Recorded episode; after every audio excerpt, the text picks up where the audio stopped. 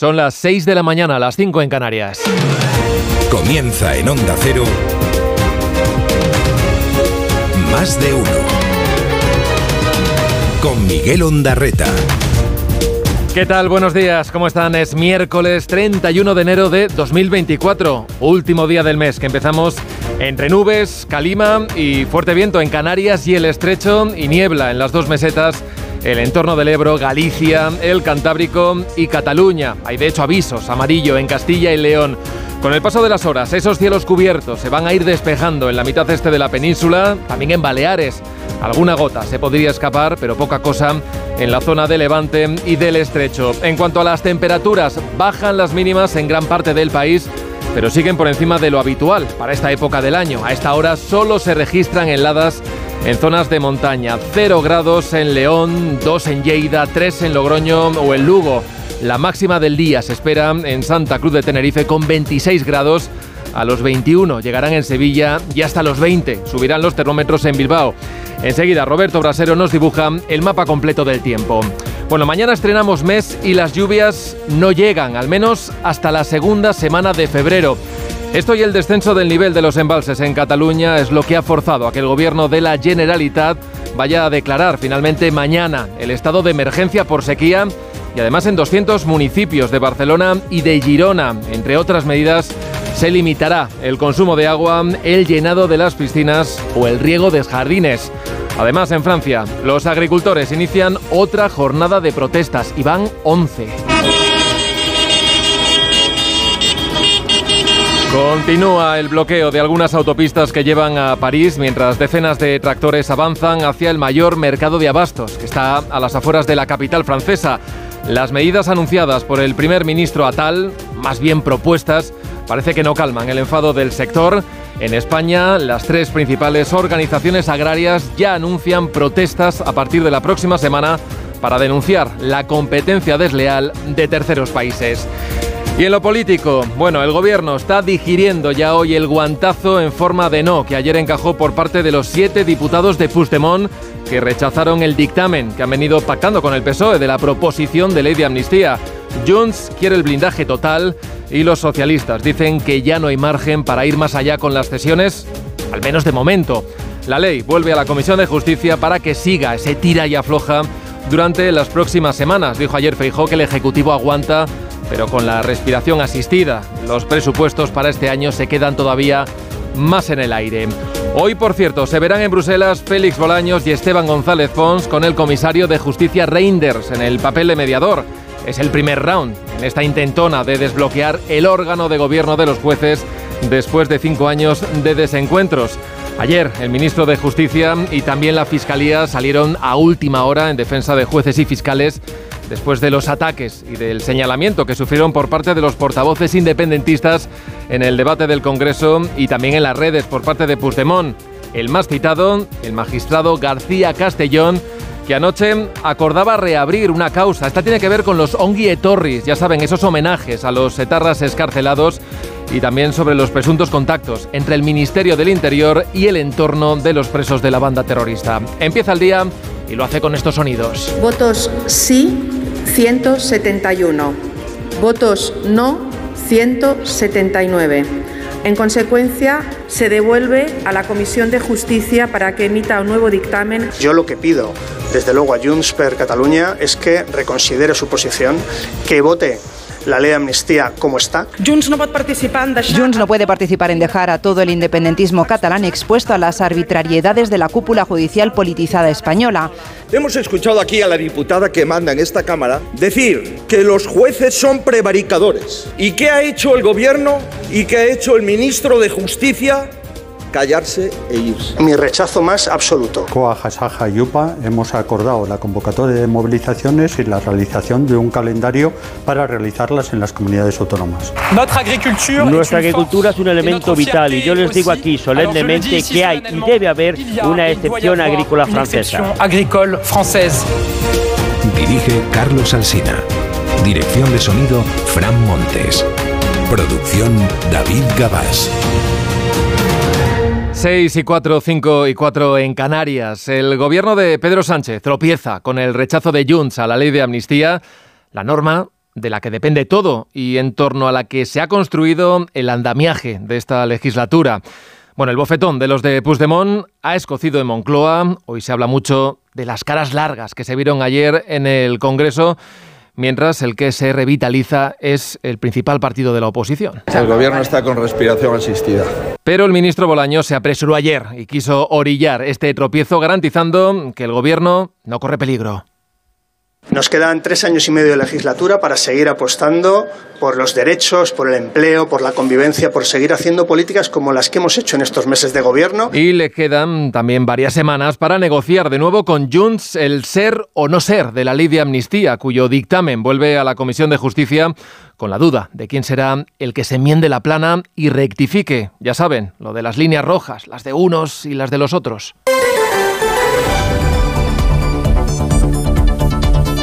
Desde su fortín de Waterloo justificó Puigdemont, tuit de los largos, mediante el no de sus siete diputados a la ley estrella de la legislatura. El dirigente fugado señaló que su aval en el Congreso habría invalidado el compromiso con una amnistía integral, completa y sin exclusiones. Con otras palabras, yo lo había adelantado, su delegada en el Congreso, Miriam Nugueras. Junts no, Junts no puede participar en dejar a todo el independentismo catalán expuesto a las arbitrariedades de la cúpula judicial politizada española. Este texto es un buen punto de partida y lo sería aún más en una democracia plena donde no hubiera injerencias. Pero ustedes saben que esta ley tiene agujeros. El debate de ayer sirvió otra de esas escenificaciones en tiempo real de las divisiones que anidan entre los partidos independentistas. La diputada de Esquerra Pilar Bayuguera replicó a la dirigente de Junts, le pidió que no cayeran en la trampa, poniendo pegas a una ley que el propio Oriol Junqueras, presente ayer en el Pleno, admitió que tal y como estaba, era robusta. Lo que deberíamos todos es garantizar eh, la seguridad jurídica de aquellos que son perseguidos injustamente y esta ley lo garantiza y lo garantizaba y por lo tanto es una ley que debería haber sido aprobada porque daba tranquilidad jurídica a muchas personas perseguidas. Y mientras Puigdemont emplaza a los socialistas a hacer una ley más sólida y sin grietas, de hecho, su mensaje en la red social X terminaba con esta frase, nosotros no nos vamos a mover del compromiso de incluir a todo el mundo. Bueno, decíamos que mientras decía esto Puigdemont, el ministro de Justicia salía de su ensimismamiento con esta reflexión que hacía en voz alta. Es absolutamente incomprensible que Junts haya votado en contra de una ley que ha pactado de la que ha votado cuatro veces a favor en la tramitación parlamentaria y que haya votado no de la mano del Partido Popular y de Vox. Precisamente los que quieren encarcelarles y los que quieren ilegalizarles. Bueno, hoy algún medio, entre ellos Voz Populi, por hecho que si hay nuevas cesiones no se conocerán hasta después de las elecciones gallegas. ¿Y qué dicen los partidos mentados por el ministro? Pues Alberto Núñez Feijón insistió en que llevarán la ley a los tribunales y que pedirán protección a la Unión Europea. El líder del PP quiso cobrarse el fracaso en esta votación del gobierno como la evidencia de que el presidente va a seguir humillándose. Cada día, cada socio, cada votación es un calvario. Le han cogido la medida, señores del Partido Socialista. Es verdad que Sánchez ha decidido ser rehén, es verdad pero el rescate no se lo vamos a pagar todos los españoles. Desde Vox, Santiago Abascal, en plena crisis interna, acusó a Sánchez de traición, pero también, sí, sí, también atizó al líder del PP. Por una oposición a tiempo parcial, que media jornada está contra el golpe y media jornada está tendiendo la mano a los que están dando el golpe a la Constitución. Le pidió además a Feijóo que no facilite al Partido Socialista la renovación del Consejo General del Poder Judicial. Y precisamente ese desbloqueo, el del CGPJ, es el que desde hoy se va a intentar deshacer en Bruselas en la primera reunión entre Félix Bolaños, Esteban González Pons y el comisario europeo de justicia, Didier Reinders, en el papel de mediador. La cita es a las 3 de la tarde y la idea con la que parte el comisario es que esa renovación se pueda pactar en un plazo máximo de dos meses. Vaya que de entrada esto sería todo un hito después de cinco años largos de desencuentros. Los populares insisten en negociar al mismo tiempo la reforma del sistema de elección de los vocales, mientras se reforma también la ley. Bruselas se inclina por renovar primero y reformar después y los socialistas, bueno, pues solo quieren oír hablar de renovación. El éxito de este formato va a estar condicionado en buena medida de que se aborden los dos asuntos. Y lo cierto es que la carpeta que va a llevar el dirigente popular a esta cita es bastante amplia porque su intención también pasa por hablar de la situación del Estado de Derecho en España, al hilo de la ley de amnistía. Cuenta hoy el español que Pons quiere aprovechar la mediación europea para reclamarle al ministro de Justicia que regulen también las llamadas puertas giratorias en la justicia y que se blinde el constitucional o la fiscalía de las injerencias políticas. El caso es que en la previa de este encuentro, por eso de calmar las aguas de forma preventiva y ante el enésimo señalamiento a los jueces de los dirigentes de Junts, de Esquerra, pero también de Sumar, jueces que dejan dormir expedientes durante años y de pronto los activan por razones políticas, viendo terroristas y traidores a la patria por doquier. Esto decía ayer Gerardo Pisarello. Quiso el ministro Bolaños expresar su profundo rechazo a todas estas críticas. Bueno, antes Feijo le había reprochado su silencio, el suyo y el del resto del gobierno. Y de esa noche también la decisión del juez de la Audiencia Nacional, Manuel García Castellón, de reabrir la causa que investigaba a los llamados Ongi Torris, a presos de ETA. Lo había solicitado la Asociación Dignidad y Justicia y en contra del criterio de la Fiscalía. Se centra en un centenar de actos de bienvenida a presos de la banda terrorista entre 2016 y 2019 tras ser escarcelados. El magistrado entiende que quedan varias diligencias por practicar y pone el foco en identificar a los responsables de varios canales de Telegram, dos de ellos presuntamente administrados por Sortu, ya saben, el partido matriz, el partido matriz de Bildu, y otro por parte de la red Sare, la de apoyo a los presos de la banda terrorista. Son chats que aparecían en los teléfonos de los investigados. Ahora se quiere aclarar si en esos grupos de conversación se daba información y se daba también directrices sobre los actos de homenaje a Tarras y sobre los beneficios penitenciarios. Recordarán ya que en 2022 el Confidencial desveló que el Ministerio de Grande Marlasca mantenía algo parecido a un canal soterrado de comunicación con colaboradores de Otegui que permitió trasladar supuestamente peticiones del entorno de ETA o facilitar información privilegiada en reuniones, llamadas o mensajes de móviles directos a los responsables de instituciones penitenciarias. Más de uno en Onda Cero. Donde Alsina. 6 y 12, 5 y 12 en Canarias. Echamos ya ese primer vistazo a la prensa, portadas que llevan estos titulares. La Razón y ABC coinciden en su título de portada, las mismas cuatro palabras. Puigdemont derrota a Sánchez. El país señala que Junts paraliza la amnistía al negarse el PSOE a más cesiones. Señala el mundo que Puigdemont noquea a Sánchez y acerca la legislatura al colapso.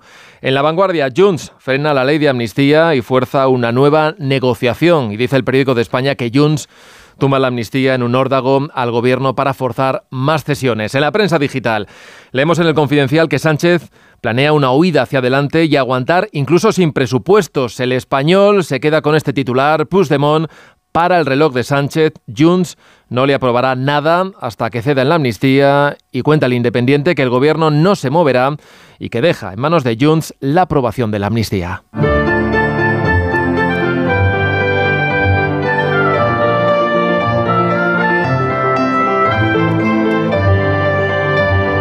Vamos ya a conocer en detalle esa previsión del tiempo para este miércoles. Roberto Brasero, buenos días. Hola, muy buenos días y buenos días a todos. Despedimos hoy un mes de enero en el que hemos tenido noches con heladas, hemos tenido algunos días de nevadas, hemos tenido el paso de varias borrascas, Hipólito, Irene, la borrasca Juan, pero en climatología este enero se va a recordar por las altas temperaturas que estamos teniendo en su recta final. Efemérides han sido algunas las que han batido los récords de calor.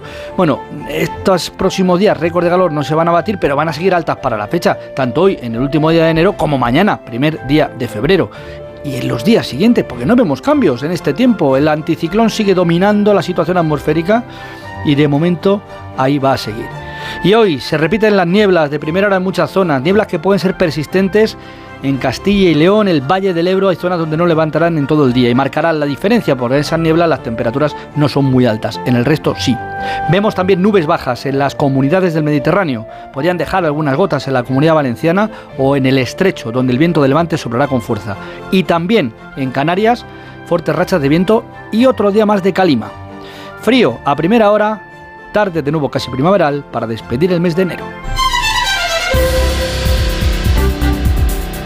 La BBC ha comenzado a subastar esta semana parte de su inmensa colección de vinilos. Bueno, más bien son copias duplicadas de los discos que incluyen auténticas joyas para los melómanos. El catálogo es enorme e incluye también objetos de gran valor simbólico con los que la cadena pública británica quiere reordenar sus archivos y de paso hacer algo de caja. Corresponsal en Londres, Celia Maza. Joyas de los Beatles, Pink Floyd o David Bowie forman parte del repertorio de los vinilos que la BBC ha puesto a la venta. Muchas de las piezas las tenía duplicadas y quiere ahora desalojar su archivo en Londres para incluir nuevas incorporaciones. La casa Omega Auction es la encargada de organizar la puja con varias citas periódicas a lo largo de todo este año para dar salida a casi 4 millones de objetos. El dinero recaudado irá destinado a la cadena con más de 100 años de historia. Entre los tesoros más preciados se halla un disco con la grabación original en estéreo de Music of All Russia, interpretada por Nathan Milstein, con un valor máximo de alrededor 800 euros. Otro de los objetos más raros es el letrero luminoso con el logo de la BBC que se empleó entre 1971 y 1988. Micrófonos antiguos, relojes y equipamiento de grabación engrosan los lotes que despertarán la codicia de los coleccionistas. Más de uno en Onda Cero. ¿Te lo digo o te lo cuento? Te lo digo, soy buena conductora. ¿Y aún así me subes el precio? Te lo cuento. Yo me voy a la mutua. Vente a la mutua con cualquiera de tus seguros. Te bajamos su precio, sea cual sea. Llama al 91 555 5555. 91 555 5555. Te lo digo o te lo cuento. Vente a la mutua. Condiciones en mutua.es. Mira, cariño, los de la casa de enfrente también se han puesto alarma. Ya, desde que entraron a robar en casa de Laura se la han puesto todos los vecinos. Deberíamos hacer lo mismo, porque no estoy tranquila, siendo los únicos sin alarma. Pues esta misma tarde llamo a Securitas Direct para que nos la pongan. Protege tu hogar frente a robos y ocupaciones con la alarma de Securitas Direct. Llama ahora al 900-272-272. Más de uno con Miguel Ondarreta. Donde Alsina. 6 y 16, 5 y 16 en Canarias. La economía en España creció un 2,5% en 2023, dato facilitado ayer por el Instituto Nacional de Estadística. El PIB creció más de lo esperado el año pasado a pesar del estancamiento de la economía en la zona euro. Que esquiva la recesión por los pelos, crece apenas medio punto. La mejora de la economía española se atribuye fundamentalmente a la subida de un 0,6% del PIB en el último trimestre del año. Las protestas de los agricultores franceses continúan extendiéndose por Europa y llegan a España. Doni García, de COA. COA, Jasaja y UPA hemos acordado la convocatoria de movilizaciones y la realización de un calendario para realizarlas en las comunidades autónomas. Las organizaciones agrarias también reclaman en España medidas contra las prácticas desleales. En Francia, el primer ministro Gabriel Attal prometió ayer a los agricultores, en el ánimo de calmar las protestas, una excepción francesa. Nuestra agricultura es un elemento vital y yo les digo aquí solemnemente que hay y debe haber una excepción agrícola francesa. En la brújula de Rafa La Torre, presidente de Asaja, Pedro Barato, recordó anoche que dentro del mercado único todos los países se rigen por las mismas reglas y que sin embargo es Francia la que es desleal. Lo que está ocurriendo en Francia, desde luego, eh, hay que denunciarlo. Eh, Francia quiere ser los chulos de la película y eso no puede ser. Estamos en Europa para lo bueno y para lo malo, los unos y los otros. Están mintiendo, están mintiendo desde el punto de vista que dicen que se hace una competencia desleal. Eh, los que hacen la competencia desleal son ellos. Habrá tractoradas en España la próxima semana para reclamar medidas contra los efectos de la sequía o la falta de la productividad de las explotaciones y las decisiones europeas que dificultan la actividad del sector. Jessica de Jesús. Las movilizaciones comenzarán siendo regionales y las fechas se anunciarán estos próximos días, como confirman Asaja Coagiupa. El sector reclama un plan de choque que recoja medidas a tres niveles Unión Europea, Gobierno de España y comunidades autónomas para paliar las condiciones a las que se enfrentan por la sequía, la guerra en Ucrania y para remediar la, a su juicio, asfixiante burocracia que generan las normativas de la Unión Europea. La Generalitat de Cataluña declarará mañana el estado de emergencia por sequía. Afectará en esta primera fase a los casi 6 millones de vecinos de 202 municipios de Barcelona y de Girona. Onda Cero Barcelona, Marcos Díaz. Mañana se declarará previsiblemente la emergencia por sequía en el sistema Bregat, que abastece de agua a más de 200 poblaciones donde viven cerca de 6 millones de personas. Las reservas de agua en esta zona rozan el 16%, el límite para hacer sonar todas las alarmas. La emergencia se divide en fases. En esta primera se limitará el consumo de agua a 200 litros por persona y día. van a estar eh, en propiedad o en posesión de un grupo que no van a representar. ¿Por qué? Porque quieren quedarse el dinero de ese grupo. Declaraciones a Onda Cero de la presidenta de Vox en Baleares, Patricia de las Heras, expulsada del grupo parlamentario por los cinco diputados rebeldes. Sostuvo ayer en Onda Cero Mallorca que la única solución para evitar el chantaje es que la presidenta autonómica, Marga Proens, convoque elecciones anticipadas. Me consta que, que Ido ya había reunido a puerta cerrada a Marga Proens para entrar en el gobierno, utilizamos muy malas formas, chantajea, menosprecia. Al final hemos terminado así, imagino que seguirá presionando a Marga Proens. Pues ella tendrá varias opciones, ¿no? O, o someterse al chantaje de, de estos díscolos, de estos personajes, o mm, convocar elecciones anticipadas. De manera que el PP se ve ante la disyuntiva de decantarse por los cinco votos necesarios de esos diputados díscolos o mantener el pacto con la Dirección Nacional de Vox para no afectar a otros acuerdos. La presidenta del Gobierno, Marga Proens, insiste en que la gobernabilidad no está comprometida. Que la governabilitat i que l'estabilitat no, no se veu afectada,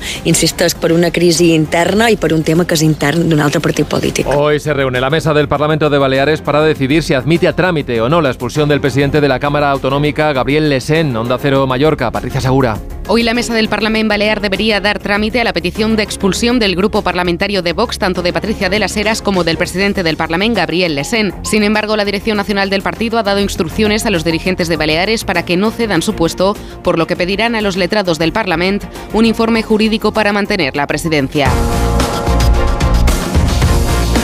6 y 21, 5 y 21 en Canarias. Continúan las llegadas de personas a bordo de cayucos a las costas de Canarias. Más de 160 fueron rescatados ayer por salvamento marítimo en la isla del Hierro y llevados hasta el puesto, hasta el puerto de la Restinga. El gobierno de Canarias reclama más medios para la atención de los inmigrantes, especialmente para los alrededor de 5.000 menores de edad que actualmente están bajo su tutela. Onda Cero Canarias, Oscar Martín. El presidente del Ejecutivo Canario, Fernando Clavijo, ha exigido a la Unión Europea y al gobierno de España que habilite más medios para atender a los migrantes que llegan a la isla del Hierro tras un enero terrible, según ha apuntado el propio Clavijo, en el que han llegado 50 cayucos con más de 3.500 personas a bordo. Hoy está prevista la visita canaria de la ministra de Juventud e Infancia, Sara Riego, para abordar la realidad de los menores migrantes no acompañados. Mientras en el aeropuerto de Barajas, en Madrid, persisten los problemas de hacinamiento en las salas donde aguardan los solicitantes de asilo. Según el Sindicato Unificado de Policía, son unas 450 personas. El defensor del pueblo advierte del trato degradante que están sufriendo estas personas y constata en su último informe que se encuentran en condiciones inaceptables de hacinamiento e insalubridad. La oficina que dirige Ángel Gabilondo exige condiciones dignas, pide colaboración a ENA y reclama a todos los departamentos y ministerios competentes que se coordinen entre sí. Más de uno. Titulares de la información deportiva. Ana Rodríguez, buenos días. ¿Qué tal? Buenos días. En estos dos días, entre hoy y mañana, se recuperarán los tres partidos de liga que en su día se perdieron por la disputa de la Supercopa de España. Hoy a las 7 el Barcelona recibe a Osasuna, primer encuentro del Barça después del anuncio de su entrenador, de Xavi Hernández, de dejar su puesto a final de temporada. Un Xavi que volvió a hablar ayer y dijo no sentirse valorado en su puesto. Te hacen sentir que no vales a diario.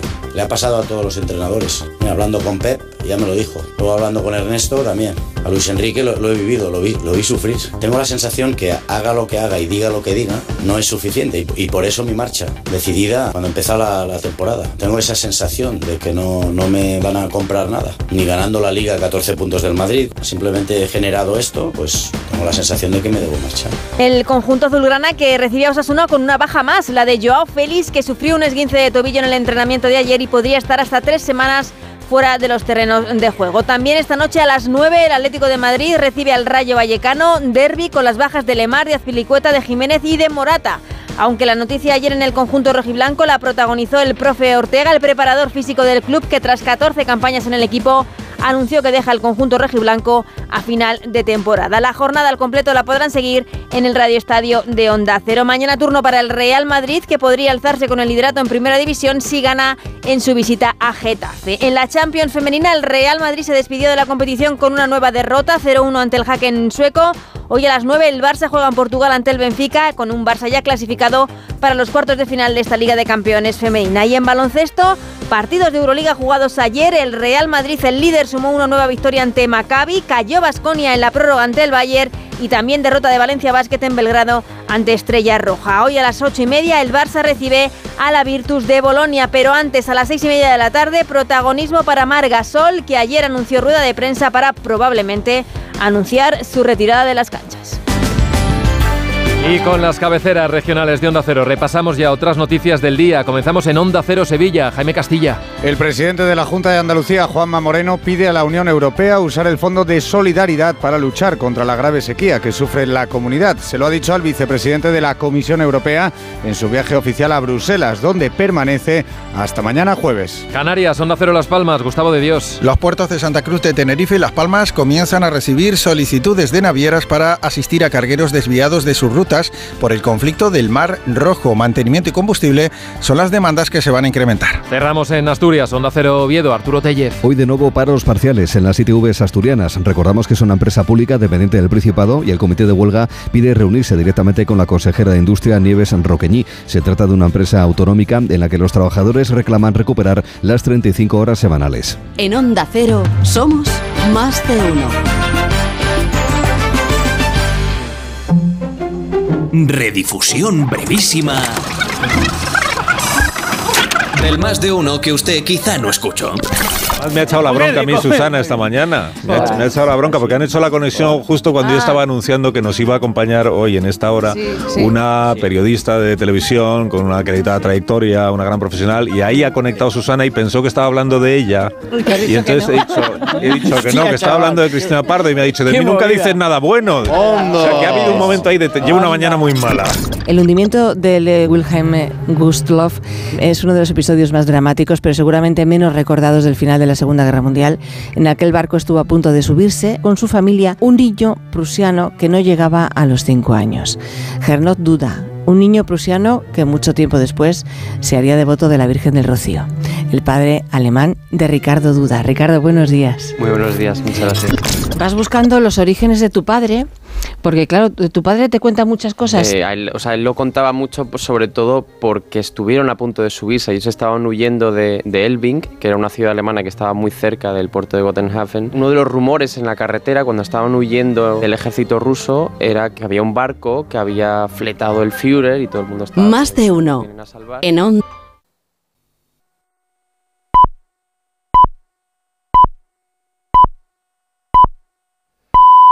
Son las seis y media, las cinco y media en Canarias.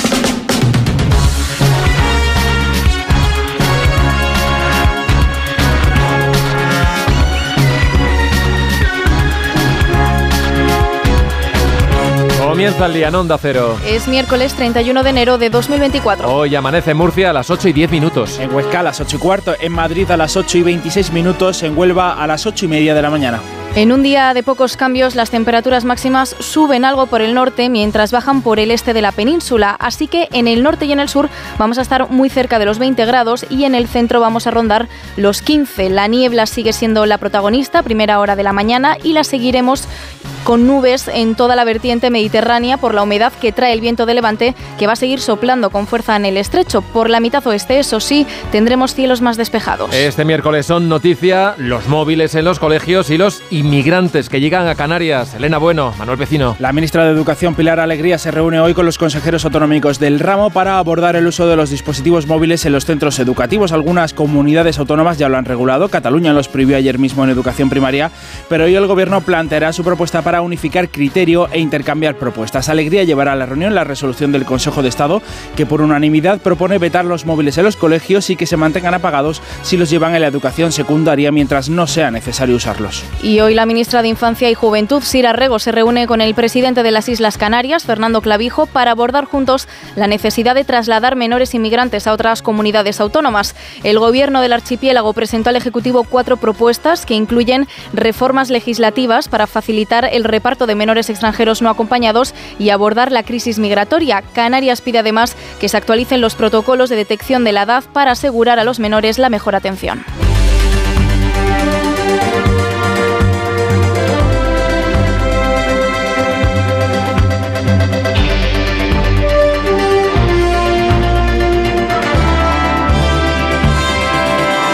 Bruselas hoy se dan cita el ministro de Justicia Félix Bolaños y el vicesecretario institucional del PP Esteban González Pons.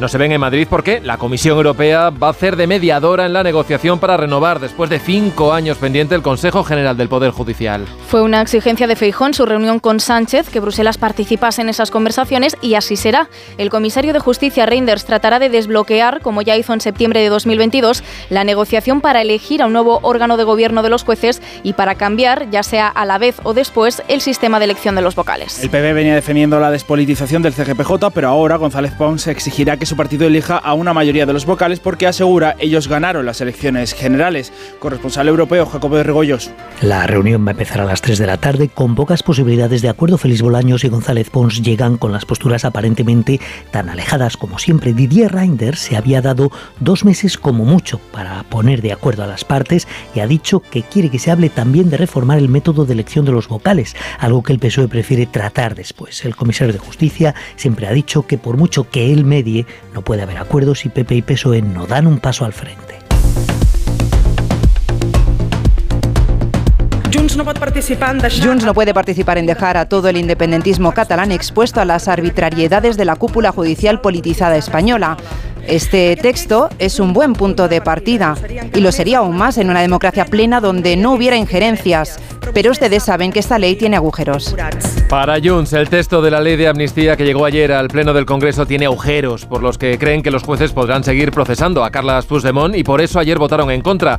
Ahora la proposición vuelve a la Comisión de Justicia y ellos seguirán presionando al Partido Socialista para que acepte sus enmiendas. Y se eliminen las excepciones a los delitos de terrorismo o a los de alta traición. Para Miriam Nogueras, el texto que se debatía ayer era un buen punto de partida, pero insuficiente. Por eso asegura que tienen voluntad de seguir negociando. Esquerra se desmarca de Junts y Uriol Junqueras, que asistió al Congreso para celebrar desde allí la aprobación del texto, apunta a que se ha perdido una oportunidad. Nosotros estamos convencidos que esta es una buena ley y que merecía el apoyo de la mayoría de la Cámara. Y esta ley servía para garantizar que centenares de personas que han sido injustamente perseguidas dejasen de ser injustamente perseguidas. Y para que una ley sea buena, debe ser suficientemente sólida y suficientemente robusta también para superar los filtros. Estamos convencidos que esta ley los superaba ampliamente. El PSOE ayer no cedió y avisa a Félix Bolaños de que no cederán, que la ley entró en la Cámara siendo constitucional y debe salir siendo constitucional. Cree el ministro que si se amnistían todos los delitos de terrorismo, la Unión Europea la tumbará. Ismael Terriza. El gobierno y el PSOE están haciendo lo correcto para garantizar la convivencia en Cataluña. Esa es la apuesta subrayaba Félix Bolaños y lo va a seguir siendo porque la ley no tiene tacha.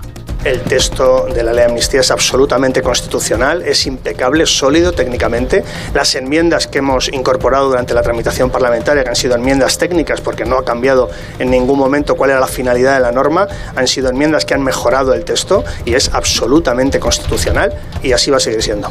Añadía el ministro que en consecuencia el texto saldrá como ha entrado, con plenas garantías jurídicas. Ellos no se mueven y por tanto piden a los diputados de Puigdemont que reconsideren su postura. Que Junts haya votado en contra de una ley que ha de la que ha votado cuatro veces a favor en la tramitación parlamentaria y que haya votado no de la mano del Partido Popular y de Vox. Precisamente los que quieren encarcelarles y los que quieren ilegalizarles. Preguntado sobre la salud mermada de la joven legislatura, aseguraba que aún les quedan tres años y medio de gobierno. España ha crecido con fuerza en 2023, superando todas las expectativas. Se espera que España sea la gran economía de la zona euro que más crezca no solo en 2023, sino también en 2024. Estamos demostrando desde el Gobierno que es posible conjugar crecimiento económico, creación de empleo y medidas destinadas a la protección social y al bienestar de ciudadanos, hogares y empresas. Celebra el ministro de Economía Carlos Cuerpo la evolución de la economía española. Según los datos provisionales del INE, nuestro PIB creció en todo el año 2023 un 2,5%, por encima de lo que vaticinaban todas las previsiones y todo a pesar del estancamiento de la economía europea. Destaca además Cuerpo que en el último trimestre la economía creció este un 0,6%, lo que deja, dice, un buen punto de partida para seguir creciendo este año apunta a un 2% y todo a pesar de que el FMI ha rebajado dos décimas hasta el 1,5% sus previsiones de España para este año.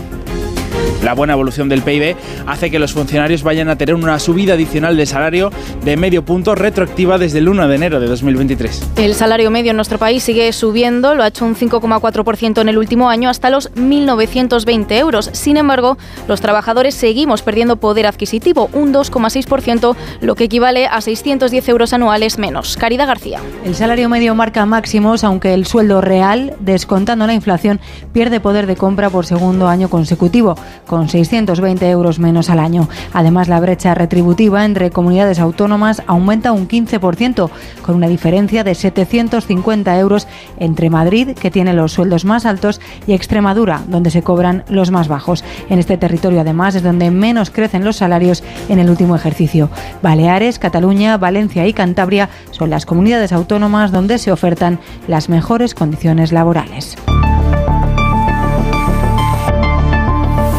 Prohibiciones en el uso de fertilizantes, tienes prohibiciones en el uso de fitosanitarios, hay unos ecoregímenes que son los nuevos planteamientos de, de, la agricultura verde que la verdad que eso es imposible de cumplir. En definitiva, Europa lo está haciendo francamente mal. El presidente de Asaja, Pedro Barato, explicaba anoche en La Brújula los motivos que han llevado a su asociación, también a COAG y a UPA, a acordar un calendario de movilizaciones para las próximas semanas. Los agricultores españoles se suman al hartazgo de los europeos y reclaman también un plan de choque para el sector. Y cambios en las políticas agrarias europeas, estatales y a nivel de las comunidades autónomas para hacer frente a los aumentos de los costes o a la competencia de productos de terceros países. Piden, por ejemplo, que se paralicen las negociaciones con Mercosur. Jessica de Jesús. Los tractores comenzarán a llenar las calles de las comunidades autónomas en las próximas semanas. Con estas protestas, el sector exige al Gobierno un plan de choque que pase por revisar la política agraria de la Unión Europea. La situación es asfixiante, denuncia Andoni García desde COA. El malestar creciente que eh, hay en los agricultores en Europa y aquí también, que tiene que ver con las normativas europeas que están creando una burocracia que nos expulsa a los pequeños y medianos agricultores del sector, es inasumible. Piden así, entre otras cosas, paralizar la negociación con Mercosur, controles en la frontera con Marruecos y una simplificación de las normativas. No es posible, dicen, que el nivel de exigencia en Europa y en España por los gobiernos luego no se aplique a las importaciones de terceros países. 6 y 39, 5 y 39 en Canarias. En Francia siguen las protestas de los agricultores. El gobierno no ha conseguido paralizarlas, a pesar de que el primer ministro, Gabriel Attal, les prometió una excepción francesa para tener más independencia de las normativas europeas. Corresponsal en París, Álvaro del Río. Más que un nuevo catálogo de medidas para aplacar las protestas, el primer ministro Gabriel Attal se conformó ayer en su discurso de política general con repasar y completar las ya anunciadas la pasada semana: refuerzo de controles, fondos de urgencia y compromiso de combatir la competencia desleal. A partir de hoy lanza un gran plan de control sobre la trazabilidad de los productos que garantice una competencia equitativa para que las normas que aplicamos a los agricultores sean respetadas también por las mercancías extranjeras. Pero ningún anuncio con la suficiente entidad como para levantar los piquetes que ya cumplen tres días a las puertas de París, como contaba esta agricultora Onda Cero. Respecto a las propuestas del pasado viernes no hay nada nuevo, ninguna respuesta a nuestras demandas, no ha dado soluciones, así que solo podemos seguir con la protesta. Si reconocen que hay pistas interesantes y que Emmanuel Macron defenderá mañana en Bruselas como el fin del barbecho obligatorio, el frenazo al Tratado Mercosur o una regulación más estricta de las importaciones ucranianas. Anoche Atal recibió de nuevo a los sindicatos agrarios que con el paso de los días más les cuesta contener a quienes en sus filas apuestan por endurecer las manifestaciones. Miguel Ondarreta, más de uno, donde Alsina.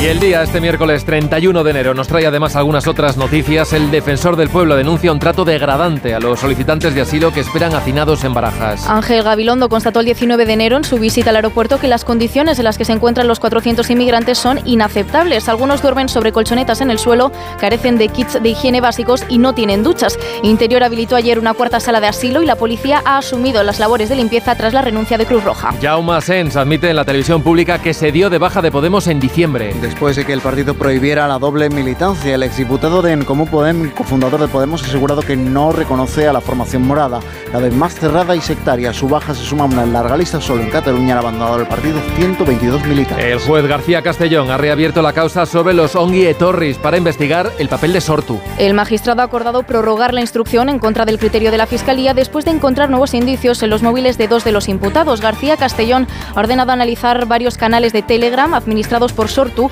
en los que se daban supuestamente instrucciones sobre los homenajes a presos etarras. La Audiencia Provincial de A Coruña juzgará a los cinco acusados por la muerte de Samuel Luiz antes del verano. El juez da por finalizada la instrucción y ha abierto juicio oral contra estos cinco jóvenes entre 19 y 28 años que la madrugada del 13 de julio de 2021 dieron una paliza mortal a Samuel Luiz al grito de maricón de mierda. La policía detuvo a siete personas, dos ya fueron juzgadas en 2022 y reconocieron el asesinato a cambio de una reducción de condena. Los Mossos han detenido a la pareja de la mujer que fue hallada muerta en el interior de un vehículo en Girona. Aunque no constan denuncias previas, el entorno de la víctima indicó a los agentes que el sospechoso había tenido comportamientos agresivos con ella. Le describieron como una persona celosa y posesiva. Los Mossos han registrado su casa en busca del arma homicida. La mujer que fue asesinada a cuchilladas tenía un hijo de 17 años. Y Hugo Mayo irá a juicio acusado de realizar tocamientos a la mascota del español. Los hechos habrían ocurrido en 2019 en un partido de liga durante el saludo entre los equipos. Según la denuncia presentada el día siguiente por la mujer que hacía de periquita, el entonces capitán del Celta de Vigo introdujo sus manos bajo el disfraz y le tocó los pechos. El juicio comenzará el 11 de julio. La fiscalía pide para mayo 24 meses de multa por un delito de abuso sexual. En Onda Cero, más de uno.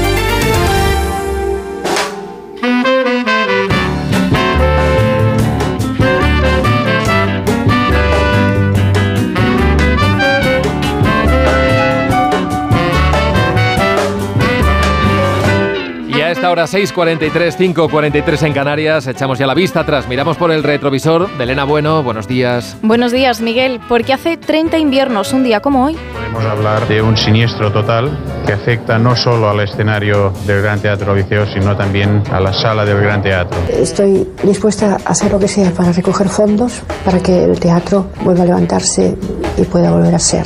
El 31 de enero de 1994 se incendió el Gran Teatro del Liceo de Barcelona. Más de 100 empleados estaban trabajando aquella mañana en las tareas de mantenimiento para poder reabrir al día siguiente.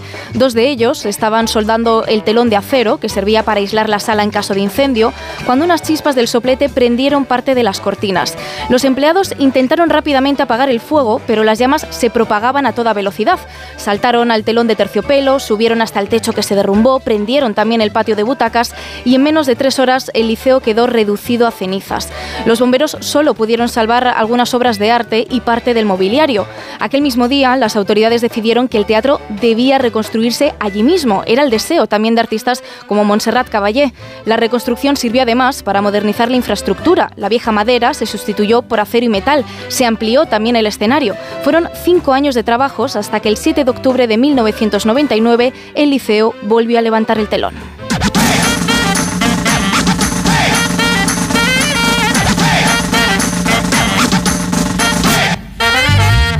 Y como siempre, a esta hora, minuto arriba, minuto abajo, repasamos la historia de una canción. Sara Iturbide, buenos días. Buenos días, Miguel. Hoy traigo un tema de Julian Lennon, el hijo de John y de Cynthia, que en 1984 lanzó la canción que hoy os traigo. Se llama Valor. Thinking of a reason, well, it's really not very hard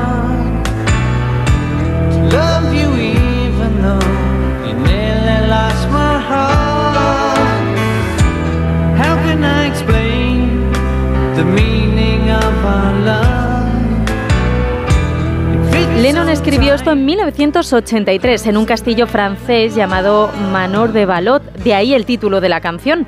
Era un bonito y pequeño castillo en ruinas en el centro de Francia, donde el sello discográfico enviaba a sus artistas para desarrollar sus habilidades de escritura. Un lugar tranquilo en medio de la nada, donde era muy fácil, según cuenta Lennon, dejarse llevar por un sentimiento de soledad y melancolía. Contaba el cantante que Balot surgió inicialmente de esa idea de simplemente estar en un lugar precioso, con un paisaje muy bonito y soñar con la idea de que si encontraba el amor de su vida, pues eso sería a lo que aspiraría, a la belleza que él estaba viviendo allí.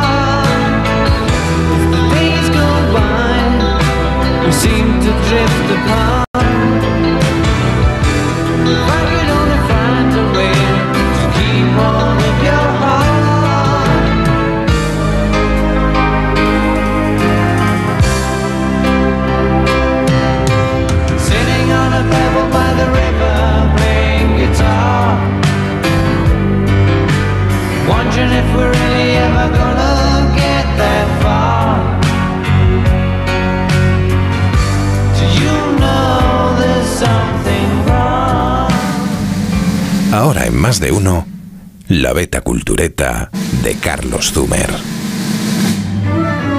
Pasó un poco desapercibido uno de los libros que más me gustaron el año pasado, Manuel Chávez Nogales, Los años perdidos, en el que la filóloga Yolanda Morató rastrea la época más misteriosa del biógrafo de Belmonte, sus años londinenses. Venía huyendo primero de Franco y luego de un París ya bajo el signo de la esvástica. En Londres, Chávez Nogales hace periodismo de guerra aliado y poco se sabía hasta ahora de aquellos años. Pero yo lo que te quería contar es la historia de las camillas que descubro lateralmente en este libro y que cuenta que los bombardeos alemanes, noche sí, noche también, obligaron a innovar al gobierno británico. Se idearon camillas de metal, mucho más fáciles de producir en serie que las de madera y lona, y mucho más fáciles de desinfectar. Fueron fabricadas más de medio millón, un ejército de heroicas literas, pero perfectamente inútiles cuando terminó la guerra. Nadie sabía qué hacer con ellas, hasta que alguien del ayuntamiento tuvo una idea brillante. Las camillas del Blitz se instalaron en decenas de calles como rejas y barandillas. Aún las puedes ver en distritos londinenses como Peckham o Brixton, y las que ya no están es porque han sucumbido a la intemperie inglesa y su desgaste. En realidad todo es como una gran devolución, porque hasta la última onza de metal requisó Churchill para hacer la guerra. Metal de edificios y de parques y de cacharros de cocina. Y cuando todo acabó, en cierto modo, todo volvió a su sitio. Y ahora estas camillas barandillas están ahí sin cartel alguno, invisibles al ojo casual, como un héroe que no quiere reconocimiento. Más de uno. En Onda Cero.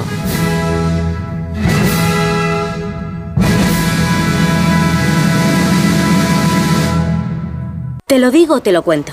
Te lo digo, cada año pago más por mi seguro. Te lo cuento. Yo me voy a la mutua. Vente a la mutua con cualquiera de tus seguros. Te bajamos su precio, sea cual sea. Llama al 91 555 5555. 91 555 5555. Te lo digo, o te lo cuento. Vente a la mutua. Condiciones en mutua.es. El programa que triunfa en medio mundo. Buscamos el mejor atún rojo de Cádiz. No es ni ventresca ni atún del Madrid, es otro de seguro. Por lo que he visto no tiene ni idea de cocina. Al final acaba uno clavándose un cuchillo en el pecho. Y a mí como las mentiras no me van. Empieza Batalla de Restaurantes. Mañana a las diez y media de la noche, estreno en La Sexta. Ya disponible solo en A3 Player. Hazte de legalitas en el 900 100 661 y siente el poder de contar con un abogado siempre que lo necesites. Y ahora, por ser oyente de Onda Cero, ahórrate un mes el primer año. Recuerda, 900 100 661. ¿Un cóctel o un refresco? ¿Desayuno con zumo o café? Con la promo todo incluido de Costa no tienes que elegir. Las bebidas son gratis. Reserva tu crucero hasta el 12 de marzo y disfruta del paquete de bebidas gratis. Infórmate en tu agencia de viajes o en costacruceros.es. Costa. Ahora es el momento. Descubre Nueva York, el corazón de la ciudad, sus icónicos barrios, las experiencias más glamurosas, sin olvidar sus lugares de película. Reserva tu próximo viaje a Nueva York. Cinco días y tres noches en hotel de cuatro estrellas en Manhattan, vuelos con Iberia y traslados incluidos, por solo 890 euros con viajes el corte inglés. Consulta condiciones. La cesta de la compra y la hipoteca no paran de subir, y la bola de créditos y tarjetas te ahoga. Y además, hay que vivir. Y buscas una tarjeta de la que tirar. Pero ya no te quedan. No duermes. En tan solo un mes podrás recuperar tu vida. Si tienes casa en propiedad, Agencia Negociadora reducirá tus pagos mensuales hasta en un 80%. Respira. Duerme. 900-900-880. 900-900-880. Agencianegociadora.com. Llámanos. Aún podemos ayudarte. Me abandonaste y para hacer qué? Para tirarte a un puto psicópata. Ese tío no es capaz de querer a nadie. ¿Y si le tendemos una trampa? Van a por mí porque les rompí el corazón. ¿Estás embarazada? Sí. Serial Lover, el desenlace. Esta noche a las 11 menos cuarto en Antena 3. La tele abierta. La serie completa ya disponible solo en A3 Player. Mira, cariño, los de la casa de enfrente también se han puesto alarma. Ya, desde que entraron a robar en casa de Laura se la han puesto todos los vecinos. Deberíamos hacer lo mismo, porque no estoy tranquila, siendo los únicos sin alarma. Pues esta misma tarde llamo a Securitas Direct para que nos la pongan. Protege tu hogar frente a robos y ocupaciones con la alarma de Securitas Direct. Llama ahora al 900-272-272. 652, 552 en Canarias. ¿Qué asuntos destacan, Elena, hoy los periódicos regionales? Pues empezando, por ejemplo, por el Heraldo de Aragón, León su portada, Educación planea la zona única de escolarización el próximo curso. Zaragoza pasará de 8 a una zona, Huesca de 2 a 1. El gobierno aragonés defiende esta reforma como una ampliación de la concepción de libertad de elección. La Rioja destaca, la justicia contradice la norma que anula las sanciones a residencias por falta de personal. El gobierno riojano asegura, no obstante, que la eliminación de estas sanciones no exime a las empresas de tener las ratios de personal establecidas. Canarias 7 publica el carnaval palmense afronta el reto de evitar los ruidos. Ha recibido los informes favorables de protección civil y policía, pero está condicionada a que no se moleste a los vecinos ni se perturbe la seguridad. Y termino con esto que recoge el periódico Ideal de Granada. Cuevas del Campo tendrá su referéndum. El Consejo de Ministros ha autorizado la votación para que los vecinos decidan cuántos días deben durar sus fiestas. Gracias, Elena. Sobrevolamos también la prensa internacional en Reino Unido, The Guardian, la situación de la sanidad pública debería ser declarada emergencia nacional según los expertos. En Francia, Le Figaro, Gabriel Atala, la sombra de Emmanuel Macron, en una encendida defensa de la trayectoria del presidente desde 2017, el primer ministro alineó el martes su discurso de política general con la línea del jefe del Estado. Y uno de los destacados dice valor del trabajo, o sea, subida de salarios y desburocratización en el corazón del proyecto. En Le Monde, Trump juega con la cuestión migratoria para enfrentarse a Biden en Estados Unidos. En el Washington Post, acuerdo para los rehenes en Gaza sobre la mesa. Todos serían liberados durante una tregua de seis semanas que han propuesto Estados Unidos, Qatar y Egipto. En principio, alguna de las partes ya ha sido aceptada por Israel. Gracias, Vélez. Contamos ya a esta hora la noticia que no interesa a nadie. David Gabás, buenos días. Buenos días. En Rusia ha comenzado este martes el juicio contra una fotógrafa acusada de difundir imágenes de una bandera LGTB en sus redes sociales. Este es el primer proceso que se abre en el país contra una persona imputada por publicar este tipo de fotografías después de que el Tribunal Supremo ruso prohibiera en noviembre los símbolos del colectivo. En su fallo, la Corte ilegalizó el movimiento internacional LGTB por considerar que se trata de una organización extremista y estableció penas de hasta seis años de prisión en caso de que quede probada la relación de una persona con el mismo. La acusada es Irina Mosina, fotógrafa de 33 años, que había publicado la imagen de esta bandera en su Instagram un mes antes de la decisión del Supremo. Con todo, si es declarada culpable, deberá cumplir 15 días de ingreso en prisión y pagar una multa de 2.000 rublos, pero todo esto, ¿a quién le interesa? Pues en un poquito más de cuatro minutos vamos a llegar a las 7, a las 6 en las Islas Canarias, seguimos en más de uno. Enseguida ya con Carlos Alsina por aquí, esto que escuchan es Onda Cero.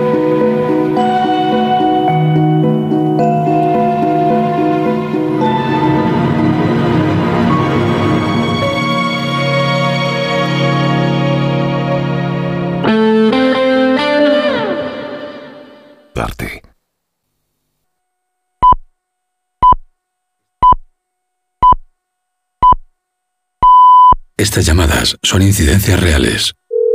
Me salta el diferencial de la luz todo el rato. Es que se me está levantando la tarima y parece como una mancha de humedad. En estos momentos, ¿qué seguro de hogar elegirías? Mafre, la aseguradora de más confianza en España. Ahora con todos los servicios en tu app.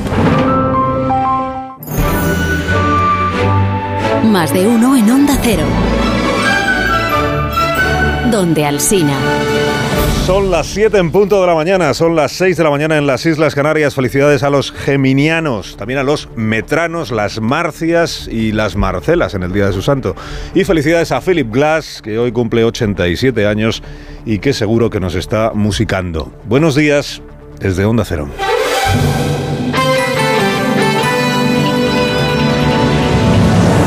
Dirección de sonido, Fran Montes. Producción, María Jesús Moreno y David Gabás.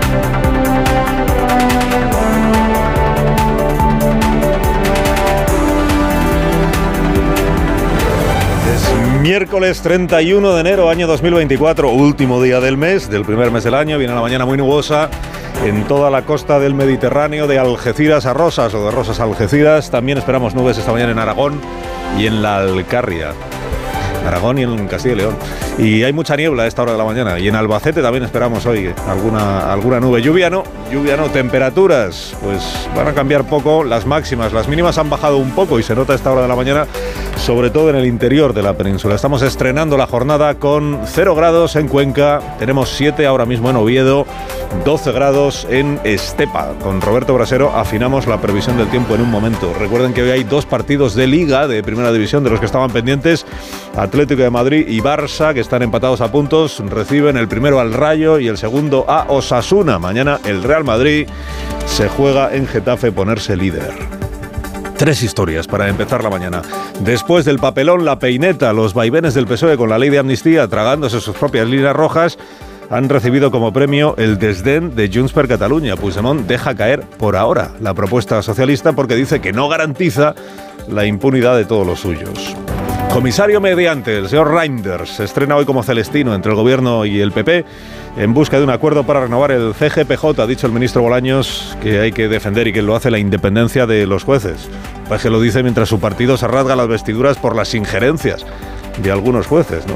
Doble juego, y los agricultores españoles se afrancesan. Tres organizaciones agrarias preparan tractoradas para la próxima semana en protesta por la reglamentación europea que fomenta, dicen, la competencia desleal de terceros países. Piden más control de las importaciones de Marruecos. Pues lo primero es la amnistía. ¿Qué será, será? ¿Qué será, será? ¿Y ahora qué hacemos, presidente? Es un poco la pregunta. ¿Y ahora qué hacemos? ¿La amnistía o sale como, como diga Junts o no sale? Jornada parlamentaria de ayer, pleno del Congreso, ya sabrá usted lo que pasó. lo que pasó es que se votó la ley de amnistía y, fue derrotada la proposición de ley, pero fue derrotada por aquellos que han estado redactando con el gobierno o con el PSOE la propia ley, que son los de Junts per Cataluña. dice, ¿esto cómo se...? ¿Pero esto cómo se explica? O sea, la ley se hace a la medida de Puigdemont para, amnistiar a Puigdemont y va Puigdemont y dice que se vote en contra. Pues, pues sí, pues eso es lo que pasó ayer. Que se vote en contra porque entiende que la amnistía no es todo lo amplia que debería ser o no está todo lo garantizado que tendría que estar, que no solo él, sino otros como él van a resultar eh, impunes de los delitos que cometieron. El resultado de la votación, pues, para el PSOE, pues naturalmente es un sapo, claro, ¿cómo no lo va a ser? Sobre todo después de todo lo que ha ocurrido en las últimas semanas, en las que el Partido Socialista no oculta que ha sufrido un desgaste muy notable, porque ha ido cediendo de, poquito a poquito, cediendo, remendando su, propio, su propia proposición de ley. Recuerden que la presentó en solitario. O sea, que ya de entrada los socios dijeron, esto es cosa tuya, Partido Socialista, ¿no? Que luego la ha ido remendando, la ha ido remendando eh, en función de lo que iban decidiendo algunos jueces.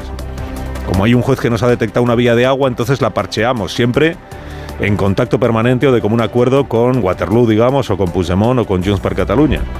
Pero como no le parece suficiente a Junts per Catalunya, va y vota en contra. Después de una negociación decían, a última hora igual se ponen de acuerdo. Pues esta vez no. Esta vez no. Y además sube allí a la tribuna la señora Nogueras, que otra cosa no, pero es muy desinhibida, digamos, en, en su manera de argumentar para decirle al PSOE, nosotros no, no, o se nos garantiza la amnistía que nosotros estamos pidiendo, o esta no nos vale y por tanto la, la tumbamos, ¿no? Agujeros que tiene el texto, dijo ayer la señora Nogueras en la tribuna del Congreso. Junts no, Junts no puede participar en dejar a todo el independentismo catalán expuesto a las arbitrariedades de la cúpula judicial politizada española. Este texto es un buen punto de partida y lo sería aún más en una democracia plena donde no hubiera injerencias. Pero ustedes saben que esta ley tiene agujeros. Por eso que ayer ya explicábamos, venimos explicando estos últimos días, que lo que Junts planteaba era que la amnistía, que se quitaran las disquisiciones estas sobre qué es terrorismo, qué no es terrorismo, qué, qué, está amparado por la amnistía, qué no está amparado, que se dijese todos los delitos quedan amnistiados y punto. En el Partido Socialista decían ya, bueno, el gobierno, ya, pero es que luego viene el Tribunal Constitucional, ya, pero es que luego viene la Unión Europea, es que hay cosas que nunca nos van a aceptar y que por tanto nos, nos van a tumbar para prevenir esa situación evitemos que la ley contemple situaciones que no pasarán el, filtro o la criba. Y, por eso hay muchos diarios destacan, dice, el PSOE se ha plantado. El gobierno se ha plantado ante las últimas exigencias de Junts per Catalunya, claro, pero al plantarse lo que ha sucedido es que de momento no hay ley de amnistía. Estaba Oriol Junqueras ahí en la tribuna del Congreso. Ya contamos aquí que había preparado Esquerra Republicana en la confianza de que saliera adelante, pues una puesta en escena propia del hito que el hito que esperaban que ayer se produjera en el Congreso de los Diputados. que menos que estar ahí el presidente de Esquerra Republicana, uno de los amnistiados por otra parte, para poder celebrar esta circunstancia. Y al final pues se quedó pues con la cara que hoy reflejan todos los diarios, la cara de Juncker, la cara de Sánchez, la cara mal encarada, claro, porque es como que te han derrotado. Te han derrotado precisamente aquellos a los que tú quieres beneficiar con la ley de amnistía. Que dijo Oriol Junqueras, pues esta ley a mí me parecía que era buena. Esta ley de amnistía que hoy se votaba es una buena ley. Es una buena ley, pero es que estos de Junts per Cataluña han dicho que no es suficientemente buena. Es al fondo del asunto, como siempre, la pugna está interminable desde hace años entre Puigdemont y Junqueras. Claro, lo que ayer ha quedado claro es quién decide en esta legislatura las cosas, que no es precisamente Junqueras, es el otro. Es el, el que reside en, en Waterloo. La cuestión es, ¿y ahora qué viene? ¿Significa que no va a haber amnistía? No. ¿Significa que sí le va a haber? Veremos. Ahora el procedimiento parlamentario cuál es? Pues que el proyecto vuelve a la Comisión de Justicia. Dice, pero no es en la Comisión de Justicia donde lo habían aprobado, incluido Junts por Cataluña. Pues sí, por eso todo esto es un poco difícil de... Vuelve a la Comisión de Justicia y la pueden renegociar. Dice, ahí podemos introducir ya algunas eh, modificaciones. Dice, ¿qué modificaciones? ¿Las que exige Junts per Cataluña? No, porque el PSOE ha dicho que eso es una línea roja. Porque el ministro, los ministros están diciendo que es que no, eso no pasaría el filtro. Entonces no se pueden introducir las modificaciones que pide Junts per Cataluña. Pero es que si no se introducen, el, voto no cambia. Se podrá votar otra vez el mismo texto que ya se votó ayer. Hoy análisis extendido en la prensa, luego contaremos. Hay quien dice, lo que está en juego ya no es solo la ley de amnistía, que esto lo está diciendo el gobierno, que es una manera de presionar a Junts per Cataluña, lo que está en juego es la legislatura. Porque sin amnistía es que sin amnistía Junts per Cataluña se pone a votar en contra de todo lo que llega al Congreso de los Diputados, presupuestos generales incluidos, y entonces no hay manera de que Pedro Sánchez saque adelante una, una sola propuesta. Que al final la mayoría parlamentaria, la mayoría gubernamental, depende de este nuevo socio incorporado en esta legislatura que de progresista tiene, imagínense que, que se llama Carles Puigdemont, y que ayer demostró, incluso arriesgándose a no ser amnistiado él, demostró que tiene la llave. Y el comisario Reinders, que es la esperanza blanca de la derecha española para que salga adelante la renovación del Consejo General del Poder Judicial y la, la modificación de la manera de elegir a los vocales del Consejo del Poder Judicial, hoy se estrena en su condición de mediador, que es una, o de verificador, que es una figura pues, con enorme predicamento ya en la vida pública española. Porque el comisario recibe hoy en Bruselas al ministro Bolaños y a Esteban González Pons, que son los negociadores del gobierno y del PP para la renovación del Consejo del Poder Judicial. Paréntesis, esto ya de por sí es una anomalía tan enorme. Ni el gobierno tiene que decir ni media palabra sobre la renovación del Consejo del Poder Judicial, ni le corresponde al Partido Popular asumir tampoco el protagonismo. Esta es una negociación parlamentaria, lo hemos explicado aquí tantas veces ya que quien tiene que renovar el CGPJ es el Parlamento, el Congreso y el Senado, no el gobierno y no el PP. Dicen, ya, pero como, tiene, como son los grupos mayoritarios, el PSOE y el PP, como suman la mayoría suficiente, pues, pues, por eso. Ya, bueno, pues por eso, pero al final lo que estás haciendo visible es que te has cargado en realidad. O estás eh, consumando, sacralizando casi la perversión de la norma, que es que el gobierno y el PP, con el comisario de por medio ahora, viendo a ver si renuevan o no renuevan. Bueno, las posiciones no han cambiado, el gobierno dice renovación, claro, ya va siendo hora que la renovemos. Ahora lo de modificar la ley para cómo se eligen los vocales, esto no, esto es una cosa que le corresponde al Parlamento. El comisario Reinders está diciendo las dos cosas a la vez, ¿no? El PP dice que si no son las dos cosas, no son ninguna de las dos. Pues esta tarde veremos cómo les ha ido en su primer encuentro. Y veremos cómo sigue lo de Francia, lo de Francia con el bloqueo de carreteras, con los problemas en, en París, el mercado central de abastos y con lo que podríamos llamar una suerte de efecto contagio, aunque tampoco es que exactamente sea un contagio porque las organizaciones agrarias en España vienen defendiendo lo mismo desde hace mucho tiempo, pero se han animado a convocar también protestas para el mes que viene, para la semana que viene, porque el mes empieza mañana, para la semana que viene. Tres de las organizaciones agrarias de nuestro país, tractoradas, para protestar, ¿por qué? Pues por un poco, lo, lo mismo que los franceses, pero cambiando de destinatario, por la competencia desleal de terceros países o por el hecho de que, según las organizaciones agrarias, las normativas europeas lo que hacen es dificultar eh, la competencia de los productores españoles frente, por ejemplo, en el caso de España dicen frente a Marruecos. desde que los franceses dicen frente a España o frente a Italia. Las reclamaciones son muy similares. Eh, le piden al gobierno y al ministro, al ministro Planas, que se mantengan las ayudas y que se modifique la ley de la cadena alimentaria para que se cubran, una vez más volvemos con este asunto, se cubran realmente los costes de producción. Y también que se frene de momento la firma de acuerdos comerciales con otros países. Para parar, por ejemplo, las negociaciones de la Unión Europea con Mercosur en América Latina y con países asiáticos como la China o India. Alsina en Onda Cero. Son las 7 y 11 minutos, 6 y 11 en Canarias. De parte de la compañía Renfe le cuento que han instalado equipos de videovigilancia inteligente en más de 190 estaciones de cercanías de todo el país, que es un primer paso para la digitalización completa de los sistemas de seguridad de 600 estaciones de cercanías. Es un presupuesto de 31 millones de euros.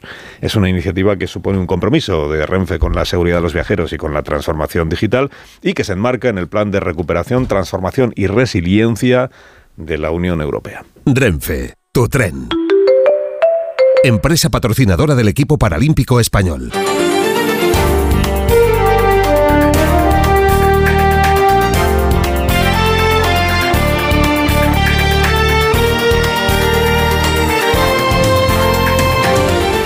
Otras noticias de esta mañana del miércoles, la ministra de Ciencia, Diana Morán, liderará el PSOE de la Comunidad Valenciana. Tras llegar a un acuerdo con los otros dos candidatos gracias a la mediación del secretario de organización Santos Cerdán para evitar el proceso de primarias, Morán se ha comprometido a integrar en la Ejecutiva a los otros dos aspirantes, el secretario general en Valencia, Carlos Fernández Bielsa, y el secretario general en Alicante, Alejandro Soler. El Gobierno y el presidente de Canarias abordan hoy las propuestas para facilitar el reparto de menores a otras comunidades autónomas. La ministra Sira Rego viaja a Tenerife donde analizará las cuatro reformas legislativas que plantea Fernando Clavijo de las que no se conocen detalles. El archipiélago tiene unos 5.600 menores no acompañados en su red de acogida. Clavijo exigía ayer a la Unión Europea y al Gobierno Central más medios para atender a los inmigrantes en el Hierro, donde han llegado solo este mes más de 3.500 personas. La situación es límite. No tenemos más recursos donde meter a los menores no acompañados. No podemos someter a la, a la población del Hierro a toda esta presión. Por lo tanto, hay que hacer la tarea. Cataluña decreta este jueves la fase de emergencia por sequía en Barcelona y en 200 municipios. Es la fase más grave de todas y afectará a los 6 millones de habitantes que están abastecidos por el sistema Ter Llobregat. En Andalucía, donde la sequía tuvo el año pasado un coste estimado de más de 4.000 millones de euros, allá el presidente de la Junta reclamaba a Bruselas la activación del Fondo de Solidaridad para hacer frente a la pérdida económica por la falta de lluvias. Esta sequía está causando ya una pérdida del 2,1 del Producto Interior Bruto de Andalucía, una pérdida de riqueza, una pérdida de empleo, una pérdida de progreso y que necesitamos colaboración y apoyo de la Unión Europea. La mesa del Parlamento de Baleares decide hoy si tramita la expulsión del grupo parlamentario de Vox del señor Lesen y de Patricia de las Heras. En el caso de Lesen dejaría de ser además presidente del Parlamento. La presidenta de Vox en Baleares, Patricia de las Heras, en Onda Cero ha reclamado a Marga Proens un adelanto electoral, pero la presidenta asegura que la gobernabilidad no está comprometida. Las Heras ha acusado a los cinco diputados que la expulsaron de querer quedarse con el dinero. Me consta que, que el IDO ya había reunido a puerta cerrada a Marga Proens para entrar en el gobierno, utilizamos muy malas formas, chantajea, menosprecia, al final hemos terminado así, imagino que seguirá presionando a Marga Proens, pues ella tendrá varias opciones, ¿no? O, someterse al chantaje de estos díscolos, de estos personajes, o convocar elecciones anticipadas. La justicia argentina tumba la reforma laboral del megadecreto de Javier Milei. Un tribunal federal ha dictaminado que el mecanismo usado para aprobar los cambios es inconstitucional y ha ordenado al gobierno que tramite esas reformas como una ley ordinaria. La justicia acepta así el amparo presentado por la principal central de sindicatos de Argentina. La decisión puede ser recurrida por Milei. En Onda Cero, más de uno. Hay dos tipos de motoristas, los moteros que se saludan por la carretera y los mutueros que hacen lo mismo pero por menos dinero. Vente a la mutua con tu seguro de moto y te bajamos su precio sea cual sea. Llama al 91 555 5555. Hay dos tipos de motoristas, los que son mutueros y los que lo van a ser. Condiciones en mutua.es.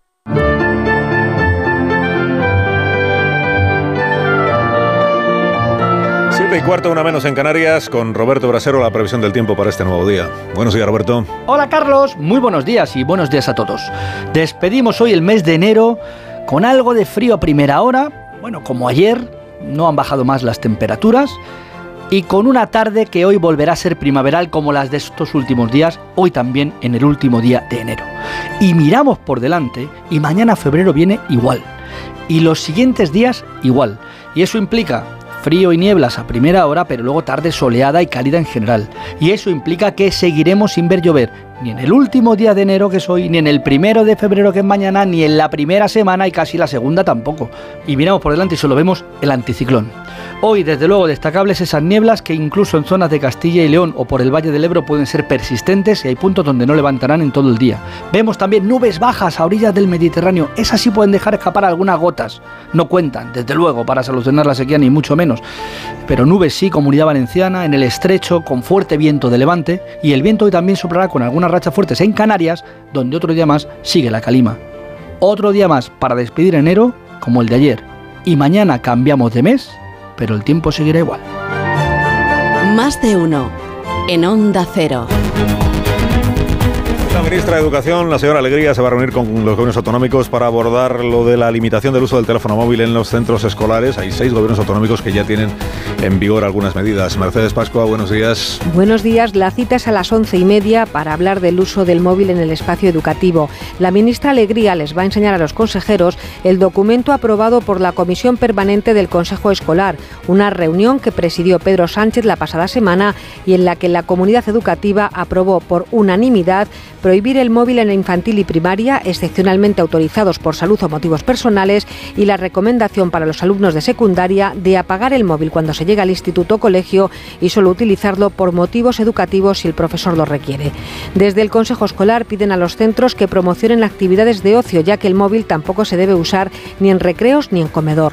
Galicia, Madrid, Andalucía, Castilla-La Mancha y Murcia tienen restricciones al móvil en la escuela. También tiene normativa Castilla y León. Otras comunidades las están preparando.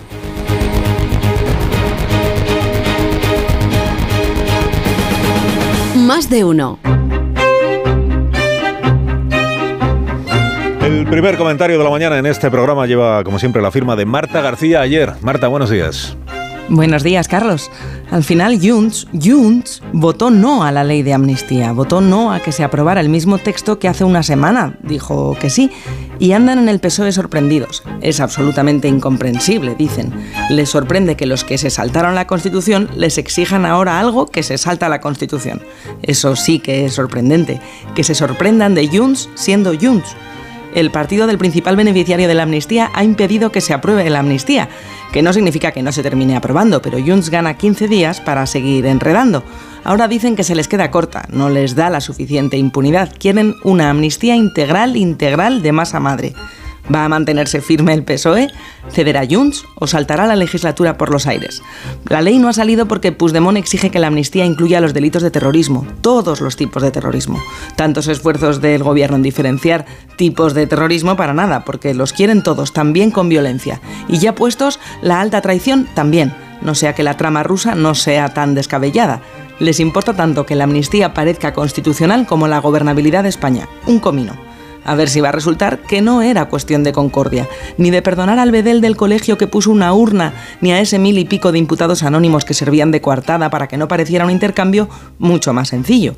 Siete votos para Sánchez por la impunidad de Puigdemont. Muchos indepes que ni cometieron actos violentos ni contactos con el Kremlin no entenderán bien que esta ley de amnistía no se aprobara. No lo entenderán si se creyeron que la amnistía era de verdad pensando en ellos, como sorprendidos andan los socialistas que se creían lo de la concordia. Al final resulta demasiado obvio que a Junts solo le importa la impunidad de Puigdemont y cuatro más. Por mí, por todos mis compañeros, pero por Waterloo primero. Moraleja, Marta. No es sorpresa, sino paradoja, que al final a la amnistía le salga una línea roja. 7 y 21 menos en Canarias, esto es Onda Cero.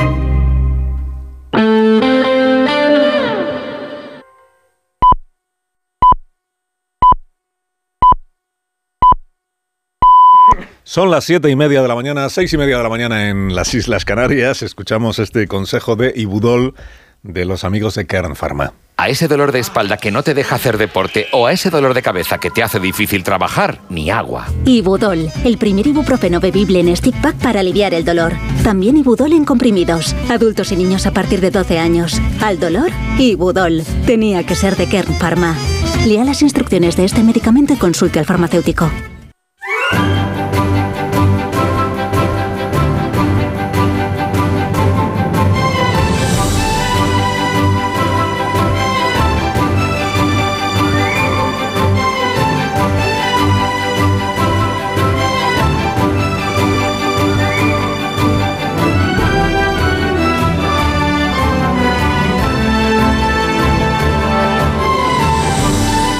Estamos estrenando la mañana del último día del mes de enero, que es miércoles. Mañana ya será jueves y será febrero. Para hoy tenemos esta previsión de temperaturas máximas. La más alta la vamos a disfrutar en Tenerife y será de 26 grados. En Bilbao y en Sevilla alcanzaremos los 21.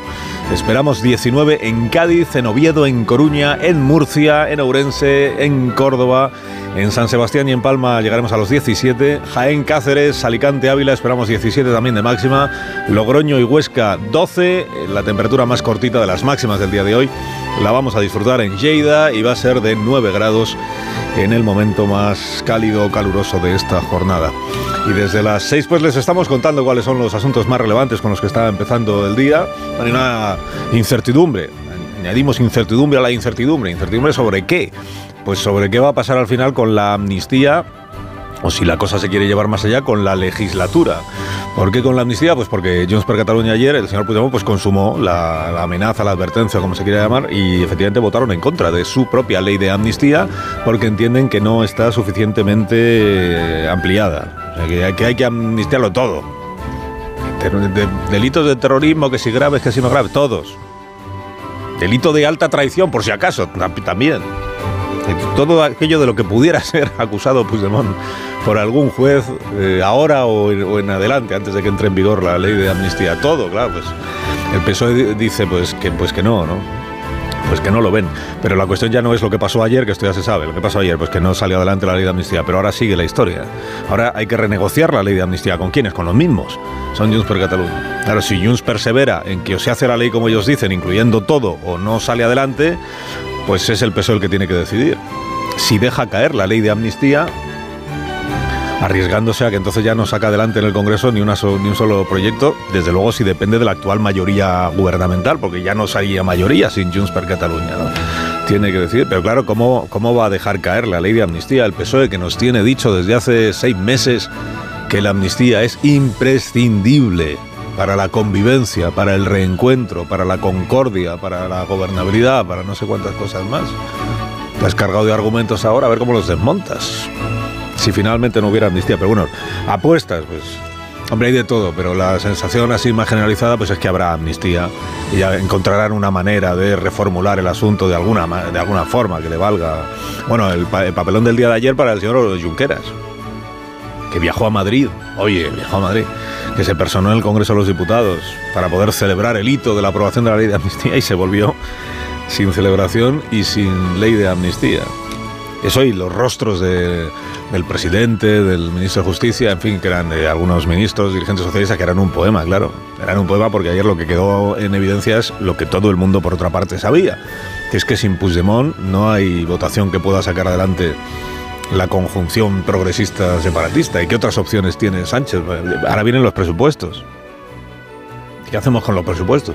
Hoy ya son varias las crónicas que dicen, no, el, gobierno está dispuesto a prorrogar los presupuestos porque ya se hace la idea de que igual no saca adelante unos presupuestos nuevos. Pero ni ahora, ni el año que viene, ni el siguiente ni nunca. incertidumbre que se añade a la incertidumbre que ya teníamos. Por cierto, Diana Morán va a ser, o ya es de facto, la nueva líder del Partido Socialista de la Comunidad Valenciana, porque había otros dos aspirantes, pero la Dirección Nacional les ha forzado a un pacto, que esto es una cosa muy bonita. ¿Cómo se fue? O sea, el, pacto es un pacto a la fuerza, que consiste en decir, oye, retirados retirados para que sea la ministra la que lidere el partido.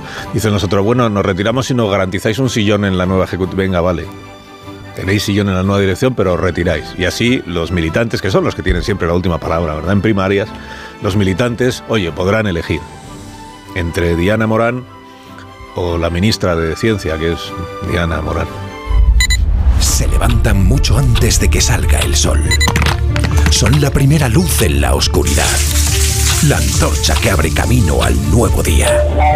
Están comprometidos con la información son la España que madruga.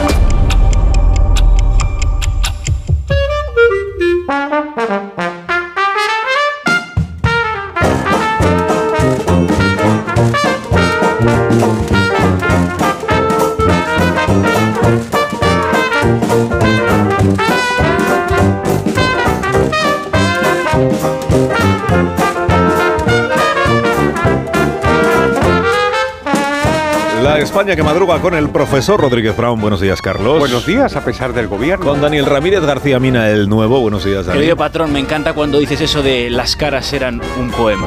Con Rosa Belmonte. Buenos días, Rosa. Buenos días desde Onda Cero, Nilo, a bordo del SS Sudán, camino de Comombo. Bueno, bueno, bueno. Está bueno está, la- la está desplazándose, ¿no? Rosa Belmonte. España que madruga y se desplaza. Buenos días, Feliz José Casillas. Impresionante, qué susto ayer cuando me dijeron, lo deja el profesor. Me dijeron, lo deja el profesor. Y dije, ¿cómo? Es el profe Ortega, el físico del Atlético de Madrid. Ahí, hubo suerte, ahí- hubo suerte. ahí hubo caras como poema. Sí, seguro, seguro. Amón Rubén, buenos bonito el viaje de Rosa siguiendo los pasos de Amón, ¿no? Sí. Sí, como Muy pionero, digamos. eh. Exactamente, fue el primero Amón. Es el, quizá fuiste el primer occidental que visitó Egipto. No me refería a mí, no, no, me refería a la deidad que Un mi mi- apellido encarna. Un minuto. A la deidad que mi apellido encarna. Y hablamos de las cosas. El dios. La España que madruga. Donde el Sina. Hay una fecha límite para cada proyecto, noches de insomnio para todos los jefes y un socio para cada desafío. Tu nuevo vehículo empresarial Opel. Descubre la gama de vehículos comerciales ligeros y turismos de Opel y escoge qué modelo se ajusta mejor a tu negocio. Nos vemos en tu concesionario Opel más cercano. Más en opel.es. Mira, cariño, los de la casa de enfrente también se han puesto alarma. Ya, desde que entraron a robar en casa de Laura se la han puesto todos los vecinos. Deberíamos hacer lo mismo, porque no estoy tranquila, siendo los únicos sin alarma. Pues esta misma tarde llamo a Securitas Direct para que nos la pongan. Protege tu hogar frente a robos y ocupaciones con la alarma de Securitas Direct. Llama ahora al 900-272-272. Y es que vas mirando por la ventanilla del bus o estás en una terracita tomando algo y te vienen vacas a la cabeza. Y no, no estas vacas, sino estas. En Halcón Viajes sabemos lo que te pasa. Más de 50 años y millones de viajeros hacen que sepamos las vacas que tienes en la cabeza. Ocho días recorriendo Praga, Budapest y Viena desde 865 euros. Halcón Viajes, sabemos de viajeros. Ahora en Carglass queremos que mejores tu visión cuando conduces bajo lluvia. Por eso, con la reparación o sustitución de cualquier luna, te aplicamos el tratamiento anti lluvia gratis. Carglass cambia, Carglass repara. Promoción válida hasta el 10 de febrero. Consulta condiciones en carglass.es. Soy de legalitas porque cuando no sé qué hacer me dan soluciones. Como cuando pagaba IBI de más por una valoración catastral incorrecta y me ayudaron a recuperar 4.000 euros. O cuando me explicaron cómo contratar a la persona que cuida a mis padres. Hazte de legalitas en el 900 661 y siente el poder de contar con un abogado siempre que lo necesites. Y ahora, por ser oyente de Onda Cero, ahórrate un mes el primer año. Cuando buscas, no siempre encuentras. Pero en la semana del deporte del corte inglés, siempre encuentras lo que buscas. Hasta el 50% de descuento en marcas como Nike, Adidas, Puma, Six Boomerang, Under Armour, Quicksilver, New Balance, Vans, Mountain Pro, Columbia y Roxy. Del 25 al 31 de enero, semana del deporte del corte inglés. En tienda web y app. Más que 60 consigue un sexy 60% de descuento en tus nuevas gafas. Infórmate en soloptical.com. Soloptical, solo grandes ópticas. Tengo la memoria fatal, se me olvida todo. Si te falla la memoria, toma de Memory. De Memory con vitamina B5 contribuye al rendimiento intelectual. Y ahora para los más mayores, de Memory Senior de Pharma OTC. Esta es Laura, más conocida como arroba reparte corazones. Y le encanta repartir, pues corazones. Los reparte en redes, al despedirse. ¡Adiós, corazones! Está continuamente repartiendo corazones. Sí, reparte mucho, pero nada comparado con el Rasca Millonario de la ONCE, que reparte más de 20 millones de euros en premios. ¿Y eso es mucho repartir? Rasca Millonario de la ONCE, reparte como nadie. A todos los que jugáis a la 11, bien jugado. Juega responsablemente y solo si eres mayor de edad. Mira, cariño, los de la casa de enfrente también se han puesto alarma. Ya, desde que entraron a robar en casa de Laura se la han puesto todos los vecinos. Deberíamos hacer lo mismo, porque no estoy tranquila, siendo los únicos sin alarma. Pues esta misma tarde llamo a Securitas Direct para que nos la pongan. Protege tu hogar frente a robos y ocupaciones con la alarma de Securitas Direct. Llama ahora al 900-272-272. Carla, al viaje de Tokio al final no va el director. ¿Te interesa? Diez días, reuniones, cenas, karaoke, un spa. En la vida lo importante es saber aprovechar las oportunidades. Hay coches que solo pasan una vez, como el Citroën C3 desde 13.900 euros con entrega inmediata solo por esta vez y solo este mes. Citroën. Condiciones en citroen.es. Más de uno en Onda Cero. Donde el Sina.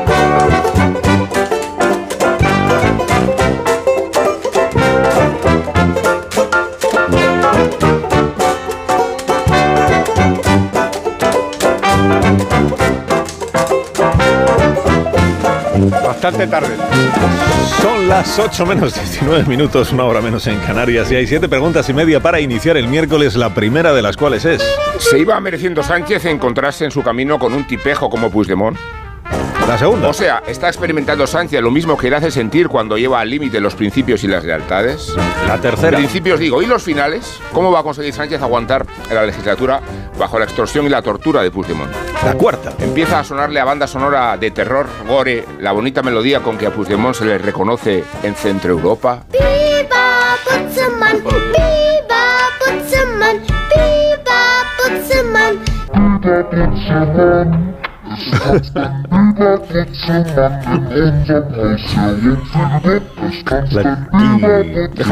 la música.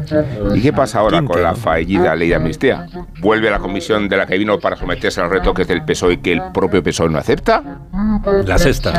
¿Tendrá que comerse Sánchez de las presiones de Puigdemont si quiere sacar los presupuestos? La séptima. ¿Hasta dónde va a llevar su guerra Esquerra y Junts después del desafío que Puigdemont organizó a Junqueras en el Parlamento? Se personó el propio líder de Esquerra. ¿eh? Y la media, que es la última. ¿Cuánto es verosímil un adelanto electoral si resulta que... Los periódicos de esta mañana de qué tratan, Dani. Pedro Sánchez, como reza el último título de Fernando Sabater, ya es carne gobernada por Junts. Eh, la de este martes fue la primera gran derrota parlamentaria del presidente del gobierno. La gravedad de la situación trasciende en todas las portadas. Los periódicos más cercanos a Moncloa rebajan el riesgo de que descarrile la legislatura, mientras que los periódicos más cercanos a la oposición ven al presidente pendiendo de un hilo. Por ejemplo, La Vanguardia titula Junts frena la amnistía y fuerza a una nueva negociación. El, diario catalán pone el foco en ese mes que tienen desde hoy Sánchez y Puigdemont para volver a intentar un pacto en la Comisión de Justicia. Porque la ley, eso es importante, no ha fracasado del todo. Ha sido, digamos, de vuelta al corral, al peldaño anterior a su aprobación.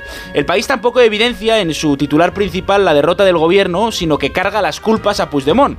Junts paraliza la amnistía al negarse el PSOE a más cesiones. La derecha independentista vota contra el proyecto que antes había acordado. Hoy los de Puigdemont no son progresistas, sino de derechas. El subtítulo del país recoge una reacción del gobierno que en el fondo es una respuesta al resto de portadas que vamos a comentar ahora. Dice el gobierno, no está en riesgo la legislatura, si acaso la amnistía. ABC, Puigdemont derrota a Sánchez, el presidente reúne de urgencia su núcleo duro. El mundo, Puigdemont noquea a Sánchez y acerca la legislatura al colapso. La razón, Puigdemont derrota a Sánchez. Junts deja la legislatura en el aire porque Moncloa ve poco margen para negociar. El español, Puigdemont para el reloj de Sánchez. Junts no le aprobará nada hasta que cedan la amnistía.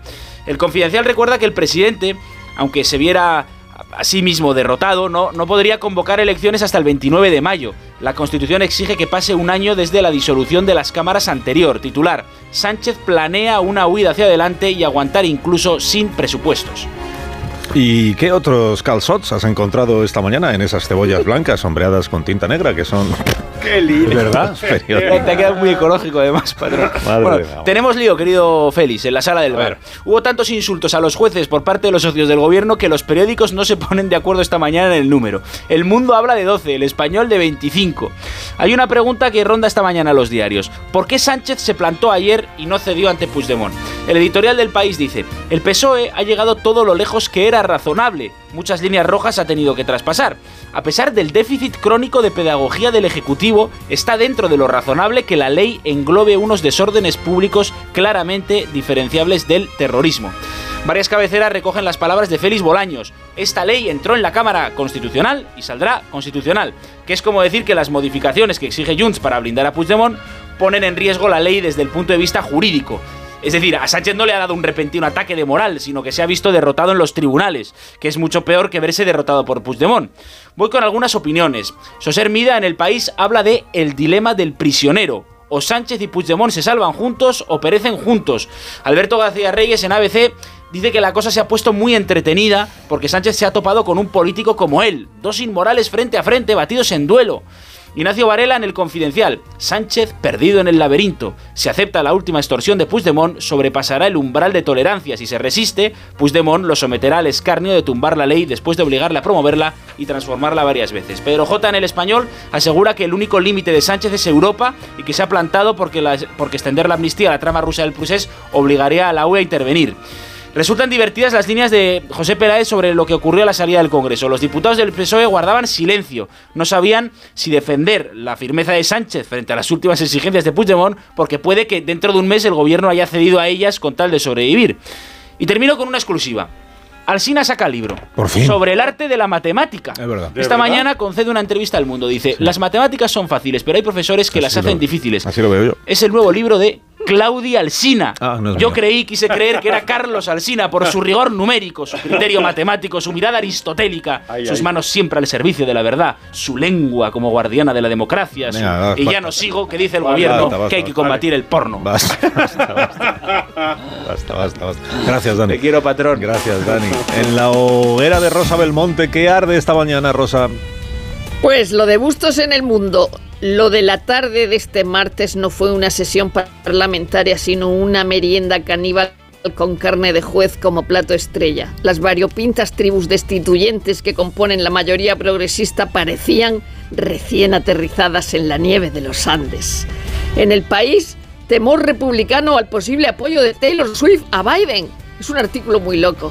Los trumpistas creen que respaldará al presidente en la final de la Super Bowl.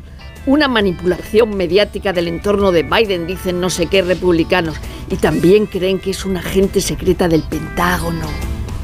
¡Viva el Cristo gay! Titula Nuria Navari en el país, en Anatomía de Twitter. Es un desperdicio de titular porque el titular debería ser ¡Viva Cristo gay!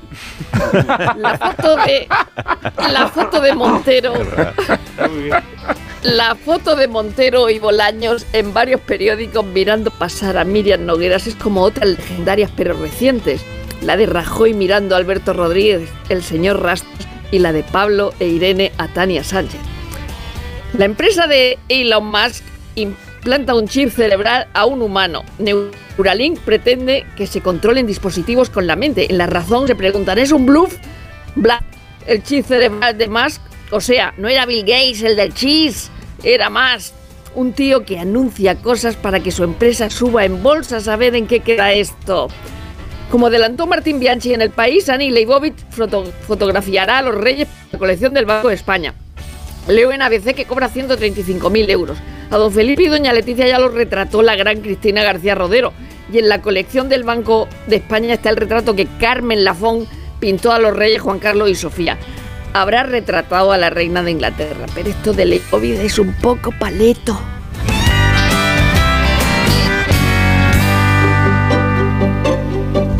Ahora el despertar liberal de Carlos Rodríguez Brown con estas noticias empresa, profesor. Ya mismo expansión, BBVA, beneficios récord y sube el dividendo un 28%. También Mercadona revoluciona la venta de pescado en sus super. El PIB de España logró crecer un 2,5% al cierre de 2023. Pero el Fondo Monetario rebaja la previsión de crecimiento de España hasta el 1,5% en 2024. Cinco días. Merlin logra el apoyo de Meta para su apuesta millonaria por centros de datos. La matriz de Facebook se convierte en el primer cliente de los data centers de la inmobiliaria. También EQT y Apex refinancian la deuda de Idealista con vistas a su venta. Y Mango amplía capital para dar el 5% a su primer ejecutivo, el economista. La Unión Europea se planea destinar parte de la ayuda a Kiev al sector agrario. Esto es mal asunto, pero es típico del intervencionismo. ¿Quieres una noticia mala de verdad? París no ratificará el acuerdo de libre comercio de la Unión Europea y Mercosur. Esta es mala de verdad. Y esta es graciosa. El gasto público explica la mitad del alza del PIB al cierre de 2023. Que no, que no explica nada. Eso es keynesianismo cañí. Vamos a la prensa económica internacional. ¿Qué dice el Wall Street Journal? Pues analiza Europa versus Estados Unidos y China y dice que con la regulación, regulación Europa pues lo que está haciendo es dificultar su propio margen para competir con China y Estados Unidos. Y terminamos con el Financial Times, se habla mucho de Elon Musk, porque una, una, una juez de Delaware ha invalidado un paquete de su propia retribución por lo de Tesla de 55 mil millones de dólares. Dice que eso perjudica al pequeño accionista. Tu viñeta económica de hoy, ¿cuál es, profesor? Buenísima Puebla en ABC. Dos camioneros españoles ven como los agricultores franceses les destrozan su cargamento. Un camionero dice, esto es insoportable, yo me paso a la pesca. Pregunta al otro, ¿y por qué? Y el primero responde, al menos a ellos les defiende la armada. En Opel saben lo que te conviene para tu trabajo, por eso hay un modelo Opel pensado para tu negocio y saben también que te interesa la actualidad deportiva que nos traen la gama Opel y feliz José Casilla. Y en el primer día Junts, porque juntos a las 7 de la tarde, presidente, entrenador, futbolista, sección y prensa, todos en Montjuic, donde va a jugar el Barça todavía de Xavi Hernández, titular, el entorno derrota a Xavi. La huida hacia adelante del técnico con el te hacen sentir a diario que no vales. Xavi con cara de derrota y convencido de que no le han aprobado nada, pese a que su texto, su trabajo en el presente, la actitud como hombre de club y títulos de la pasada campaña es impecable. Y que pase lo que pase, los Juns no se van a mover, porque al próximo entrenador del Barça también le van a dejar caer. No podrá disfrutar de su cargo. El Barça que recibe a Osasuna, el Atlético de Madrid al Rayo, partido este último hecho a la medida del equipo de Simeón, es el que más veces juega a las 9 de la noche, está imbatible en el Metropolitano y le hizo un 7-0 a los de Vallecas en la primera vuelta. Pero en el fútbol también hay cosas incomprensibles y cuando parece que todo lo tienes de cara, te sale un no. Y como en el fútbol también se puede cambiar de criterio, puedes ver algún agujero en lo que funcionaba. El Atlético de Madrid, que iba a fichar un delantero, va a fichar un defensa central que viene del Valencia y se llama Paulista. Mañana se acaba el mercado de invierno, un tiempo que los equipos dedican históricamente a las cesiones. Mercado que suele ser un trámite para el Real Madrid porque no comparece. El Madrid que no pone en riesgo la liga, pero va a tener que aprobar mañana la ley Bordalás. El mes de febrero, que como el tiempo va a ser igual para el equipo de Ancelotti porque el Liga no va a tener que viajar. Partidos en el Bernabéu y como visitante, el de mañana en Getafe y en Vallecas. El croata Rakitic dijo adiós a su exitosa etapa en el Sevilla y dice José María del Nido Carrasco, que es el presidente del Sevilla, en una entrevista en ABC, que tuvo que escoger entre la vida recta y mi padre y elegí lo primero.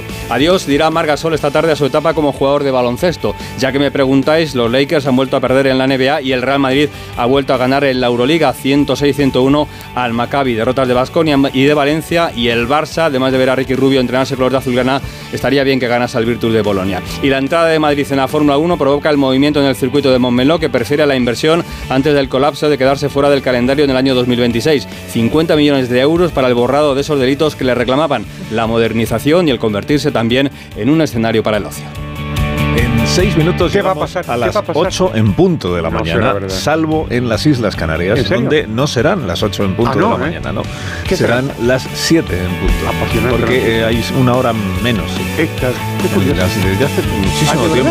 Muchísimo tiempo. Ahora seguimos. Hay una fecha límite para cada proyecto, noches de insomnio para todos los jefes y un socio para cada desafío. Tu nuevo vehículo empresarial Opel. Descubre la gama de vehículos comerciales ligeros y turismos de Opel y escoge qué modelo se ajusta mejor a tu negocio. Nos vemos en tu concesionario Opel más cercano. Más en opel.es.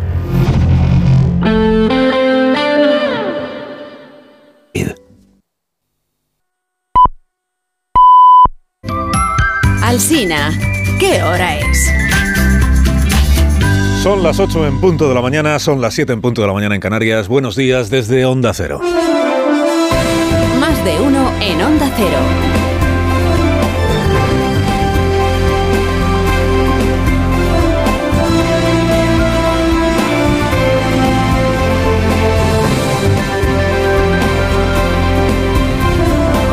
Tal? ¿Cómo están? Bienvenidos a una nueva mañana de radio, que es la última mañana ya del mes de enero de 2024, porque hoy es día 31. Es el día siguiente a la peineta que Puigdemont le acabó haciendo a Pedro Sánchez en el Congreso. Esto que Artur Mas en sus mejores tiempos habría resumido como... Tururú. Tururú.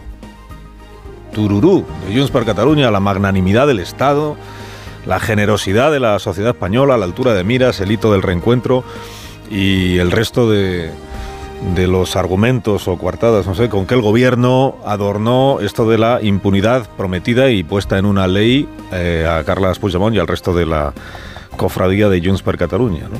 A todo esto respondió ayer Junts con la butifarra, que es, que es la peineta, con, con el desdén, ¿no? con esa cosa tan suya de decirle al Partido Socialista que, que va, que va bien, el PSOE va bien, pero todavía no llega que con este paraguas gigante que le ha fabricado el gobierno a Junts per Catalunya, Esquerra Republicana, para proteger de la justicia a todos aquellos que durante el proceso delinquieron o presuntamente delinquieron, que con este paraguas no alcanza a cubrir de verdad a todos.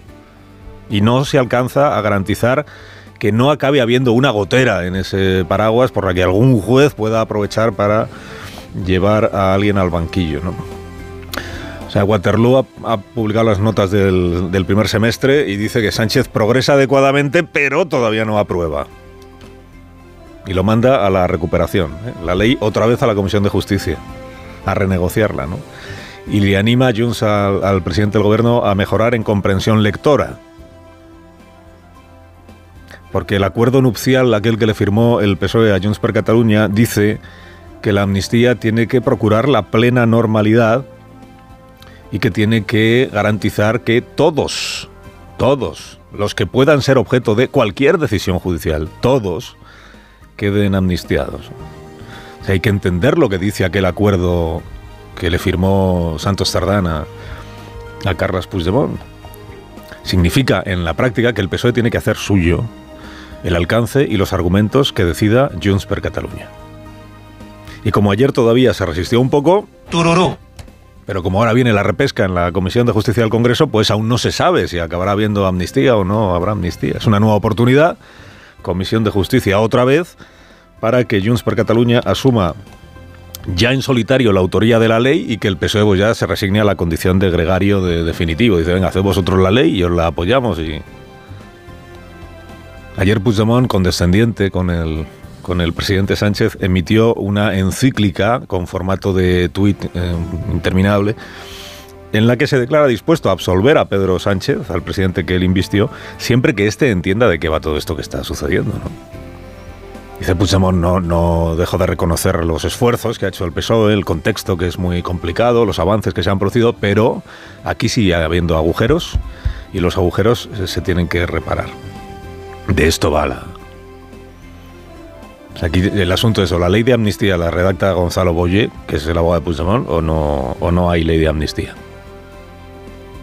Todavía decía ayer el ministro Bolaños, contrariado, claro, que es incomprensible que Junts haya votado en contra de una ley que había pactado. Es absolutamente incomprensible. Bueno, pues incomprensible en realidad, ministro, pues nada, porque si todo se entiende bien desde hace semanas, ¿no?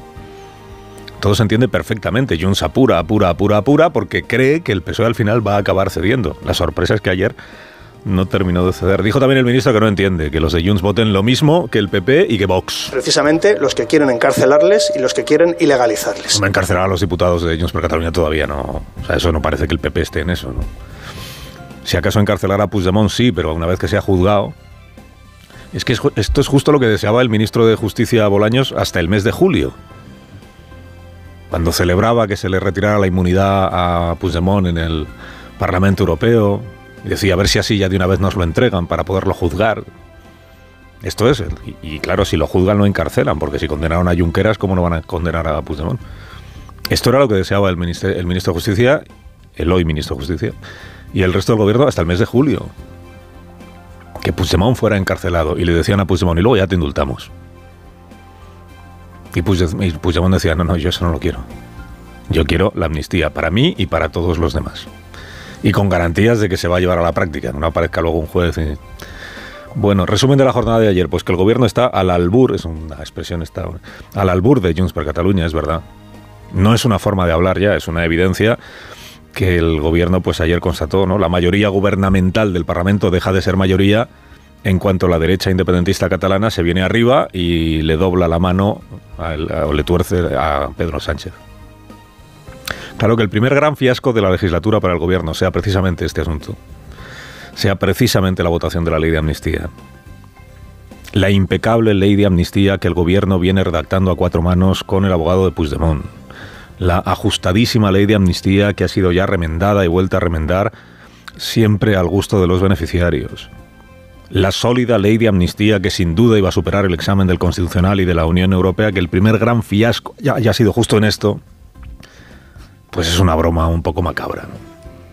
La broma infinita, que diría no Foster Wallace, sino Napoleón en Waterloo, ¿no? La broma infinita. La amnistía, ¿qué será de la amnistía? Piedra fundacional de, la legislatura, o permuta fundacional de la legislatura, impunidad por investidura, es sin duda el asunto en que mayor desgaste ha asumido el Partido Socialista, bien lo saben en el PSOE, es la criatura que ha llevado a este partido a arruinar el escaso crédito que aún le quedaba con aquello de las famosas líneas rojas, tanto cambiarlas y borrarlas, pues... Es la medida que mayor división de opiniones genera en su electorado, también lo sabe el Partido Socialista de sobra, que mayor división de opiniones genera entre sus dirigentes, aunque lo camuflen o no lo digan abiertamente, y que mayor división de opiniones genera en la sociedad para la que gobierna el Partido Socialista.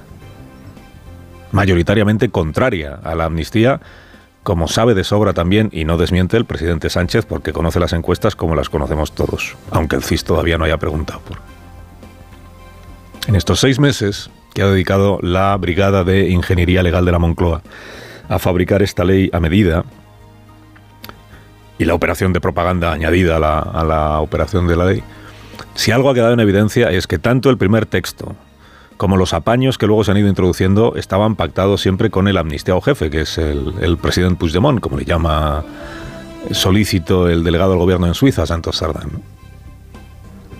El PSOE se ha resignado a que esa percepción calara en la opinión pública, porque hay realidades tan palmarias, como diría el señor Galindo, tan palmarias que no hay verborrea que las diluya.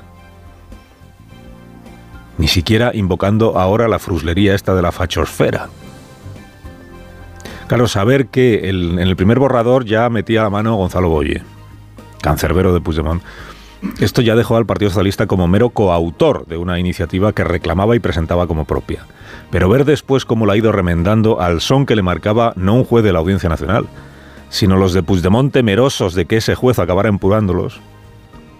Esto ha acabado por convertir la supuesta operación política de altura, la magnanimidad, la concordia, el bien de España en una pobre parodia de House of Cards, que es lo que vimos ayer en el Congreso de los Diputados. Con el colofón un poco inaudito, que esto todavía lo tiene atragantado ahí el Partido Socialista, de tener que andar distinguiendo entre el terrorismo de toda la vida, que es el que conocemos de sobra los españoles, y una suerte de terrorismo light que sí sería amnistiable, el fregao en el que se ha metido el Partido Socialista él solo. Ayer en un arrebato de sensatez dijo el PSOE, fuentes del PSOE, la ley no puede cambiarse con cada nueva noticia que va saliendo. Efectivamente. Con cada auto judicial, con cada decisión, con cada intención de no sé quién, no se puede andar cambiando una ley que todavía está en fase de tramitación a golpe de decisión judicial. El problema es que justamente eso es lo que ha hecho el gobierno en las últimas semanas que ha convertido la labor de legislar en el juego del gato y el ratón con el juez García Castellón de la Audiencia Nacional. O sea, ha convertido la labor de legislar en un dislate. Dice, vamos parcheando el texto a medida que el juez va detectando dónde falla el texto. Que dirán los de por Cataluña, pues el juez es, es despreciable que tú que, pero menos mal que nos ha ido detectando las fisuras, porque así las podemos ir parcheando, si no. Esta manera de legislar es un disparate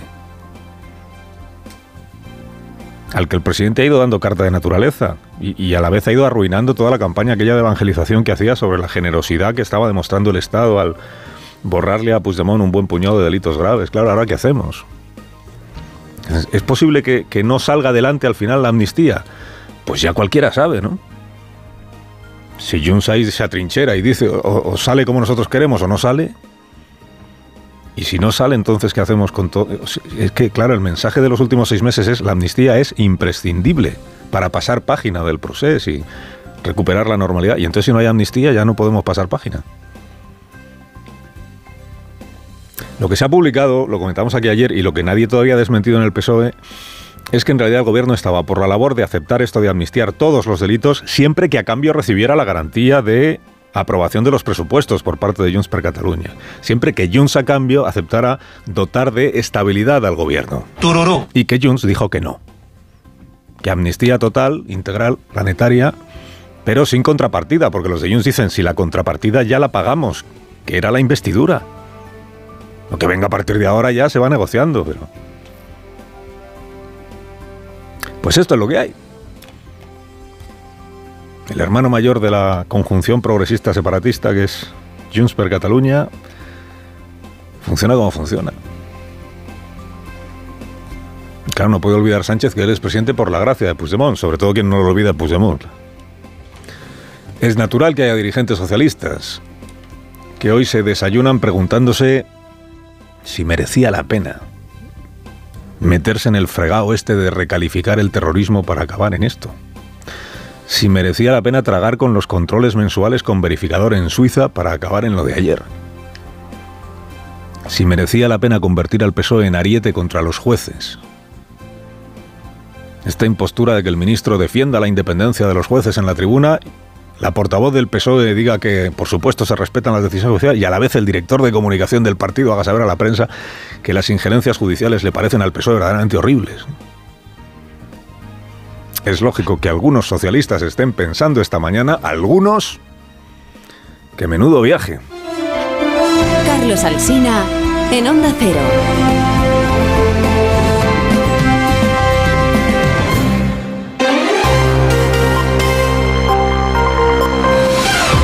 Onda 0, 8 y 12 minutos, 7 y 12 minutos en Canarias. Noticias de la mañana con Juan Carlos Vélez y Miguel Ondarreta. El Partido Popular insiste en que llevará la ley de amnistía ante los tribunales. El presidente del PP, Alberto Núñez Fijo, dijo ayer que pedirán la protección de la Unión Europea y que la votación de ayer es la evidencia de que el presidente seguirá humillándose ante los independentistas de cuyos votos dependen en cada votación. Cada día, cada socio, cada votación es un calvario. Le han cogido la medida, señores del Partido Socialista. Es verdad que Sánchez ha decidido ser rehén, es verdad, pero el rescate no se lo vamos a pagar todos los españoles. El presidente de Esquerra, Oriol Junqueras, estuvo presente ayer en el Pleno ante la prensa. Lamentó la oportunidad perdida para haber sacado adelante una ley que, en su opinión, ya era lo suficientemente robusta. Nosotros estamos convencidos que esta es una buena ley y que merecía el apoyo de la mayoría de la Cámara. Y esta ley servía para garantizar que centenares de personas que han sido injustamente perseguidas dejasen de ser injustamente perseguidas. Y para que una ley sea buena, debe ser suficientemente sólida y suficientemente robusta también para superar los filtros. Estamos convencidos que esta ley los superaba ampliamente. El ministro de Justicia, Félix Bolaños, y el vicesecretario de Acción Institucional del PP, Esteban González Pons, se reúnen hoy en Bruselas para negociar la renovación del CGPJ con la mediación de Didier Reinders, comisario europeo de Justicia, corresponsal comunitario Jacobo de Regoyos. La reunión va a empezar a las 3 de la tarde con pocas posibilidades de acuerdo. Félix Bolaños y González Pons llegan con las posturas aparentemente tan alejadas como siempre. Didier Reinders se había dado dos meses como mucho para poner de acuerdo a las partes y ha dicho que quiere que se hable también de reformar el método de elección de los vocales, algo que el PSOE prefiere tratar después. El comisario de Justicia siempre ha dicho que por mucho que él medie, no puede haber acuerdos si PP y PSOE no dan un paso al frente. El juez de la Audiencia Nacional, Manuel García Castellón, ha reabierto la causa que investigaba a los llamados Onguietorris a los presos de ETA, un centenar de actos de bienvenida a presos de la banda terrorista, después de ser escarcelados entre los años 2016 y 2019. Elena Bueno. El magistrado atiende a la solicitud de las asociaciones de víctimas y ya ha acordado prorrogar la instrucción al menos seis meses después de encontrar nuevos indicios en los móviles de dos de los imputados. En esos dispositivos se han detectado varios canales de Telegram por Sortu en los que se daban supuestamente instrucciones para los homenajes a presos etarras. García Castellón cree imprescindible identificar a las personas que gestionaban estos chats, por eso ha ordenado su análisis. Fue en el marco de esta causa cuando se desvelaron supuestos contactos entre Interior y el entorno de ETA para compartir información privilegiada sobre decisiones que afectaban a los presos de la banda terrorista, un asunto que investiga protección de datos. 8 y cuarto, 7 y cuarto en Canarias, tres organizaciones agrarias de nuestro país preparan tractoradas para la semana que viene en protesta por la reglamentación europea que, dicen, fomenta la competencia desleal de terceros países. COA, Jasaja y UPA hemos acordado la convocatoria de movilizaciones y la realización de un calendario para realizarlas en las comunidades autónomas. Es Andoni García de COAG anoche en La Brújula de Rafa La Torre. El presidente de Asaja, Pedro Barato, explicó algunos de los motivos que llevan a los agricultores españoles a manifestarse también aquí en nuestro país. Dos años consecutivos de sequía, falta de rentabilidad de las explotaciones, decisiones que se toman en Bruselas a espaldas del sector y desde luego son eh, medidas y normas que no van a ningún sitio, no se pueden cumplir y si se intentas cumplirlas tienes penalizaciones. Ayer en Francia, el primer ministro Gabriel Attal prometió a los agricultores de ese país una excepción francesa en el ánimo de apaciguar las protestas. Nuestra agricultura es un elemento vital y yo les digo aquí solemnemente que hay y debe haber una excepción agrícola francesa. También anoche en la brújula, Pedro Barato recordó que dentro del mercado único todos los países se rigen por las mismas reglas y que, sin embargo, es Francia la que actúa de forma desleal. Que lo que está ocurriendo en Francia, desde luego, eh, hay que denunciarlo. Eh, Francia quiere ser los chulos de la película y eso no puede ser. Estamos en Europa para lo bueno y para lo malo, los unos y los otros. Están mintiendo, están mintiendo desde el punto de vista que dicen que se hace una competencia desleal. Eh, los que hacen la competencia desleal son ellos. La presidenta de Vox en Baleares, Patricia de las Heras, acusó ayer a los diputados rebeldes de intentar quedarse con el dinero del grupo parlamentario. Son declaraciones a Onda Cero Baleares. Van a estar eh, en propiedad o en posesión de un grupo que no van a representar. ¿Por qué? Porque quieren quedarse el dinero de ese grupo.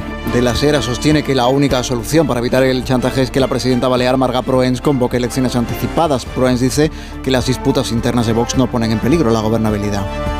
Que la governabilitat i que l'estabilitat no, no se veu afectada, insisteix, per una crisi interna i per un tema que és intern d'un altre partit polític. Aunque el PP debe decidir si apoya a los diputados rebeldes y sus cinco votos en ese parlamento, preserva el acuerdo con la Dirección Nacional de Vox y apoya que el presidente de la Cámara, Gabriel Esen, lo siga siendo. Hoy se reúne en la mesa del Parlamento para decidir si admite o no a trámite su expulsión. Onda Cero Mallorca, María Cortés. Una decisión que podría quedar en suspenso ya que el todavía presidente del Parlamento, Gabriel Lesen, habría conseguido el apoyo del PSOE y probablemente también del Partido Popular para evitar que se decida su destitución, al menos hasta que se disponga de los informes jurídicos que ha solicitado a los letrados del Parlamento para que corroboren si su expulsión está justificada y se ajusta al reglamento.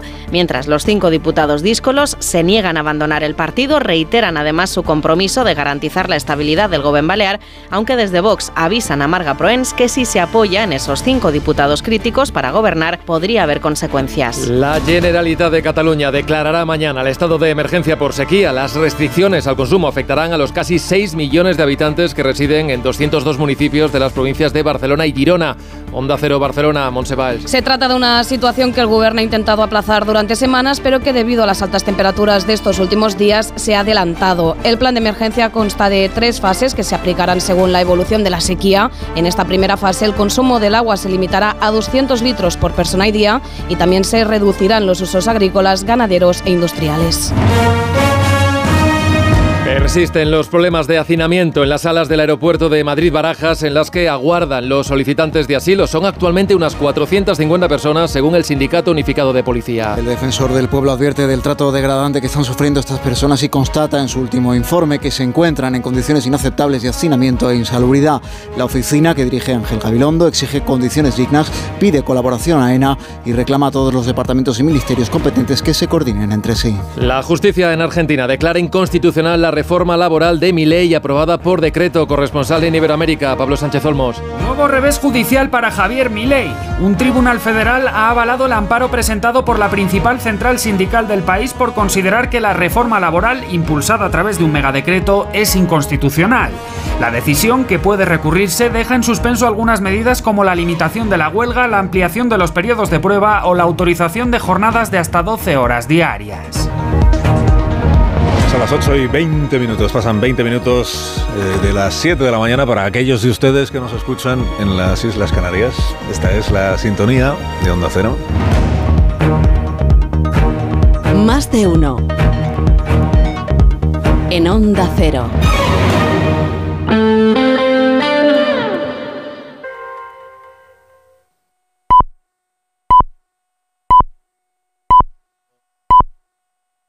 Son las 8 y media de la mañana, 7 y media de la mañana en Canarias. Más de uno. Alsina en Onda Cero. Dirección de sonido, Fran Montes. Producción, María Jesús Moreno, Marisol Parada y Alicia Eras.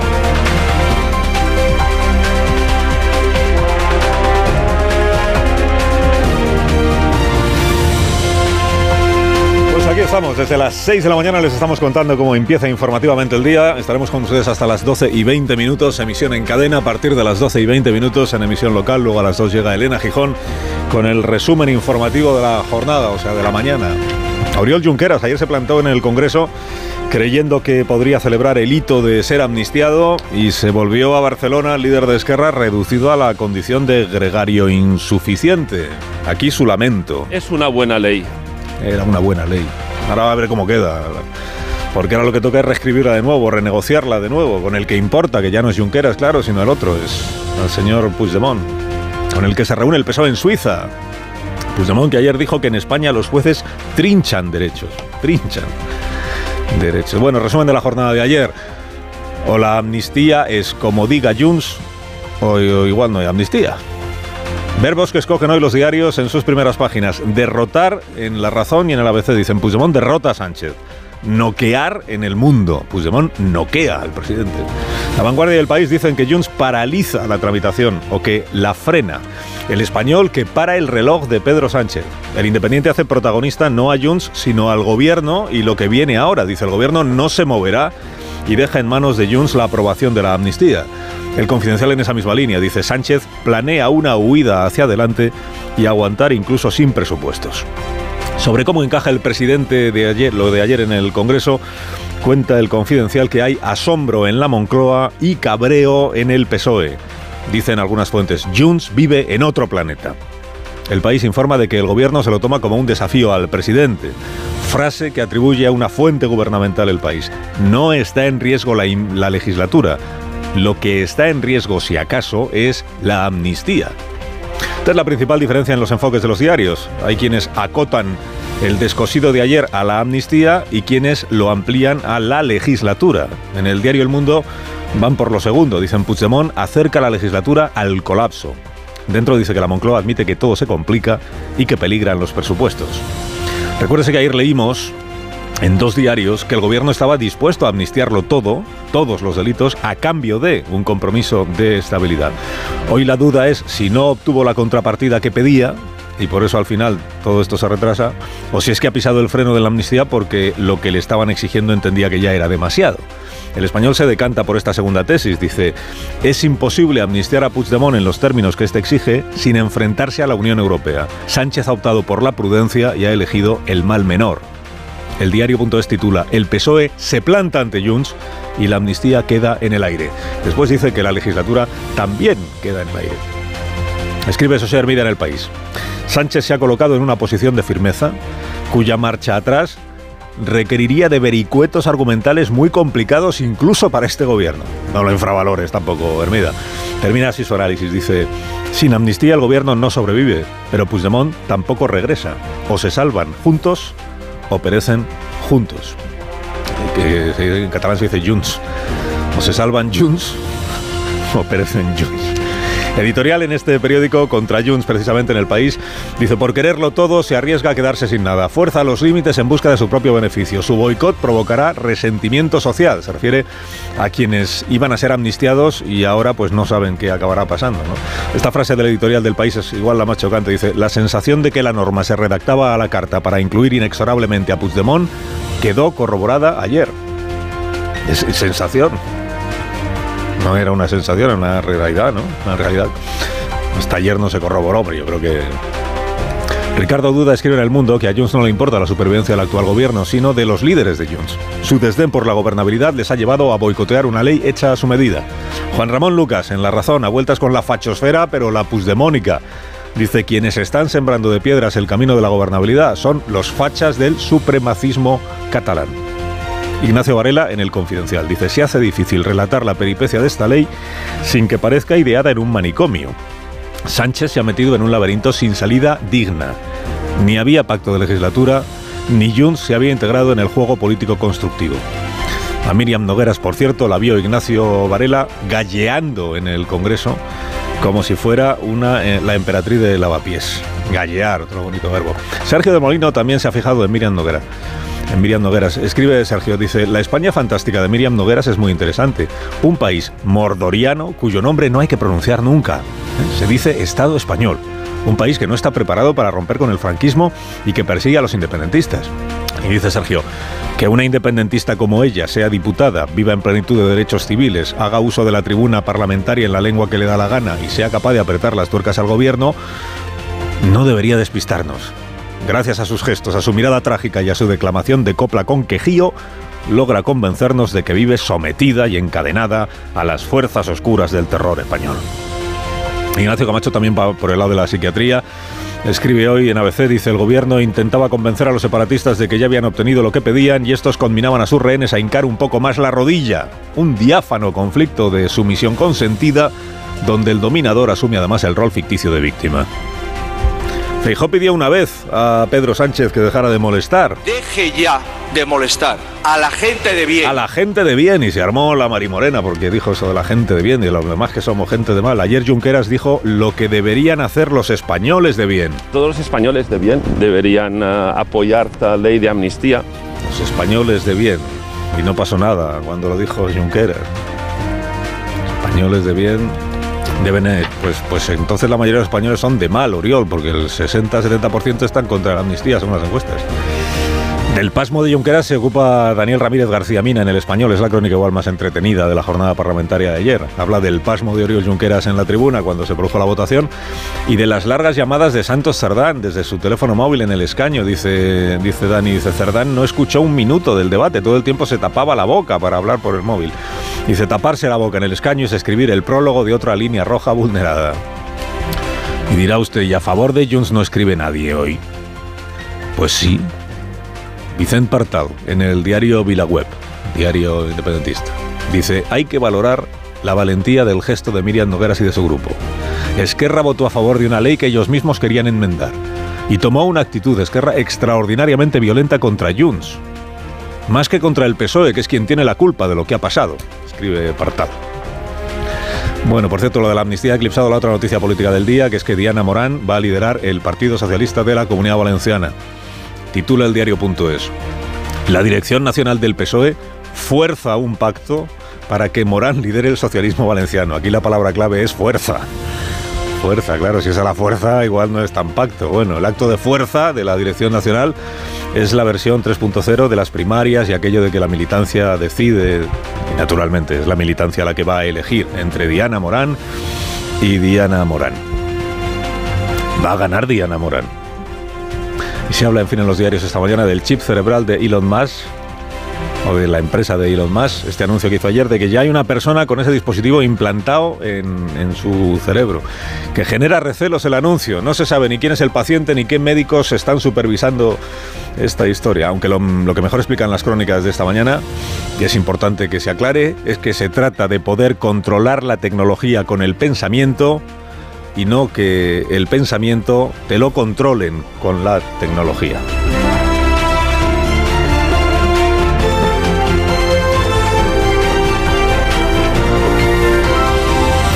Carlos Alsina en Onda Cero, somos más de uno. Ante las alertas por niveles altos de contaminación, protege tu garganta con los productos naturales de Bio3. Vaya tos. No sé si he cogido frío o un catarro, pero esta tos me está matando y los niños están igual. Con la llegada del frío y la contaminación aparecen los resfriados y la tos. Si te preocupan la tos y la irritación, no lo dudes. Consulta a tu farmacéutico. Bio3 Fitobronc es un jarabe balsámico con sustancias vegetales activas y miel que ayuda a suavizar y despejar la garganta. Bio3 Fitobronc, jarabe adultos y jarabe niños, actúa para toda la familia. Este invierno confía en tu farmacéutico y en Bio3.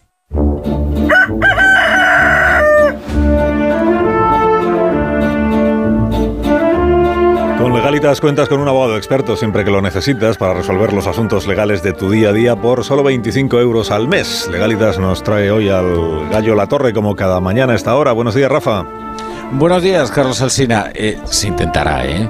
Porque no se van a ahorrar esfuerzos. Pero va a ser difícil ya construirle a Pedro Sánchez una épica de firmeza frente a Puigdemont.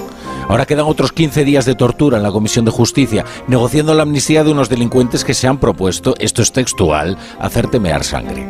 ¿Cuánta maturia vale la presidencia? La pregunta no es si Sánchez aguantará, la pregunta es si aguantar es gobernar.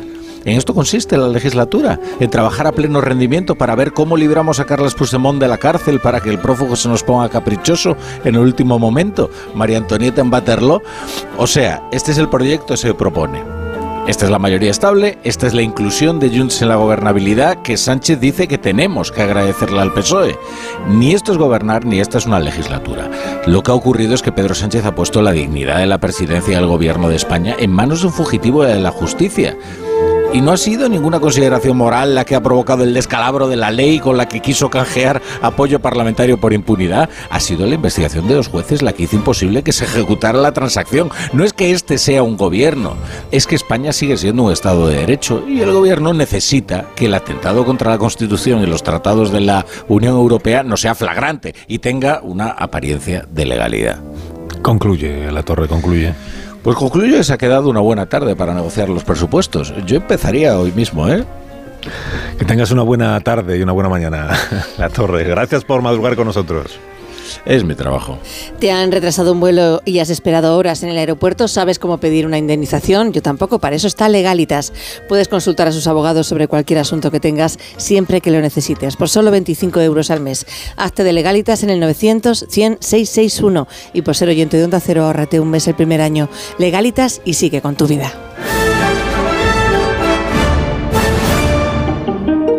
Ahora la noticia sostenible del día, de la mano de Iberdrola. Iberdrola, por ti, por el planeta. La Organización Meteorológica Mundial confirma que se ha alcanzado un nuevo récord de temperatura en Europa, concretamente en la isla de Sicilia, en Italia, donde el termómetro subió hasta los 48,8 grados Celsius el 11 de agosto de 2021. Este registro ha sido corroborado de forma independiente por un panel de científicos especializados en la atmósfera y advierte que el año 2024 podría ser aún más caluroso. El aumento de las temperaturas es una de las consecuencias más graves del cambio climático. Las olas de calor son cada vez más frecuentes e intensas y están causando daños a la salud, a la agricultura y al medio ambiente. Hay que reducir las emisiones rápidamente. El Pacto Verde Europeo insiste, el transporte debe reducir de manera drástica sus niveles de contaminación. En Iberdrola somos líderes en la transición a la movilidad eléctrica, con más de 45.000 puntos de recarga instalados en nuestro país. Únete a las energías limpias de la mano de un líder mundial. Iberdrola, por ti, por el planeta. Empresa colaboradora con el programa Universo Mujer. Ahora con Marisol Parada, unos Callahan para estas personas que van a ser presentadas de inmediato. Para que aprovechen todavía las rebajas de invierno que siguen en Callahan. Es una colección diseñada para garantizar siempre tu bienestar. Y el secreto de Callahan para ser el zapato más cómodo del mundo es su innovador diseño de la suela patentada Adaptation que reproduce los movimientos del pie al caminar, porque los pies de cada persona son diferentes y también es única su forma de caminar. Ya sabéis, aprovechad Callahan Adaptation que se adapta a ti aportándote siempre la máxima comodidad. Fabricados en España por expertos artesanos, a la venta en las mejores zapaterías y en callahan.es. Tecnología, diseño y confort al mejor precio. En tertulia esta mañana aquí en la radio en Más de Uno está John Muller. Buenos días, Hola, John. buenos días, Carlos. También Carmen Morodo. Buenos días, Carmen. Muy buenos días. Antonio Casado. Buenos días, Antonio. ¿Qué hay? Buenos días. Marta García Ayer. Buenos días, Marta. Buenos días, Buenos Carlos. días. Y Rubén Amón. Eh, Amón, buenos días. ¿Qué tal, Carlos? ¿Cómo estás? Buenos días. Luego a las 9 de la mañana o 9 y algunos minutos eh, recibiremos a Salvador Illa. Muy bien, qué interesante. secretario del Partido de los Socialistas de Cataluña. Celebro que lo apruebes, eh, Sí, sí, Carmen Morodo. le doy totalmente mi aprobación. Pero antes quiero conocer vu- vuestras opiniones y vuestros análisis sobre la jornada parlamentaria de ayer, que hoy pues es el pues es el asunto, ¿no? Los oyentes pues entiendo que ya están al cabo de la calle de cuál es la situación. Ayer la proposición de ley de amnistía que presentó en su día el Partido Socialista y que luego fue enmendada y reenmendada no salió adelante porque Junts per Cataluña votó en bueno, no, no solo porque votara en contra de Junts per Cataluña, votó en contra del PP, votó en contra Vox, votó en contra Coalición Canaria, eh, y votó en contra Unión del Pueblo Navarro. Y a favor, pues los socios del gobierno menos uno, que es Junts per Cataluña, que al Ana. votar en contra, pues, pues ya no hay mayoría. Y ahora pues vuelve la, la proposición a la Comisión de Justicia, mm, se renegocia y alguna cosa le tendrán que cambiar, porque si no tendría poco sentido volver a votar lo mismo que se votó ayer, digo yo. Bueno, alguna cosa le tendrán que cambiar, veremos cuál, porque el gobierno está diciendo, el gobierno está diciendo hoy, eh, ya no se toca. ¿eh? Ya no se toca porque hemos llegado hasta donde podíamos llegar. Ya lo que nos están pidiendo ya sería convertir la ley en un artefacto inconstitucional y que no pasaría la- los controles jurídicos. Ya no se toca. ¿eh? Y Junts per Catalunya está diciendo, pues si no se toca, no. Este es un poco el, el resumen. Y a ver quién pierde más. Entonces, eh, ¿contempláis la posibilidad de que no haya ley de amnistía después de que llevemos seis meses Vamos a ver. arriba para abajo con la ley de amnistía? ¿Sí o no? no lo- En esta Mulder locu- no la contempla. Habrá sí o no, Moro ha dicho sí o no. Ya ¿Sí o no? Esta es la pregunta. Una nueva fórmula de tertulia tipo tres. Antecedentes, antecedentes. Yo sí la contemplo. La tertulia Sí, no, no, express. sí. Yo sí la contemplo. Que no haya ley de amnistía lo consideras posible. Müller, no. No. Antonio, No, no, no. Creo que al final se trampeará de alguna manera para salvar esta situación. ¿Eh, Marta. Por los ante- digo, Yo por los sí, sí, antecedentes. sí, no ¿eh? vamos ahora tampoco la a amnistía era presumir que esto es racional, que lo que Junts hace es racional. O sea, que Marta sí, contempla la posibilidad de que no haya ley de amnistía. Bueno, Amón. Habrá Que ley de no haya amnistía, habrá, que habrá. Dos, tres. Yo saltando a las dos partes que... ¿Cómo hemos quedado? Empate. Dos, tres. Empate sin goles. Ah, tú no te has mojado. Ganamos los que decimos Yo digo que habrá, ley de que habrá. Claro, Dos, cuatro. Que habrá ley de amnistía. ¿Y quién cede? Marta, entonces? estamos en minoría. Ceden los dos, un poquito. Hombre, el que creía que era inconstitucional cede. A ver, pero ¿podemos desarrollar nuestros argumentos la minoría? Eso es, sí. La mayoría también, puestos. Primero la minoría que Venga, tiene una sobreprotección en el programa. Venga. Marta. Sí, vamos, eh, para Junts nunca es suficiente, eso es obvio, lo lleva demostrando siempre y estaba claro que, el PSOE estaba en manos de un socio eh, tóxico, capaz de hacerlo saltar todo por los aires todo el rato, o por lo menos que lo parezca, porque es imprevisible siempre hasta el último momento. Esta votación salió mal, pero es que no podía salirle bien al PSOE, porque o ganaba la votación y significaba que había cedido en lo que no podía ceder, o perdía la votación y significaba que se prorroga pues 15 días más, lo que tarde estar en la Comisión de Justicia, los remiendos venideros que pueden funcionar para Junts o no. Em, claro, si todo pasa no por la concordia, ni por eh, el perdón, ni, ni pasar páginas, sino porque a Puigdemont se le perdone todo lo que ha hecho, lo que ha podido hacer y lo que haga en el futuro, eh, no es viable.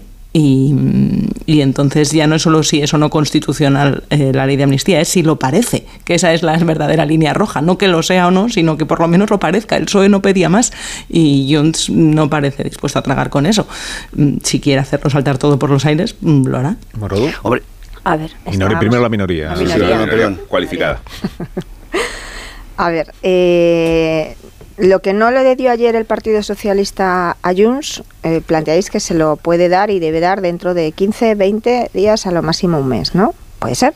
Eh, O sea, yo con Pedro Sánchez no, no descarto nada, pero la otra opción la barajo, porque creo que hay que tener en cuenta los contextos. El contexto es que eh, no es buscar otro medio de acercamiento. Junts quiere una amnistía íntegra y total, lo dijo desde el primer momento. En estos momentos, con lo que tienen encima de la mesa, la amnistía ellos consideran que no eh, salva ni a la figura de Puigdemont ni tampoco a Marta Rovira. A Marta Rovira Esquerra le da exactamente igual porque ella no quiere volver, no quiere hacer política y a los suyos, a los que, porque esto es con nombres, una amnistía con nombres y apellidos. Junqueras y compañía sí se ven beneficiados, incluso en sus penas accesorias, que es la inhabilitación. Y en abril empieza el juicio para Salvador y Llobé y ellos tienen mucha urgencia en Esquerra que esta amnistía se aprobase y saliese adelante para que estos también se puedan ver beneficiados. Sin embargo, los principales capitanes de la revuelta de Junts con lo que hay encima de la mesa, empezando por Puigdemont, consideran que ellos no se ven salvados. La amnistía íntegra es que se quite de en medio cualquier referencia al terrorismo, como ellos siempre han defendido, y además seguir ajustando ese texto a las decisiones que están tomando los jueces, ahora con el tema de la alta traición. Eso ayer lo podía haber hecho el Partido Socialista y haber salvado ya, te quitas de en medio este marrón, entras en una campaña de unas elecciones gallegas que van a ser difíciles y con todo este ruido todavía más complicado y sin embargo decidió y con unos argumentos muy firmes que es verdad que hemos escuchado con anterioridad con anterioridad se nos dijo que no se iba a cambiar y se cambió la, en ponencia se cambió en comisión y bueno podemos dejar abierta la puerta que al final en 15 20 días se acepte. Pero para que haya un acuerdo no hay que no es posible encontrar una posición intermedia. Es darle a Junts lo mismo que pidió ayer. A mí me parece que no han valorado bien, conforme se desarrollaron estas últimas negociaciones, realmente con quién se sientan, quién es su interlocutor. Ellos entendían, y ayer Junts es lo que filtraba, lo que comentaban, estos pensaban, decían de los socialistas, que nosotros no éramos capaces de votar en contra de la amnistía. Y sobre ese supuesto se mantuvo hasta el último momento la negociación, con Santos Cerdán dispuesto a ceder porque les debe conocer mejor, y sin embargo con la orden de Moncloa de Sánchez y de Bolaños de por aquí no podemos pasar y esto no se puede hacer, no se puede seguir cediendo. Eh, a partir de ahí, bueno, pues yo desde mi minoría sí dijo, dejo abierta la puerta a la posibilidad de que al final no haya acuerdo. La ley de amnistía que estamos todos mirando a los presupuestos, los presupuestos ya están prorrogados, se prorrogaron el 1 de enero. Sánchez puede tener la tentación, y ya lo está filtrando, de que yo puedo seguir con unos presupuestos prorrogados. Pero es que no se trata solo de los presupuestos, son todas las demás decisiones legislativas, algunas que vienen desde Europa, que tú tienes que ir ajustando y condicionando en los próximos meses. Y si no hay amnistía, Junts se posicionará donde está ahora mismo eh, el Partido Popular. Vamos a ver, eh, Niego la Mayor, Carmen, has dicho, eh, Junts quiere una amnistía total e íntegra. Total e íntegra. No es verdad. Eso ha sido sobrevenido. Bueno, esa es mi información y, la tuya será otra. Vamos a ver, me explico, me explico. Eh, Junts estaba encantado con la ley de amnistía antes de que las resoluciones de los jueces dijeran lo que dijeran, lo que dijeron en relación con la traición y el, terrorismo. Junts estaba encantado con esa redacción, con ese texto donde ya se excluían eh, lo- los delitos de, traición, los de terrorismo, se arregló aquello lo del bueno y el malo, pero en fin quedó lo, lo del, lo del malo no será amnistiable y los intereses financieros de la Unión Europea. Eso lo firmaba eh, Junts eh, en vísperas de que eh, eh, se conocieran los autos o las resoluciones del, del juez eh, García Castellón y de, y de Aguirre. Antonio, ¿Sí con el no? terrorismo, ¿Sí o no? Yo sostengo que no. No, hombre, el terrorismo lo arreglaron. Ya te he dicho que lo del terrorismo sí lo cambiaron. Ahí Pero metieron no la- la- estaban satisfechos. Bueno. Ni en ponencia ni en comisión. Y por eso mantuvieron viva su enmienda de que se queden fuera todos los casos de terrorismo. Han Bueno, ido paso a paso. yo paso a paso, sostengo- yo sostengo- Confiando en que iban a conseguir el sostengo- todo. yo y es lo que sostengo- siguen pensando. Yo sostengo que la posición de Junts de que la de amnistía sea integral, universal, sin excepciones, etcétera, es sobrevenida. Es sobrevenida posterior a las resoluciones de los de estos jueces. Mm. Esto es lo que sostengo, lo cual me lleva pues a sospechar de que mm, bueno deben tener mala conciencia, ¿no? Eh, deben eh, creer que, eh, que es, que es verdad que hubo esos supuestos de, traición en este caso y de y de terrorismo, por lo menos por lo menos del bueno, ¿no? Porque si no no se hubieran puesto como se han puesto eh, cuando vieron las, resoluciones. Pero bueno, eh, dicho esto, que mm, insisto, de verdad, yo creo que eso ha sido después de, las- de los jueces, no antes. Lo de la amnistía universal, total, integral, etcétera. Mm, Respecto a lo que va a pasar. mm, hay dos posiciones. O nos creemos que esto es un hasta aquí hemos llegado, o que es una, es una de las eh, bueno es una de las posibilidades. Hoy la, la radio amiga de, de, mm, del sanchismo oficial dice eh, Sanchosfera. que- la Sanchosfera, sí, sí. Entonces tú lo que no te crees es que Dice que por Sánchez fin- no vaya a ceder. No, no, vamos a ver. Hay dos posiciones que son las que trataba de explicar. O, o nos creemos que esto es un hasta aquí hemos llegado por parte de Moncloa. No, yo eso tampoco. O la otra versión, que es en la que yo creo, es vamos a ver cómo lo arreglamos en el mes que queda. Por cierto, un mes, no sé por qué se está diciendo 15 días, porque el artículo 131 del reglamento habla claramente de un mes para que esto vuelva Pues otra si se tramita con urgencia. Em, bueno, em, no sé, el artículo, el artículo 131 no hace esa especificación, em, dice simplemente un mes, pero bueno, es igual, eh, da lo mismo. O eh, a ver cómo lo trampeamos, a ver cómo llegamos a un acuerdo, a ver cómo lo arreglamos. Yo creo la segunda, la segunda posibilidad simplemente, simplemente por, por, por los antecedentes. El fondo de la cuestión y lo que eh, nos da la razón a los que venimos diciendo que esto no puede durar mucho, que esto es un disparate, eh, es el hecho de que se ha producido ya el segundo aviso, el segundo aviso eh, que representa la segunda fractura que late en la llamada ecuación Frankenstein. La primera se produjo con, con Podemos, con el voto al, decreto este social de, de Yolanda, que le dijo no. La segunda ha sido por, por la parte de, de Junts. Y, y la tercera fractura, no descarto que se produzca en cualquier momento, es la que late dentro del propio Partido Socialista, dentro de la propia...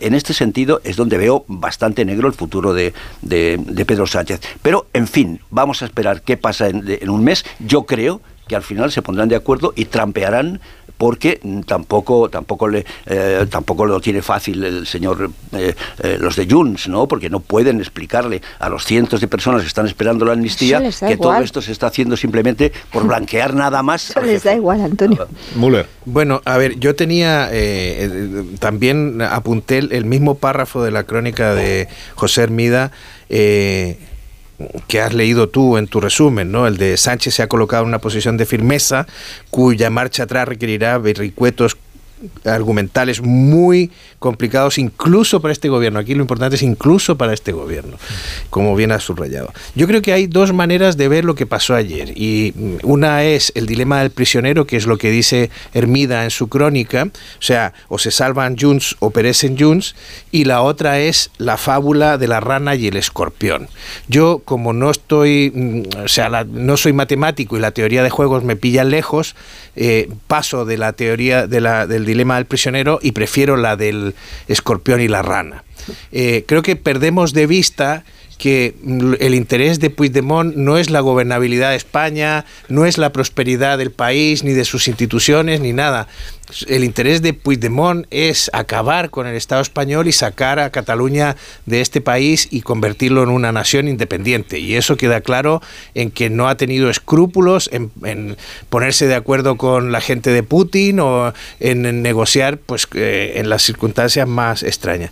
Hay una cuestión importante en lo que pasó. Yo creo que se da, se da la paradoja de que Junts es precisamente el partido que ahora cree en la integridad del delito de terrorismo, porque el PSOE llegó a generar la idea de que había un terrorismo light, un terrorismo aceptable, y para tratar de sortear esto, lo que se parece, parece un dilema, ¿no?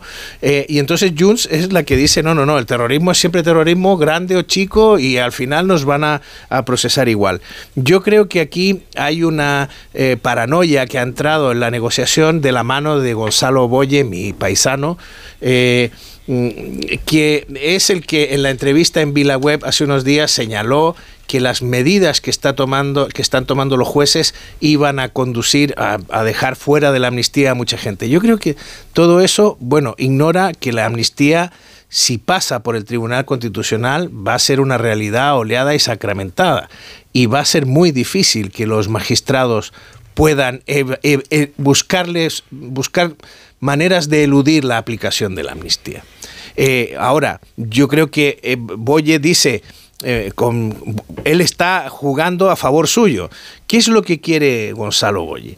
Lo que quiere es que de alguna manera el loafer quede claro. O sea, porque esa es la manera, si alguien ha visto el documental que Boye financió sobre su propia experiencia, su propia condena como terrorismo, donde intenta autoesculparse de su participación en el secuestro de Revilla, eh, si alguien ha visto ese documental se dará cuenta de la manera en que opera su razonamiento. Y su idea es extender el lawfare también a la lucha contra ETA.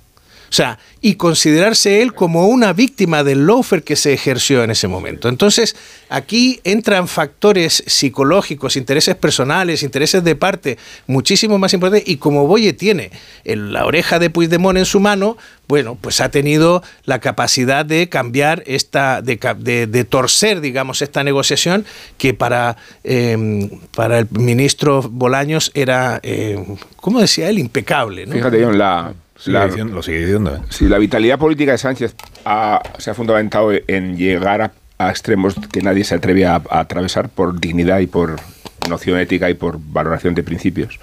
Y se ha topado por fin con alguien que va más lejos que él, más lejos que él, eh, en la ausencia de principios. Y, y, está sufriendo Sánchez su propia naturaleza y debe estar impresionándole como al otro lado hay un Taur que juega mejor que él porque ha aprendido de él y finalmente se confronta Sánchez al retrato de su propia vergüenza. Por eso no tiene límites, Puigdemont. ¿Os suena esta frase? Es que Sánchez no tiene límites. No, no, no tiene límites y se ha encontrado con uno, pero se ha encontrado con uno que no tiene límites él. Y es esa la perspectiva maximalista y extorsionadora desde la que Puigdemont va a conseguir todo lo que quiere. Porque si estuviera en juego solo una ley de amnistía y un momento de fragilidad de la legislatura, pero el maximalismo conduce a que Puigdemont amenaza toda la legislatura. Amenaza el porvenir de Sánchez de la Moncloa. Y puede malograr, por mucho que se tire hacia adelante con unos presupuestos anteriores. No hay manera de gobernar así. Y, no hay manera porque el Frankenstein de esta edición, la segunda temporada, aloja una anomalía gigantesca que no tiene nada que ver con la ideología ni con la idiosincrasia de la izquierda nacionalista.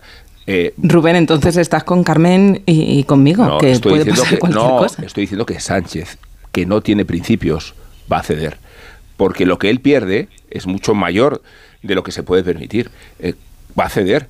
Eh, la comisión regresará la ley eh, y se estudiará de todos los ángulos imaginables para forzar un consenso. Pero es muy duro lo que estás planteando, porque ceder supone, ceder en este caso supone, después de que ayer dijeran que la ley es sólida constitucional y que traspasar lo que tú estás ahora mismo, lo que ayer se presentó al Pleno del Congreso, ya es inconstitucional, que es lo que nos dijeron, es aceptar en esa comisión que tú mandas al Pleno del Congreso, el Partido Socialista y el presidente del Gobierno, que mandas un texto que es inconstitucional. Pero ligándolo con lo que tú estabas diciendo, de esa, de esa sorpresa del presidente del Gobierno al encontrarse con alguien que juega mejor que él y que tiene menos principios, es verdad que ayer en el, entre el núcleo duro de, Sánchez y el propio presidente del gobierno, yo creo que se le veía en la cara, no daban crédito de lo que estaban pasando porque no se lo creían. Entonces, ayer, ¿qué credibilidad nos comentaban, pero aquí si no huele a muerto. en ningún sitio nunca.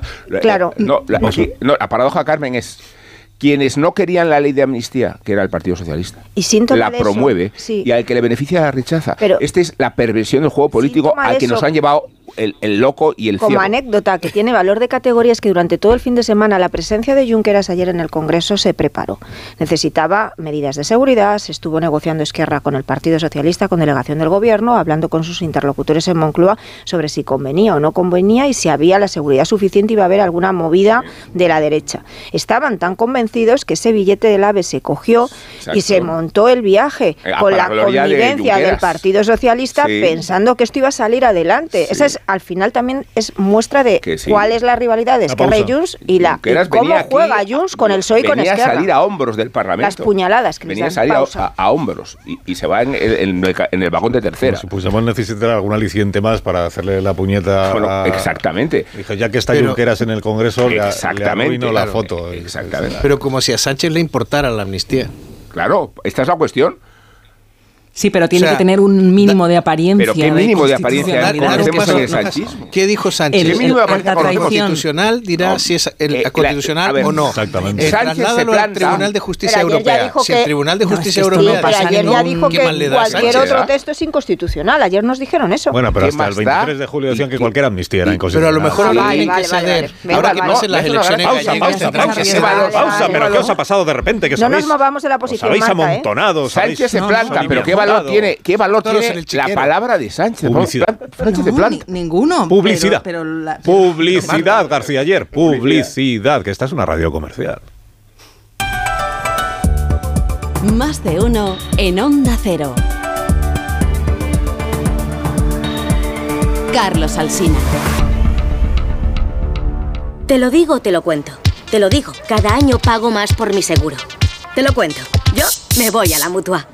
Vente a la mutua con cualquiera de tus seguros. Te bajamos su precio, sea cual sea. Llama al 91 555 5555. 91 555 5555. Te lo digo o te lo cuento. Vente a la mutua. Condiciones en mutua.es. La avería del coche, la universidad de Ana. No sé cómo voy a llegar a fin de mes. Tranquilo. Si alquilas tu piso con alquiler seguro, puedes solicitar el adelanto de hasta tres años de renta para hacer frente a imprevistos económicos o nuevos proyectos. Infórmate en alquilerseguro.es o en el 910-775-775.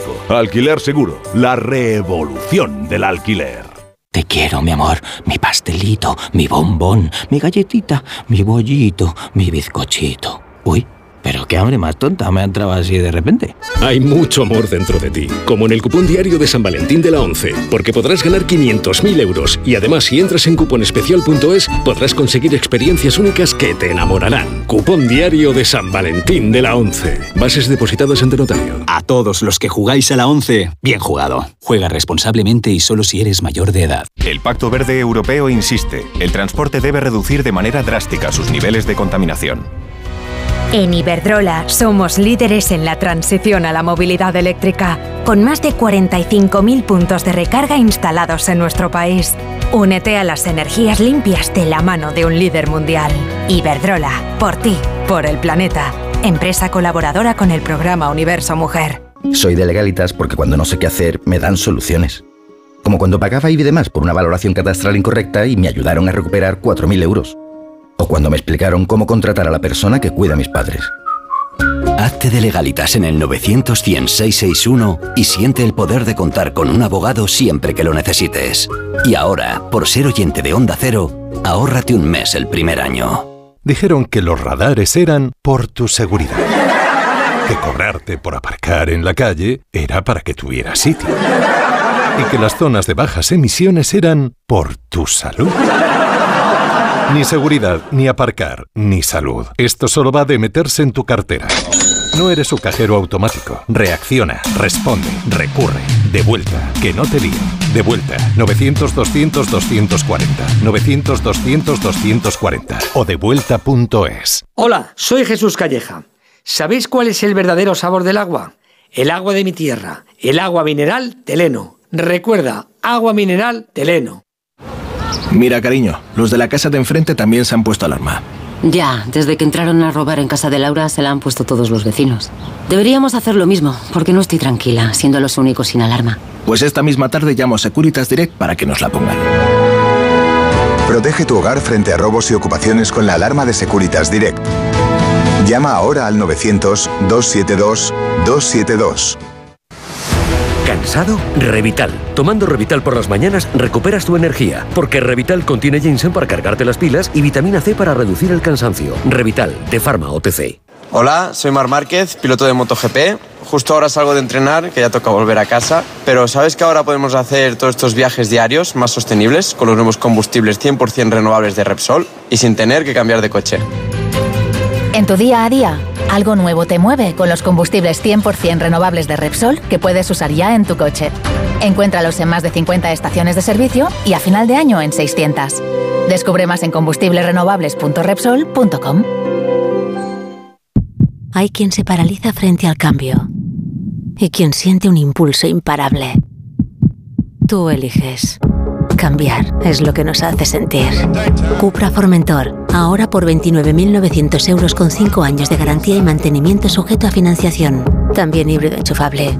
Más emociones en cupraofficial.es. Empieza el año ahorrando en Bricodepo. Con este pavimento porcelánico de 8,95 euros el metro cuadrado, ahora por solo 7,95. Y la puerta lacada con tapajuntas, antes a 119 euros. Y ahora todo por 99. Recuerda que si lo encuentras más barato, te devolvemos la diferencia por dos. Ya en tu tienda y en bricodepo.es.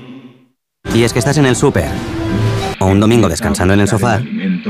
Y te vienen vacas a la cabeza. No, no estas vacas sino estas. En Halcón Viajes sabemos lo que te pasa. Más de 50 años y millones de viajeros hacen que sepamos las vacas que tienes en la cabeza. Isla Mauricio, 10 días, 8 noches, desde 1.220 euros. Halcón Viajes, sabemos de viajeros. Esto es un mensaje para todos aquellos que te dijeron que no podías cambiar el mundo. Ahora sí puedes gracias al efecto ser humano, un superpoder que nos convierte en la única especie capaz de revertir el daño que causamos al planeta y frenar el hambre y la pobreza.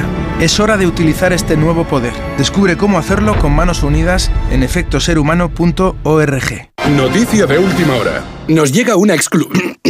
Perdón, tenemos exclu... Exclusiva. Las pastillas Emser con sales minerales de origen natural protegen tu voz y cuidan tu garganta. De venta en farmacias y para farmacias. ¡Emser! A partir de tres años, cumple con la normativa de productos sanitarios. Ver efectos secundarios o contraindicaciones en emser.eu. Carla, al viaje de Tokio al final no va el director. ¿Te interesa? Diez días, reuniones, cenas, karaoke, un spa. En la vida lo importante es saber aprovechar las oportunidades. Hay coches que solo pasan una vez, como el Citroën C3 desde 13.900 euros con entrega inmediata solo por esta vez y solo este mes. Citroën. Condiciones en citroen.es. Más de uno en Onda Cero.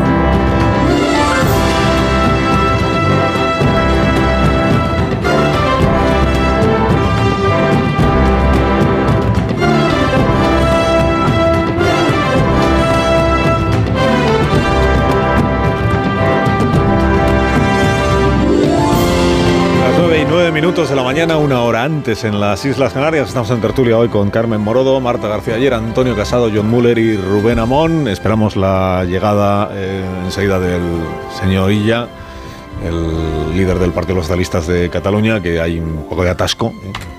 Lo hay, lo hay, un, poquito, un poco de atasco camino de nuestras instalaciones centrales, ¿eh? pero que llegará en breve, por eso. Eh, teníamos anunciada su presencia a las 9, simplemente aclarar a la audiencia que se retrasa un poco por cuestiones de tráfico, pero enseguida estará aquí. Tendréis ocasión de preguntarle pues, todas vuestras eh, curiosidades sobre el, la situación política de, de, España y de Cataluña en España, ¿no? De la que venimos hablando desde, desde, primera hora. Bueno, ¿qué os habéis quedado con? ¿Os habéis amontonado ahí al, final del tramo anterior? No sé por qué, os habéis calentado en, diciendo todos lo mismo. Me, sí, me dio la impresión. ¿no? esa es la impresión. Básicamente, sí, Sánchez va a ceder. Sí, es que básicamente estamos de acuerdo. Sánchez prevalecerá. Pero ahora dice Morodo que, que no, tú dices que Sánchez no, no va no, a ceder. A ver, no, no, no, yo no he dicho Muy bien, Sánchez Morodo, no va a gracias, ceder. te has convertido, no, pasa nada, eh, lo bonito dejo, de la dejo la puerta abierta porque me parece, Ah, aunque esté acostumbrada a la cesión, que esta cesión es tan brutal, es bajarte los pantalones en la plaza pública y decir aquí estoy. Mírenme todos ustedes, porque ayer dijo que cualquier cambio en este texto sería traer al Congreso de los Diputados una ley inconstitucional. Eso es lo que dijo. ¿Qué más da Ahora, la ley constitucional? ahora, ¿Qué, qué puede? ¿Que el constitucional tumbe la ley? que haya que dejar abiertas O sea, todas las puertas, que- así es. Pero En- supuesto, en- aprobado con Sánchez hay que dejar las puertas las alternativa no cabe. Que. Pumpido No, pase más que- vergüenza tu- eh, eh, admitiendo la constitucionalidad de la ley es una posibilidad. Pero qué más, vamos a ver, tú haces una ley y, y como todas las leyes se expone al escrutinio del constitucional si tuviera avisos de inconstitucionalidad. Yo no entiendo cómo y ha habido gestionado. 30.000 de esas, Pero ¿no? es que esto ya no son visos, estos son letreros de ¿Y ¿Qué neón. más le da a Sánchez garantizarse la legislatura y los presupuestos a cambio de que haya avisos de inconstitucionalidad o certezas ¿Por de qué no inconstitucionalidad? de? Porque ¿Pero no qué son visos, porque le da? Uno, Oye, por yo quiero favor. ir- yo Yo quiero quiero ir a oír a Marta. le da a Marta. Sánchez que el Tejuela rectifique? El Tejuela tardará cuatro años. Más le A da. ver, Antonio quiere oír a Marta. Claro. Así que Pues no se hable más. Marta.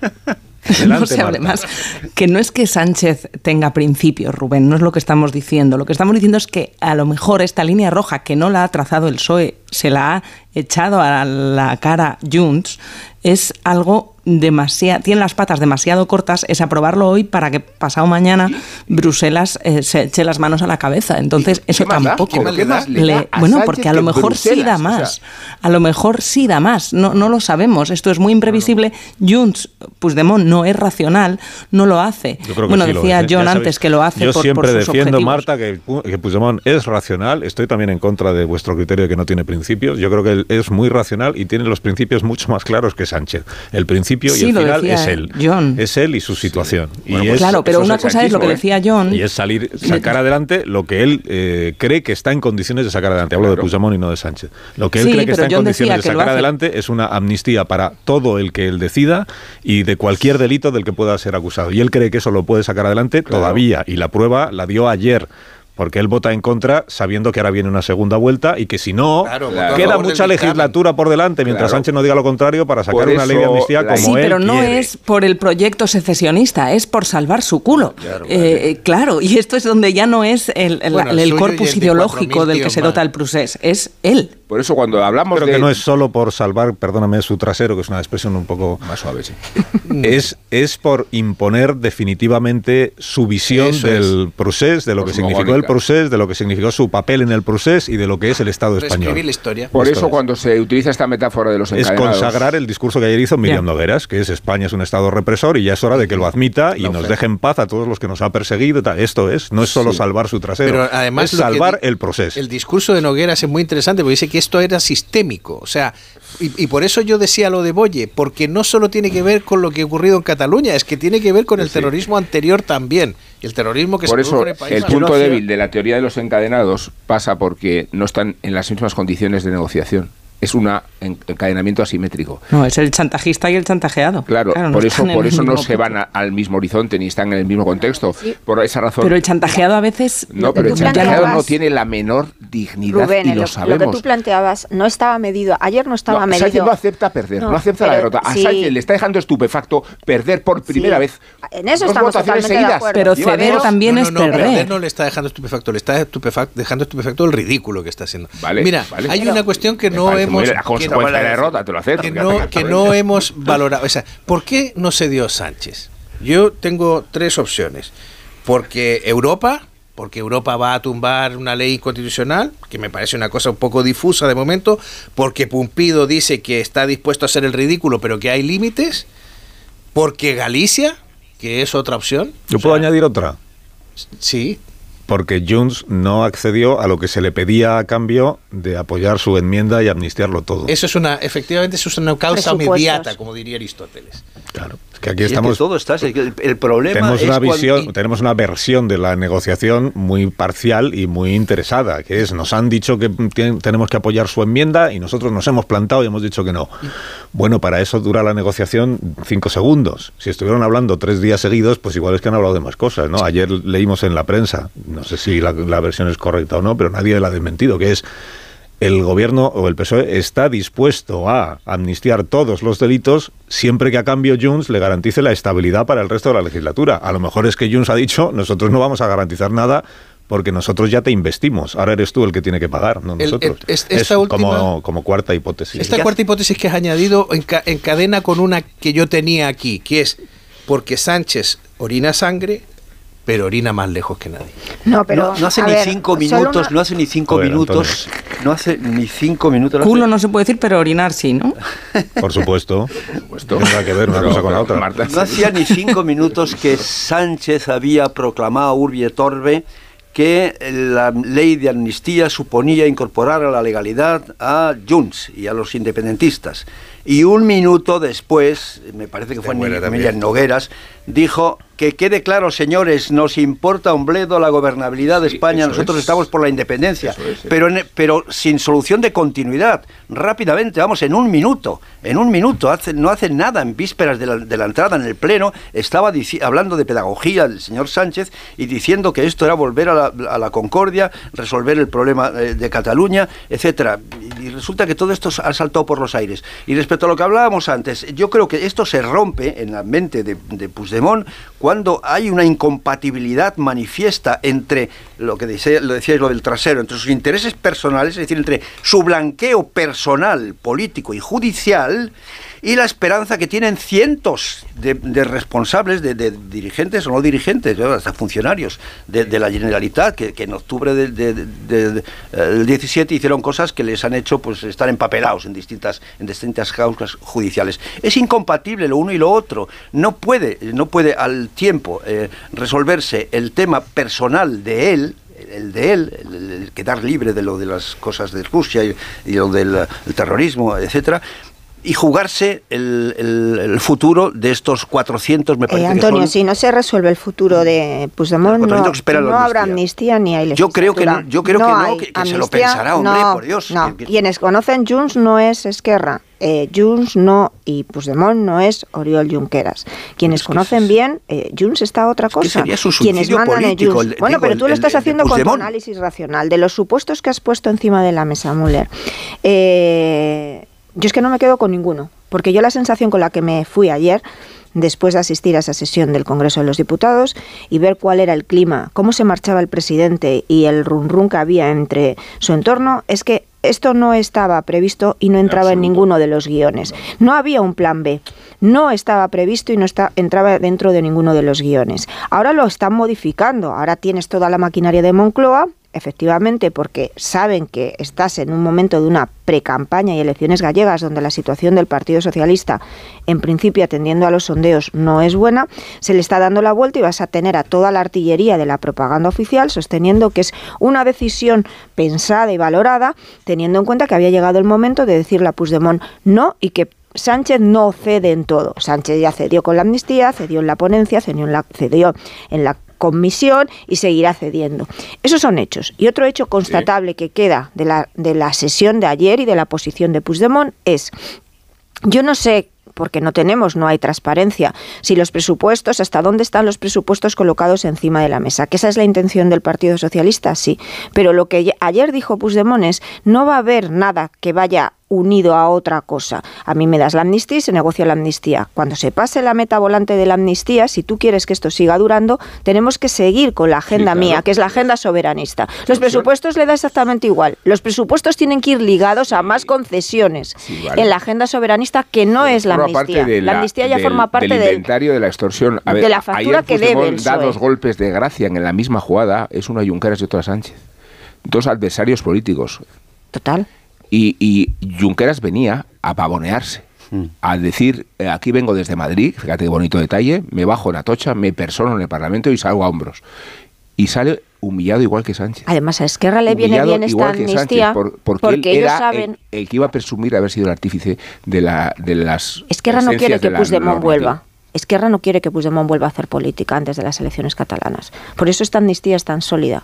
Porque ellos saben, igual que saben los de Junts, que aquí hay agujeros, evidentemente, porque no es tan fácil. Al final hay un Estado de Derecho. Esto de que los reyes, uy, los reyes, los jueces de reaccionan. Los jueces reaccionan y están actuando como ayer se dijo en el Congreso, con el beneplácito del PSOE, están prevaricando. No hay un Estado de Derecho y un Estado de Derecho que tiene unos mecanismos de defensa. Y esos mecanismos de defensa se han activado. Una pausa, son las 9 y 20 minutos, una hora menos en las Islas Canarias. Enseguida retomamos la tertulia y recibimos a Salvadorilla.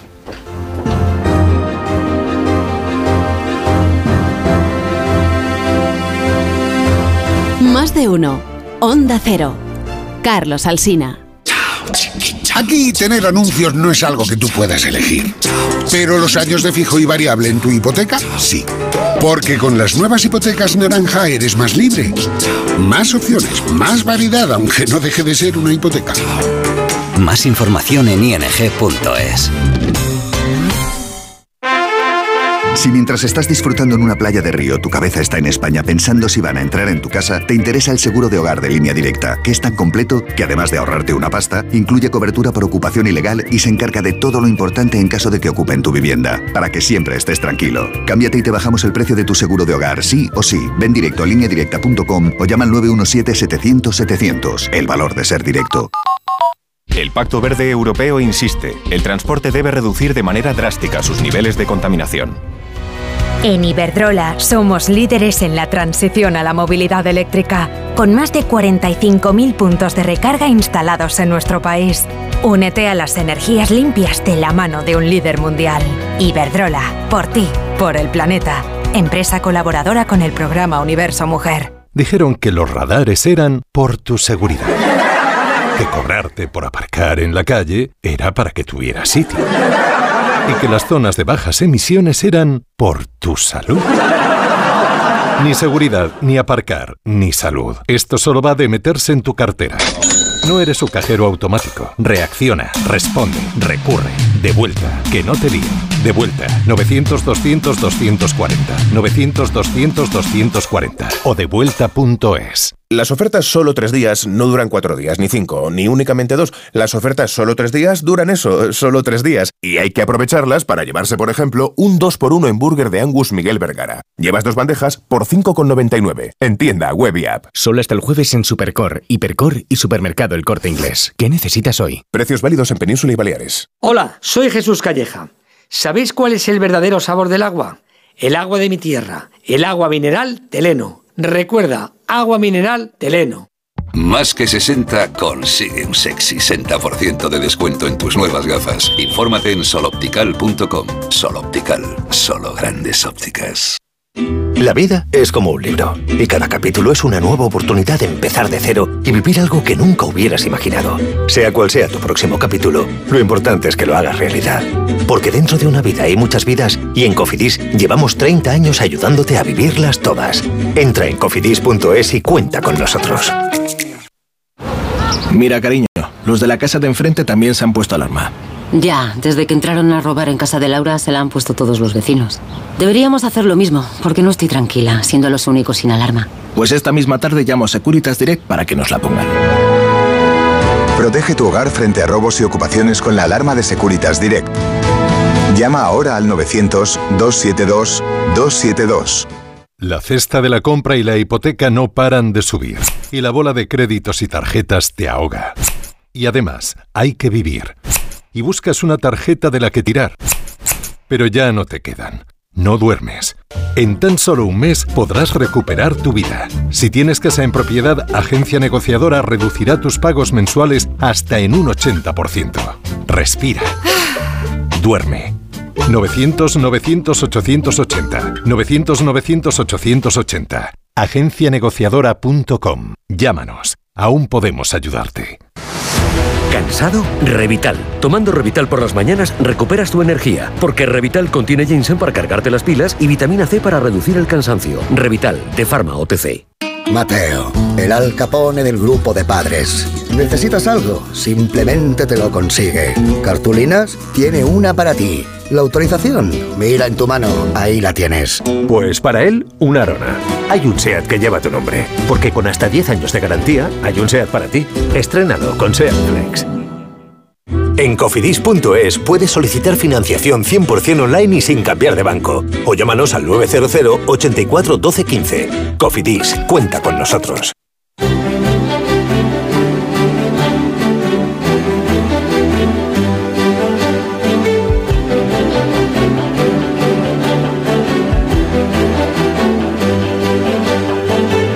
Más de uno. Onda Cero. Carlos Alsina. 25 a las 9 de la mañana, una hora menos en las Islas Canarias, con Müller, con Casado, con Morodo, con García Ayer y con Amón, que no me olvide de ninguno. Y desde este momento ya también con Salvador Illa, que ha superado el atasco madrileño. Buenos días. Muy buenos días, un placer. El señor Illa es el líder del PSC, el primer secretario del Partido Socialistas de Cataluña y el candidato a la presidencia de la Generalitat y él es ministro de Sanidad y todas esas cosas que los oyentes ya saben. ¿Contempla el señor Illa la posibilidad de que al final no haya amnistía o no? Yo creo que, y deseo que haya, que haya amnistía, ¿no? Porque me parece que es un, un buen paso eh, para Cataluña y para el conjunto, el conjunto de España, un gesto de generosidad. Quiero agradecer eh, desde estos micrófonos a todos los diputados y diputadas que ayer dieron apoyo al proyecto de ley ¿no? para la normalización política, social e institucional de Cataluña porque sé que no es fácil para algunos de ellos, pero estoy convencido desde mi conocimiento de la realidad eh, de, Cataluña que era un paso de generosidad que contribuía a seguir pasando página unos años aciagos y perdidos para Cataluña y con repercusiones negativas para el conjunto de España. Y por tanto, espero que Junts, que ayer le falló a Cataluña, ayer Junts falló a Cataluña porque no estuvo a la altura de lo que a mi juicio demanda una gran mayoría de la sociedad catalana, pues reflexione y se pueda reencauzar la tramitación de esta ley. ¿no? O sea, tiene que rectificar su posición Junts per Cataluña para que haya ley de amnistía. El Partido Socialista, el Gobierno, no va a rectificar la suya. Em, esta ley tiene, a mi juicio, dos eh, condiciones eh, necesarias. ¿no? Una de ellas pues, es que haya una mayoría dispuesta a tramitarla y, reitero mi agradecimiento a los que están en esto y una segunda que tenga una solidez eh, jurídica, ¿no? Eh, todo lo que signifique eh, sacrificar o poner en riesgo esta solidez jurídica, a mi juicio y a juicio de, los socialistas, pues no es aceptable. ¿no? Y por eso ayer pues no prosperó, porque algunas de las enmiendas que se proponían ponían en riesgo, a nuestro juicio, esta solidez jurídica y, esta línea no, no, no la debemos de franquear. Pondría en serio riesgo una ley que a mi juicio es importante y relevante para insisto, para la normalización política, social e institucional de Cataluña. Bueno, pero las dudas sobre la seguridad jurídica de la ley están desde que se presentó la proposición. En la Comisión de Justicia, las letradas de la Comisión han emitido un informe que cuestiona la propia constitucionalidad de la proposición. ¿Por qué, por qué no se porque no se acepta lo que dice Jones por Cataluña y ya el Constitucional dirá en su día si era constitucional o no, pues ya el Tribunal Europeo dirá lo que tenga que decir. Las dudas no serán efectivamente despejadas del todo hasta que no se pronuncie quién debe de hacerlo y quién tiene la potestad en nuestro sistema institucional para certificar la constitucionalidad o no de una ley, que es el Tribunal Constitucional, pero al menos desde mi punto de vista y lo que yo he podido ver, el consenso mayoritario de personas mucho más expertas que yo, yo no soy experto en, derecho, pues el texto que, estaba en discusión y que fue dictaminado por la Comisión era un texto con solidez jurídica. Puede gustar más o puede gustar menos, yo admito todas las opiniones, yo ya he expresado la mía, pero digamos, era un texto con solidez jurídica y alguna de las enmiendas, pues, eh, a nuestro juicio la, la, ponía en riesgo y por eso no la aceptamos. ¿no? La enmienda que mm, pedía que se amnistíen todos los delitos. Para usted no es amnistiable el delito de alta traición, por ejemplo.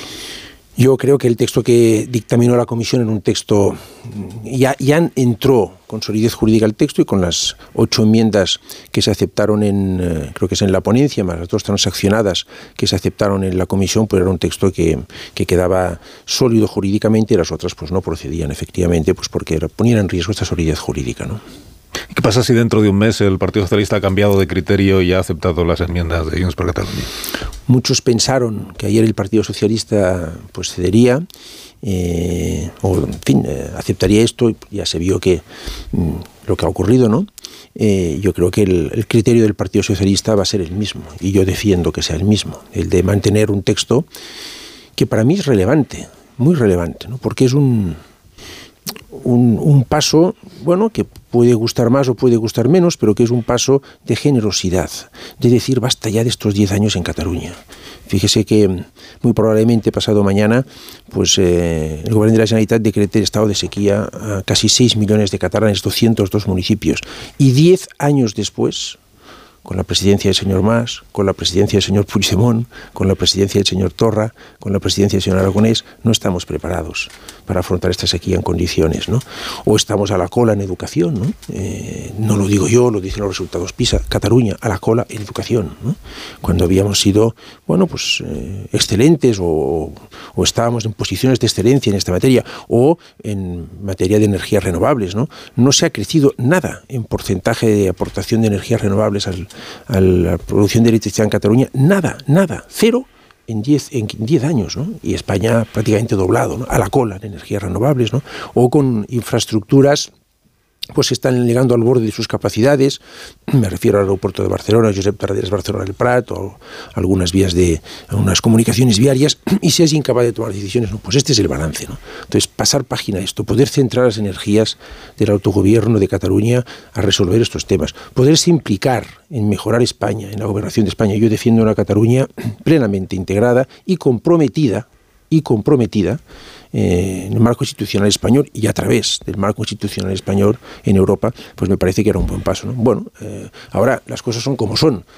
Es necesaria una mayoría, ayer no se dio, pero es necesario también una solidez jurídica y no podemos sacrificar lo segundo para obtener lo primero, a mi juicio, y creo que se hizo lo que se tenía que hacer ayer. Lo digo con todo el respeto a las demás posiciones y sin ningún ánimo de ofender a nadie, pero sí de dejar clara cuál es mi opinión al respecto. ¿Y es posible el reencuentro? ¿Y es posible pasar página? ¿Y es posible avanzar en, en una nueva etapa en Cataluña sin amnistía? Es más difícil. ¿Pero es posible? Es mucho más difícil. Yo creo que es conveniente eh, la, la, amnistía. Yo creo que la sociedad catalana, en su inmensa mayoría, es lo que yo constato en mi día a día eh, en Cataluña, ¿no? Pues eh, pues está pasando página, ha pasado página y quiere, pues esto, te preguntan, eh, oiga, la sequía, ¿cómo la afrontaremos? Oiga, ¿qué haremos en materia de educación? ¿Qué proyectos tiene usted en este tema? Pero usted ya me lo decía usted antes de que hubiera un debate sobre la amnistía, sí, antes del mes de entonces, julio. Sí, lo que pasa que eh, la amnistía, la ley de amnistía, que es un desarrollo coherente, a mi juicio, de otras medidas que se han tomado, es decir, España es generosa. La, vulneración del marco de convivencia que algunos propusieron no se ha producido, afortunadamente, no, no, no, prosperó, y España es generosa. España es una democracia que a usted le permite defender su proyecto político, aunque no lo comparta, eh, en este caso yo, que es el de la independencia, lo que no le permite es a vulnerar el marco de convivencia, y España es generosa. Es generosa para cortar tiempos y para poder eh, ir más rápido en este proceso de pasar página y poder inmediatamente centrar las energías no en procesos eh, que están abiertos y que generan pues bueno malestar en algunas partes de la sociedad catalana, sino poder centrar todas las energías del autogobierno en, eh, en mejorar las cosas en Cataluña. Por eso yo, que sé que esto es difícil de entender y de compartir, por parte de muchos ciudadanos, eh, algunos de Cataluña, otros de fuera de Cataluña, pues eh, reitero mi agradecimiento. ¿Por qué cree usted que es difícil de compartir? Pues porque fue un tema muy emocional, porque esto causó mucho dolor, a un lado y a otro. Causó mucho dolor, porque causó un desgarro, porque se pasaron momentos de, pues de mucha zozobra, todos tenemos, los que vivimos allí, experiencias en el ámbito personal, familiar, profesional, mmm, vividas, nada agradables en estos momentos, y porque mmm, este componente emocional, pues muchas veces se interpone en lo que desde un punto de vista más racional o más frío puede ser lo conveniente. Este es, desde, sin embargo, a mi juicio al menos, la tarea de los que tenemos una posición de, eh, de, de, de dirigentes políticos, de, tener la cabeza fría y de tomar aquellas decisiones, por complicadas que sean, incluso no exentas de algún riesgo, para conducir las cosas en el camino adecuado.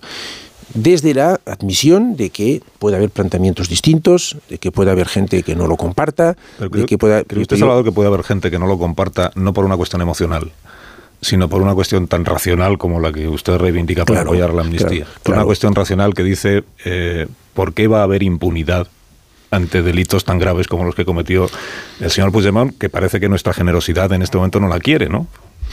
Pues claro que lo puedo entender, que haya gente que tenga un punto de vista distinto. Esto es una sociedad libre, solo faltaría, ¿no? Yo expreso el mío, mi punto de vista y mi convencimiento. No hay verdades absolutas en estas cuestiones. ¿Por qué digo esto yo? ¿Por qué pienso esto? Bueno, pues por lo que he ido viviendo allí. creo que se me pueden discutir muchas cosas y lo admito. Mm, creo que, en fin, algún conocimiento tengo de la realidad política catalana. Creo que también mi formación política ha dado muestras de estar donde tiene que estar en momentos complicados.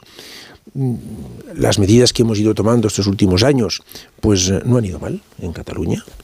Eh, los indultos, la modificación del Código Penal no han empeorado, no solo no han empeorado las cosas, a mi juicio las han mejorado y son uno de, uno de los elementos de mejora de, de la situación y yo pienso que esta medida va en esta dirección. Es mi convencimiento. Admito que haya gente que no lo vea por razones emocionales, por razones racionales, porque piense que, bueno, yo pienso esto y me parece que tomar una medida tan excepcional como la ley de amnistía, pues para normalizar la situación, que no deja de ser una paradoja, ¿no? Una medida excepcional para buscar la normalidad, pues en este caso me parece a mí que está justificado. Y a mi entender, la interlocución que yo tengo con la sociedad catalana y le aseguro que intento tenerla e intento ser objetivo en ello, en, valorar lo, que recibo de esta interlocución, me parece que la gran mayoría, la parte central de la sociedad catalana, eh, bajo ningún concepto quiere volver a vivir lo que vivimos, bajo ningún concepto.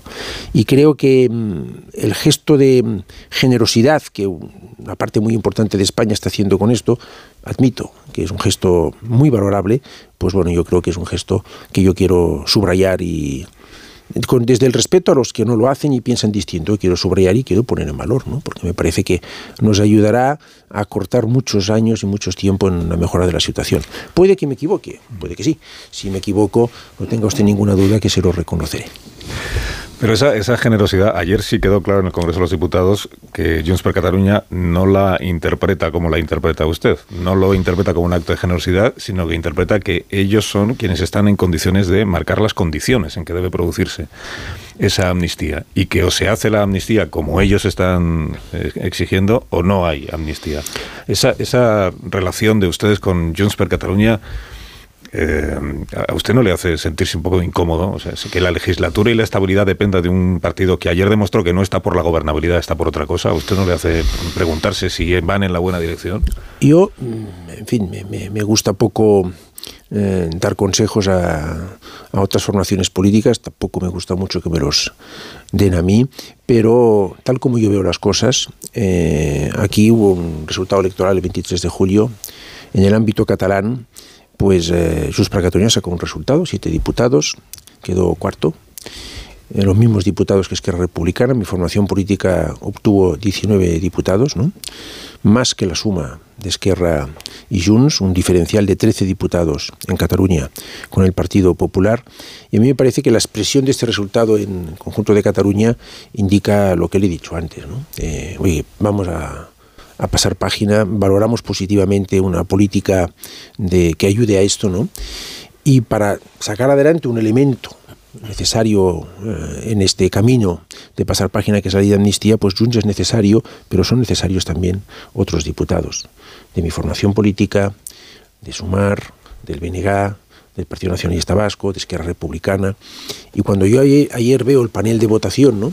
y veo que los siete diputados de Junts, y lo digo con todo el respeto, cada uno es libre de escoger el sentido de su voto, coincide con los de que mm, no hace tanto proponían un 155 permanente en Cataluña, ¿no?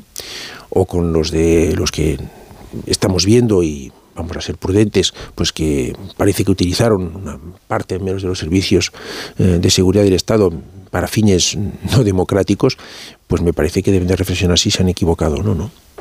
porque coinciden, en el, en el, voto, pero por razones bien distintas. Bien distintas, es verdad, y esto puede suceder. Unos están en contra de la amnistía y los otros quieren la amnistía no será, más amplia. Y no será ni la primera ni la última vez que esto ocurra, pero en un tema tan esencial, con lo que los hemos ido a decir a unos y a otros al respecto, pues que en esto coinciden me parece que, vamos, eh, debería de ser, a mi juicio, lo digo con todo el respeto hacia los dirigentes políticos de, de esta formación, de Junts para Cataluña, pues quizás que están equivocados ellos y no el resto, ¿no? Porque todos, eh, el resto de portavoces ayer subrayaron que es imprescindible y necesario que esta ley tenga solidez jurídica y que un elemento eh, de solidez jurídica era pues rechazar las enmiendas transaccionadas que ellos presentaron, ¿no? Incluso fue explícito el portavoz, por ejemplo, los portavoces de, de, de Esquerra Republicana, entonces ellos son necesarios para esta mayoría, pero La, la, la, la mayoría de la, de la población, de la ciudadanía de Cataluña, lo que quiere es que miremos hacia adelante. ¿Usted cree que Puigdemont de verdad quiere una amnistía o quiere demostrar quién manda? Pues no lo sé. Eh, yo mm, voy a, voy a decir una cosa que no quiero que se tome nadie mal. A mí lo que me preocupa es lo que quiere la ciudadanía de Cataluña. Y es lo que me mueve. Y Puigdemont, pues que tome sus decisiones y los ciudadanos de Cataluña, pues las valorarán. Eh, cuando tenga que pronunciarse al respecto en, en, las elecciones, sean autonómicas, sean europeas, próximamente las valorarán. ¿no? A mí lo que me preocupa es la mayoría de la ciudadanía de Cataluña y estoy abierto y dispuesto y modestamente he intentado hacerlo de, hombre, defender mi punto de vista, pero con capacidad de llegar a acuerdos y de entender que puede haber momentos en que para superar una cosa que nunca debiéramos eh, de haber vivido en Cataluña, nunca, nunca. En el contexto bien es cierto de una década, la segunda de este siglo, muy marcada por la gran recesión y por movimientos populistas, una manifestación de los cuales, lo digo en sentido descriptivo, tampoco ofensivo, fue el independentismo catalán. Nos vamos y se arregla todo. Pues no, ni, nos va, ni nos vamos ni se arregla nada. ¿eh? Pues ahí estoy dispuesto a hacer gestos de generosidad, pero dentro de un marco y dentro de una lógica. Pero a mí no me mueve tanto. Uh, con todo el respeto lo digo, ¿eh? oiga, no quiero ningún daño para nadie, cada uno tiene que hacer frente a sus responsabilidades, pero a mí lo que mueve es el conjunto de la ciudadanía de Cataluña y a eso, a eso dedico mi tiempo y mi empeño, ¿no? de la mejor forma que sé. ¿Usted no se reúne con Puigdemont porque no quiere él o porque no quiere usted? Pues mire, yo no he pedido reunirme con Puigdemont y él tampoco ha pedido reunirse conmigo. Y, y no tengo previsto hacerlo. ¿eh? Pero, ¿Por qué?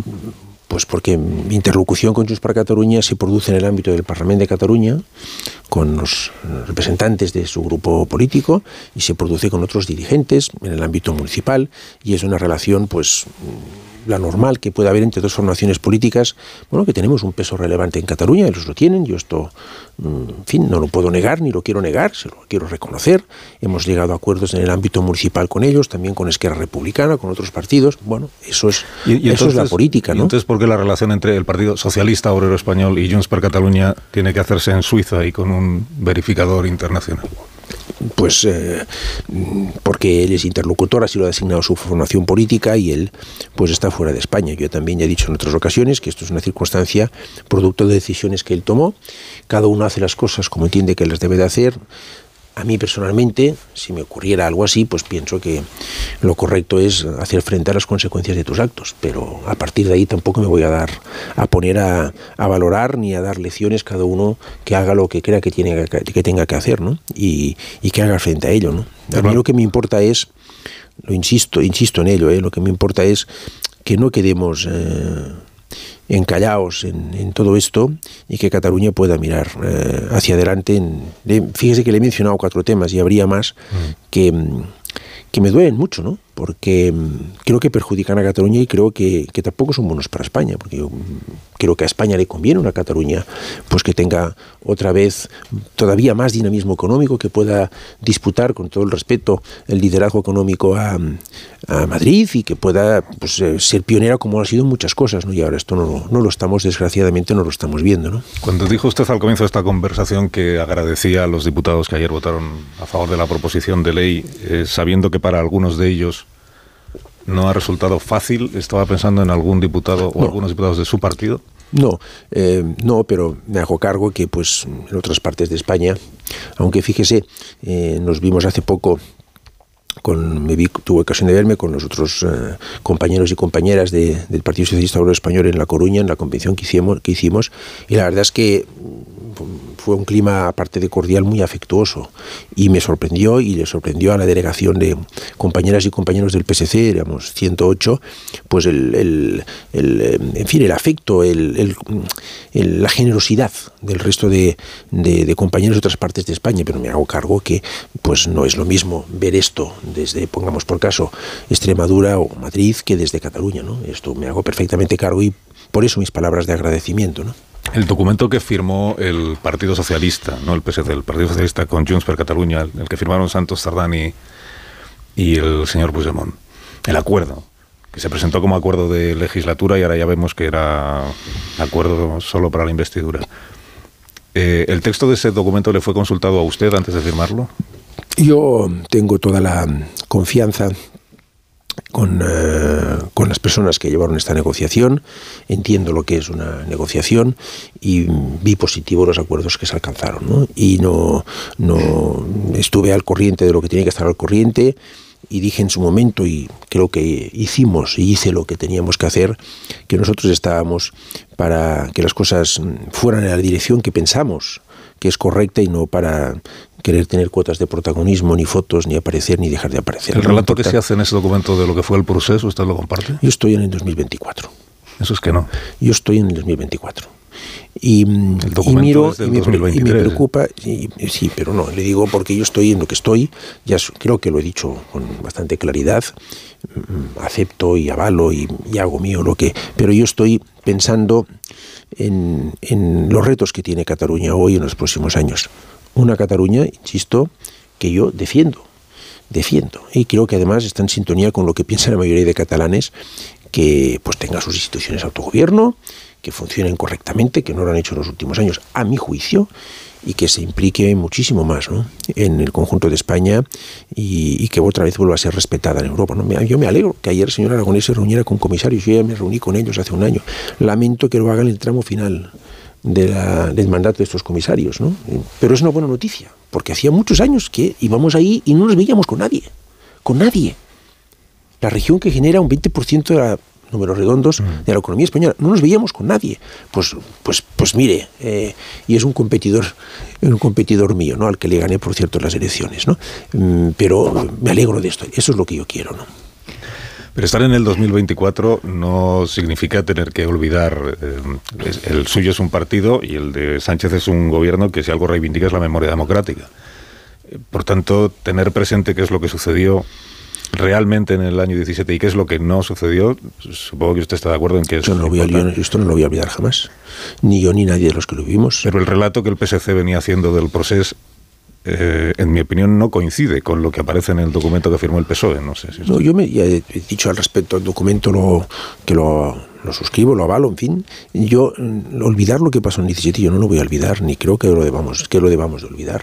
Fue muy duro, no fue nada bueno a mi juicio, y creo que, que, lo que se trata es de pasar página de esto, abrir, empezar a escribir una nueva página en, Cataluña y en el resto de España, pero sin olvidarlo, ¿eh?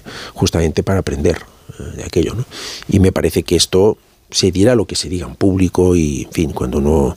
Mmm, hay algunos que tienen mucha necesidad de, de, de, expresiones muy grandilocuentes, pero la realidad de la vida es que nadie lo ha olvidado y que yo creo que la inmensa mayoría de catalanes, una mayoría muy amplia de catalanes, mmm, ven que aquello no es bueno que lo repitamos ni mucho menos, ¿no? Lo tienen muy presente en la memoria. ¿eh?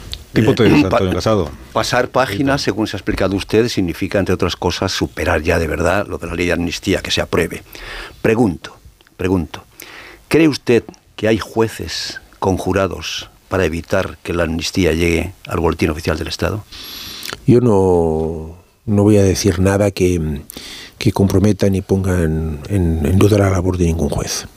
Yo tengo un respeto escrupuloso por la voz de, del Poder Judicial.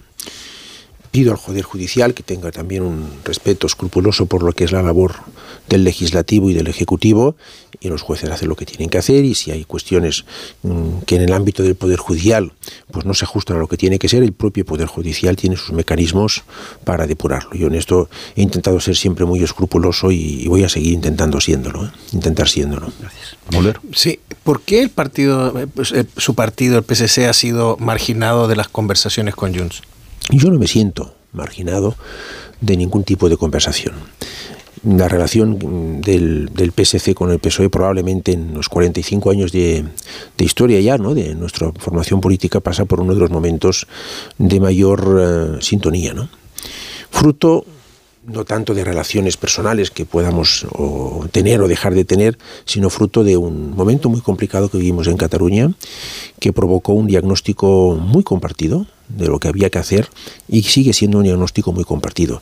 Yo he tenido siempre, sin fin, sintonía, no me he sentido marginado, pero ya le he dicho, no he buscado, a otros quizá lo busquen, ni, ni más ni menos protagonismo, he buscado que las cosas vayan en la dirección que nosotros creemos que tienen que ir he intentado ayudar a que esto ocurra, ¿no? Pero no me preocupa todo lo demás, no me preocupa demasiado, ¿no?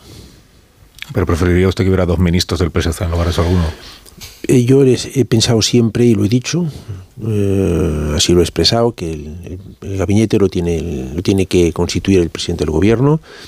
Cuando él me ha consultado eh, sobre alguna cuestión, le he dado mi parecer, pero siempre he empezado diciendo, el gobierno lo haces tú, presidente, y vas a tener el apoyo del PSC para tomar las decisiones eh, que tú creas que tienes que tomar.